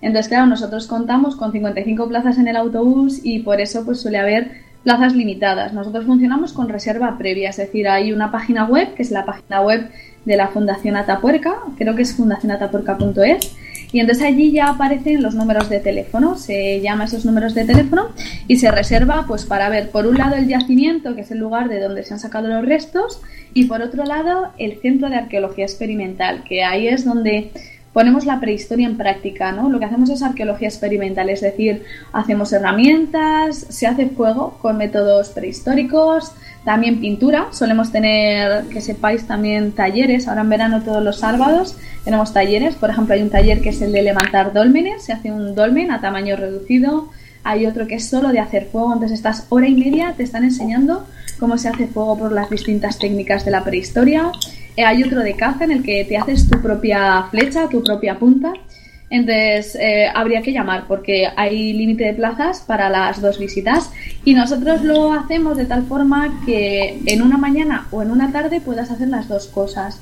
Los yacimientos se ven más o menos en una hora y media y el parque pues en una hora o en, o en hora y cuarto. Entonces se puede hacer o en una mañana o en una tarde. Y ellos ya en reservas te dicen, pues tienes que acudir al centro de recepción eh, de Atapuerca o tienes que acudir, acudir al centro de Ibeas, porque nosotros pues nos encontramos entre Eibeas de Juarros y Atapuerca. Entonces hemos colocado dos centros de recepción en cada pueblo. Entonces ellos ya te lo dicen y ya allí acudes y haces la visita pues o toda una mañana o toda una tarde. Eh, se nos ha olvidado comentar el tema del Museo de la Evolución Humana que hay en Burgos. Eh, ¿Tú qué recomiendas? ¿Verlo antes de, las, de, las, de la visita a los yacimientos o después? Porque es otra visita, otra visita que tampoco hemos comentado y es importante. Mm, yo lo vería después porque el yacimiento es como una visita muy activa, es decir, el museo vas a tener que leer eh, por ti mismo, entonces es mejor primero ver la del yacimiento, que es pasiva, que te lo están contando, que tú lo entiendes, que te haces una idea, y luego vas al museo. La verdad que el Museo de la Evolución Humana a mí me gusta mucho, es un edificio primero impresionante por el edificio en sí, mucha gente no lo entiende. Ve un edificio muy grande y dice, no, estos son estos edificios nuevos, no. Lo que intenta capturar es la luz, tiene la estructura por dentro además de la trinchera del ferrocarril, está todo muy, muy bien pensado, está orientado a la sierra de Atapuerca, a baldosas y todo. Entonces, allí están los restos. Está orientado eso pues a que veamos pues la evolución biológica y la evolución cultural. Entonces yo sí que recomiendo recomiendo ir a verlo y sobre todo después del yacimiento y del y del parque, porque ya por lo menos te ha creado una imagen de la prehistoria en la cabeza y luego se ve de otra manera. Hay que decir que el museo está en Burgos, en la, capital Burgos, ¿vale? Eh, yo, mira, bueno, haría un inciso aquí eh, hmm. en que mm, hoy hemos puesto un poco la semilla para que la gente que ha escuchado esto pues vaya a Taporca con una, con una visión eh, positiva, diferente de lo que es el sitio. Porque es que os voy a leer, simplemente lo tenía aquí preparado, un, eh, una crítica, bueno, en Internet, como sabéis, hay críticas, de, la gente puede criticar todo lo que quiera, poner, eh, evaluar todo lo que quiera de una manera, bueno, libre. yo tengo mis reticencias sobre ciertas cuestiones en cuanto a las opiniones en Internet, realmente bueno, estoy de acuerdo en algunas otras, ¿no? Yo creo que no, se puede poner lo que uno quiera en Internet y porque puede equivocar y, me parece que hay trabajos, hay trabajos como este de Ataporca, como el que realiza Ángela y toda la gente que está ahí trabajando, eh, que si, que, que una persona, o nuestro podcast, eh, yo soy un poquito para eso, le digo, reticente a, a, eso, dejar que cada uno deje en sí lo que quiera dejar, porque puede hacer mucho daño un trabajo que se hace con ganas, con ilusión y con, y con un esfuerzo, y ya digo, entonces os voy a poner un ejemplo, fijaos, eh, os voy a leer una crítica de una visita a Atapuerca en el ranking de opiniones hay 389 opiniones, ahora mismo a día de hoy, cuando lo estoy leyendo, hay 220, 223 excelentes, es decir, gente que lo, cataloga visita Atapuerca como excelente, 93 muy buenas, normal 26, malas 5 y pésimas 9. Bueno, es decir, es abrumador lo que la gente opina a favor de Atapuerca. Y si habéis escuchado este podcast, todavía iréis más preparados y más predispuestos a que os guste. Pero voy a leer una crítica de una persona que, que pone pésimo. Para que veáis la discusión. Habla que ha estado en agosto de 2015, es decir, hace, hace nada, el año pasado. Tenéis una crítica de una persona que deja aquí, pues, su, deja aquí su perla, ¿no? Con total libertad. Eh, dice, decepcionante. La califica la visita como pésima. Dice, si esperas ver algo interesante, olvídate. Allí lo único que hay son andamios. El precio de la entrada es muy barato, 6 euros. Lo peor es hacerte una kilometrada para ver barro y poco más. Dice, lo peor es que van con prisa. Dice, el conductor arranca antes de que estemos sentados. Yo, que estoy embarazada, me pareció un detalle muy feo. Me, me tambaleé y conseguí sentarme de milagro. La visita la salvó un poco la guía, que era muy amena, menos mal, no sabemos si eras tú. Dice, pero en resumen, te pasas una hora de pie viendo andamios y fotos que te enseña la guía y que las puedes ver en Wikipedia. Dice, te ponen un casco dice, y te dan ganas de reírte cuando acabas la visita. Dice, hay más peligro en las fiestas de mi pueblo. Eh, bueno, esto vaya, vaya por, porque realmente no estamos preparados para estas cosas que decía. Eh, es un poco el, motivo de estos podcasts. Eh, o sea, eh, ahora me han relleno un poquito para Ángela, un poco una, reflexión personal. Eh, dice, bueno, ¿por qué una persona hace esto como Ángela o como yo? Nos dedicamos, porque Ángela, bueno, ahora hablaremos que son, son voluntarios en, en, el trabajo que hacen allí, que también quiero dedicarle un minuto solamente a eso. Dice, bueno, bueno, ¿por qué hace estas cosas? Pues lo hago por esta, por esta opinión no para ir contra esta persona. Esta persona es, es, em, realmente no tiene mm, criterio, no tiene formación, no tiene, y es una pena, es una pena que alguien pueda decir eso. Y es más pena todavía que alguien pueda plasmar libremente esa opinión en una, en una red, para que alguien lo lea y le pueda echar para atrás. Es decir, no todas las opiniones son válidas. Para nada. Para mí, ¿eh? es una opinión muy personal, y sí que no, no puedo involucrar a nadie. Pero realmente, el dejar que la gente, la gente libremente ponga esta absoluta bobada, realmente lo que está haciendo es daño a... Bueno, leo la siguiente opinión de... No sé quién la escribe, no sé, a quién da igual quién la escriba, exactamente igual. Dice, la califica la visita como pésima y dice, fijaos, comentario corto, la titula como tres andamios. Dice, 200 metros en línea recta en los que hay tres andamios en donde excavan un mes al año. Completa desilusión. Evidentemente, es gente que va sin una, una mm, preparación previa. Eh, entonces, a lo que vamos. Por eso estamos aquí. Realmente yo podía estar haciendo otras cosas, Ángela podía estar haciendo otras cosas, y por eso estamos aquí grabando, y hemos grabado en Aeropuerca y nos hemos pasado de maravilla, y pero hemos dedicado un esfuerzo, le hemos dedicado una ilusión a que vos, a que vosotros os llegue esto. Es decir, que no haya nadie que llegue allí y vea tres andamios. Esa es la misión de este podcast. Y esta es la misión que Ángela desarrolla como voluntaria en Atapuerca. Y que tantas otras personas desarrollan como eh, de manera absolutamente desinteresada en otros niveles culturales para, bueno, para sobre todo fomentar las humanidades, fomentar la cultura y fomentar la historia, fomentar lo que se tercie. Muchas veces uno puede pensar, bueno, ¿qué lleva una persona a estar aquí grabando horas un podcast? ¿O qué lleva una persona como Ángela a, dejar allí sus mañanas y sus tardes eh, excavando, excavando gratis, excavando como voluntaria, que hablaremos un poquito de eso?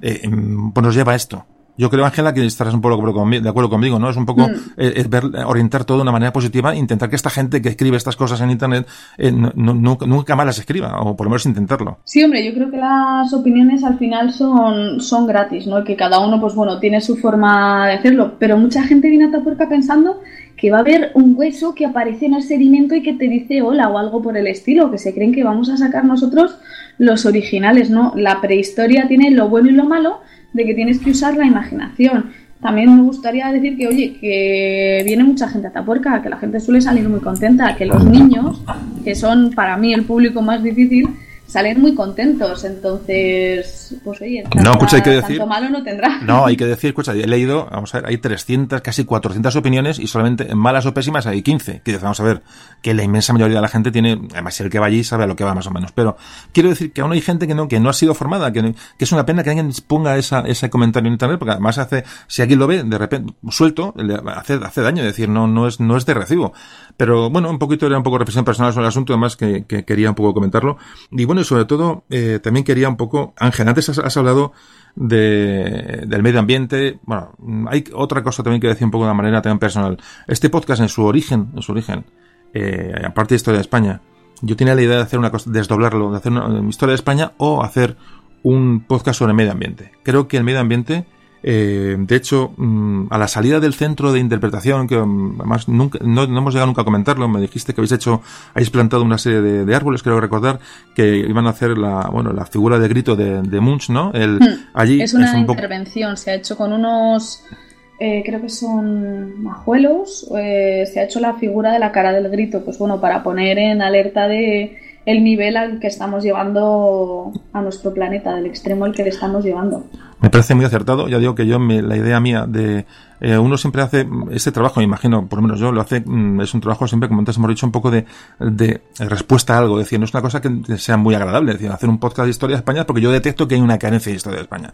Y el tener la idea, pasa que no, evidentemente no tenía tiempo, ni tengo tiempo, ya bastante dedico a esto, de hacer un podcast sobre medio ambiente, es porque uno tiene la sensación de que nos estamos cargando el tinglado. Y eso que tuvo un poco allí, más me gustó mucho el detalle porque a la salida es una cosa que nadie ve, nadie valora, pero la concienciación que tenemos que tener sobre el medio ambiente y sobre también la parte de la cultura y, a, y el amueblar un poco la cabeza es importantísimo y un poco lo quería recalcar aquí, aunque yo digo que vaya un poco fuera del tema. Pues, eh, y para finalizar, Ángela, yo tenía mucha intención en que en poco dirás una pequeña pauta mm, sobre el, respeto a los yacimientos arqueológicos. La, importancia, y eso lo hablamos en, creo que he recordado el programa de la piedra de hierro, los íberos, me, acuerdo que a manera particular eh, lo traté yo en su momento, la importancia que tiene no tocar nada, ser respetuosos con lo que se encuentre. Eh, estamos hablando de un poquito, me gustaría que, un poco ver tu opinión sobre esto ya para ir cerrando el podcast. Sí, mira, bueno, es que yo creo que el patrimonio es de todos, es decir, que es de todos, no que tú puedes ir y coger algo, sino que lo tenemos que cuidar, dejarlo pues para nuestros hijos o para nuestros nietos. Entonces, si vamos caminando por el monte, nos encontramos un hueso, nos encontramos una herramienta y lo cogemos y decimos nos lo llevamos a casa, no estamos haciendo ningún favor, porque igual resulta que allí hay un yacimiento impresionante que cambia la historia pues de cualquier manera y nosotros no lo encontramos. ¿Por qué? Pues porque alguien ha tenido la excelentísima idea de llevarse eso y no podemos hacerlo porque se lo tienen que llevar los arqueólogos, tienen que documentarlo, sacarlo y bueno, y, de esa manera pues, pues documentar esa prehistoria. También es cierto que yo lo digo en las visitas, que a veces la arqueología en vez de facilitar, imposibilita. Entonces, mm, si en una obra te encuentras pues una pues unos restos romanos, hay mucho, mucha gente que lo que hace es taparlo porque saben que le van a parar la obra porque saben que no les van a dejar avanzar. Entonces yo creo que tenemos que hacer una unión entre arqueología, ¿no? entre la historia y la, y la utilidad. Pero de verdad, si os encontráis algo, pues con avisar al, pues al museo, a los servicios de la Junta o del órgano competente, la verdad que no tendrán ningún problema en acercarse y ver, y ver qué es, que no nos llevemos nada, porque bueno, eso no es nuestro, es de todos. Perfecto, Ángela, eh, perfecto. Yo creo que es una, algo que hay que dejar dicho y además es obligado. Y por último, Ángela, eh, eres voluntaria. O sea, eh, ¿cómo, se, ¿cómo, se entiende eso? Sí, nosotros en las excavaciones, excavando, somos voluntarios. Como guías, no, como guías sí que recibimos una... Ahí estamos trabajando, es un trabajo normal, pero como, como arqueólogos excavamos. Eh, normalmente, si hablas con un arqueólogo, no vas a ver que sea millonario, a menos que sea Indiana Jones. Entonces, las excavaciones suelen funcionar con voluntarios, es decir, tú vas a excavar y te pagan el alojamiento, te pagan la manutención, el desplazamiento, pero no recibes una paga a cambio de tu trabajo. Nosotros en Atapurca, ya lo he dicho antes, que somos muy afortunados, no nos falta mm, financiación, pero es imposible pagar a toda la gente que hay allí. Entonces, en general en la arqueología, por lo menos en la arqueología de investigación, mm, suelen funcionar pues voluntarios, ¿no? Entonces ahí nosotros estamos pues un poco como digo yo por, por amor al arte. Ahora se está empezando a llevar algo que a mí es que me parece horrible, denigrante y ojalá desaparezca, que es pagar por excavar. Entonces tú eres pues imagínate pues cualquier otra profesión no relacionada con arqueología y tú pagas 800, 900 euros y te vas 15 días a excavar. Y eso realmente es un problema porque ni tienes la formación ni debemos pagar por ello. Es decir, el patrimonio es algo que nos debería interesar a todos nosotros, que no deberíamos solo eh, intentar generar ese interés, sino que debería por sí mismo interesar porque es de todos, porque es nuestros antepasados y porque en un futuro estudiarán pues nuestras casas, estudiarán lo nuestro. También nos interesa pues que, eso se perpetúe y pagar por excavar a mí me parece algo horrible. Hombre, si esa persona que quiere hacer, casa allí le, dedicas a sacar escombros de esos que me enseñaste en la cueva de ¿cómo en la, en la cueva de ¿cómo se llama? la cueva aquella abajo que bajamos abajo ¿cómo se llama? La, tu cueva ¿cómo es cómo se llama la cueva? Eh, cueva mayor. Ah, cueva mayor. Sí. Si alguien quiere bajar a sacar escombros, eh, bienvenido bienvenido sea, ¿no? Y oye, no, le invité ahí unas a unas a unas birras, pero pero eh, darle la, la, cucharilla o el destornillador o la o la espátula para así me parece un poco un poquito denigrante, sí, es cierto. La verdad que, pero bueno, hoy como dinero casi todo lo puede, ¿no? Y se paga porque es todo, es lo que nos, nos ha tocado vivir por desgracia.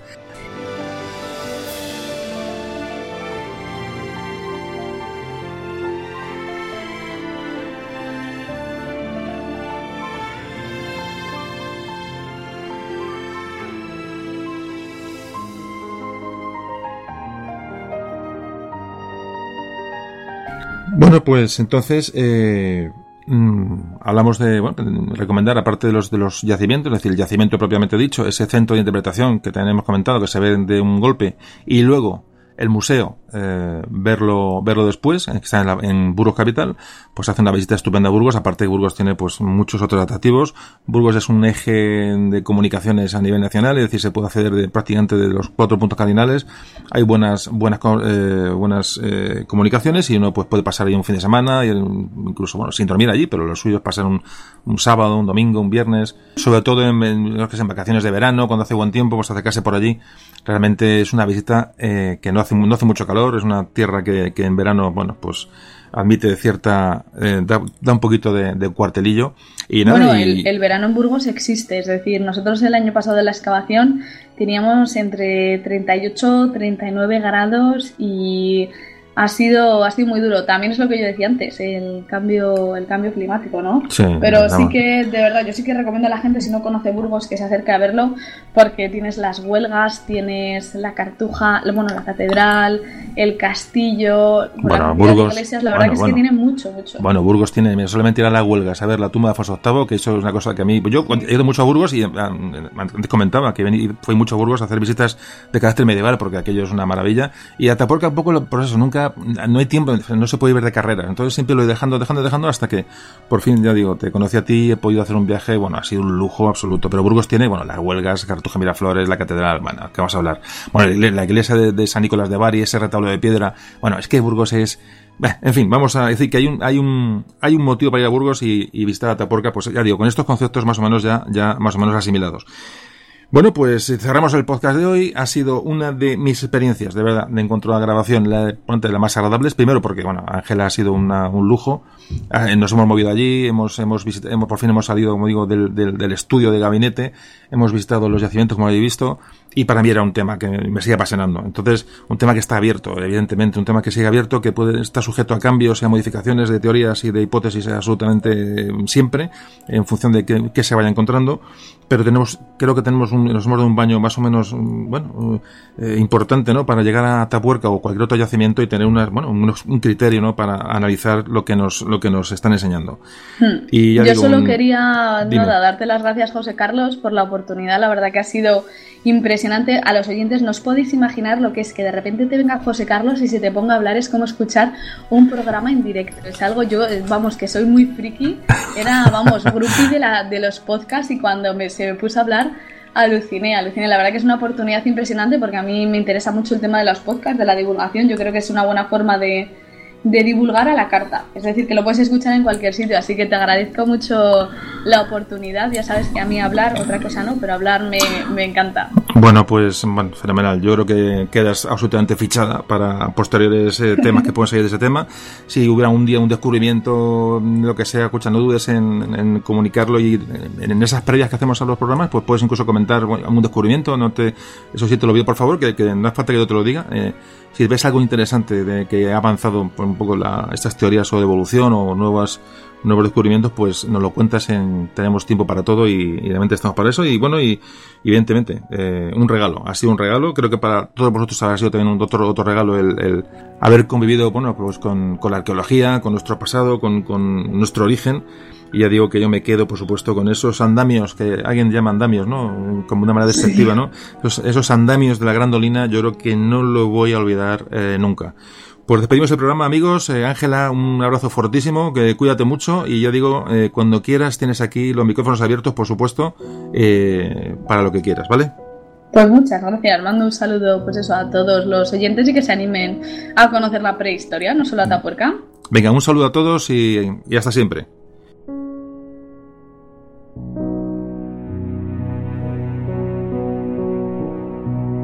Memorias de un tambor.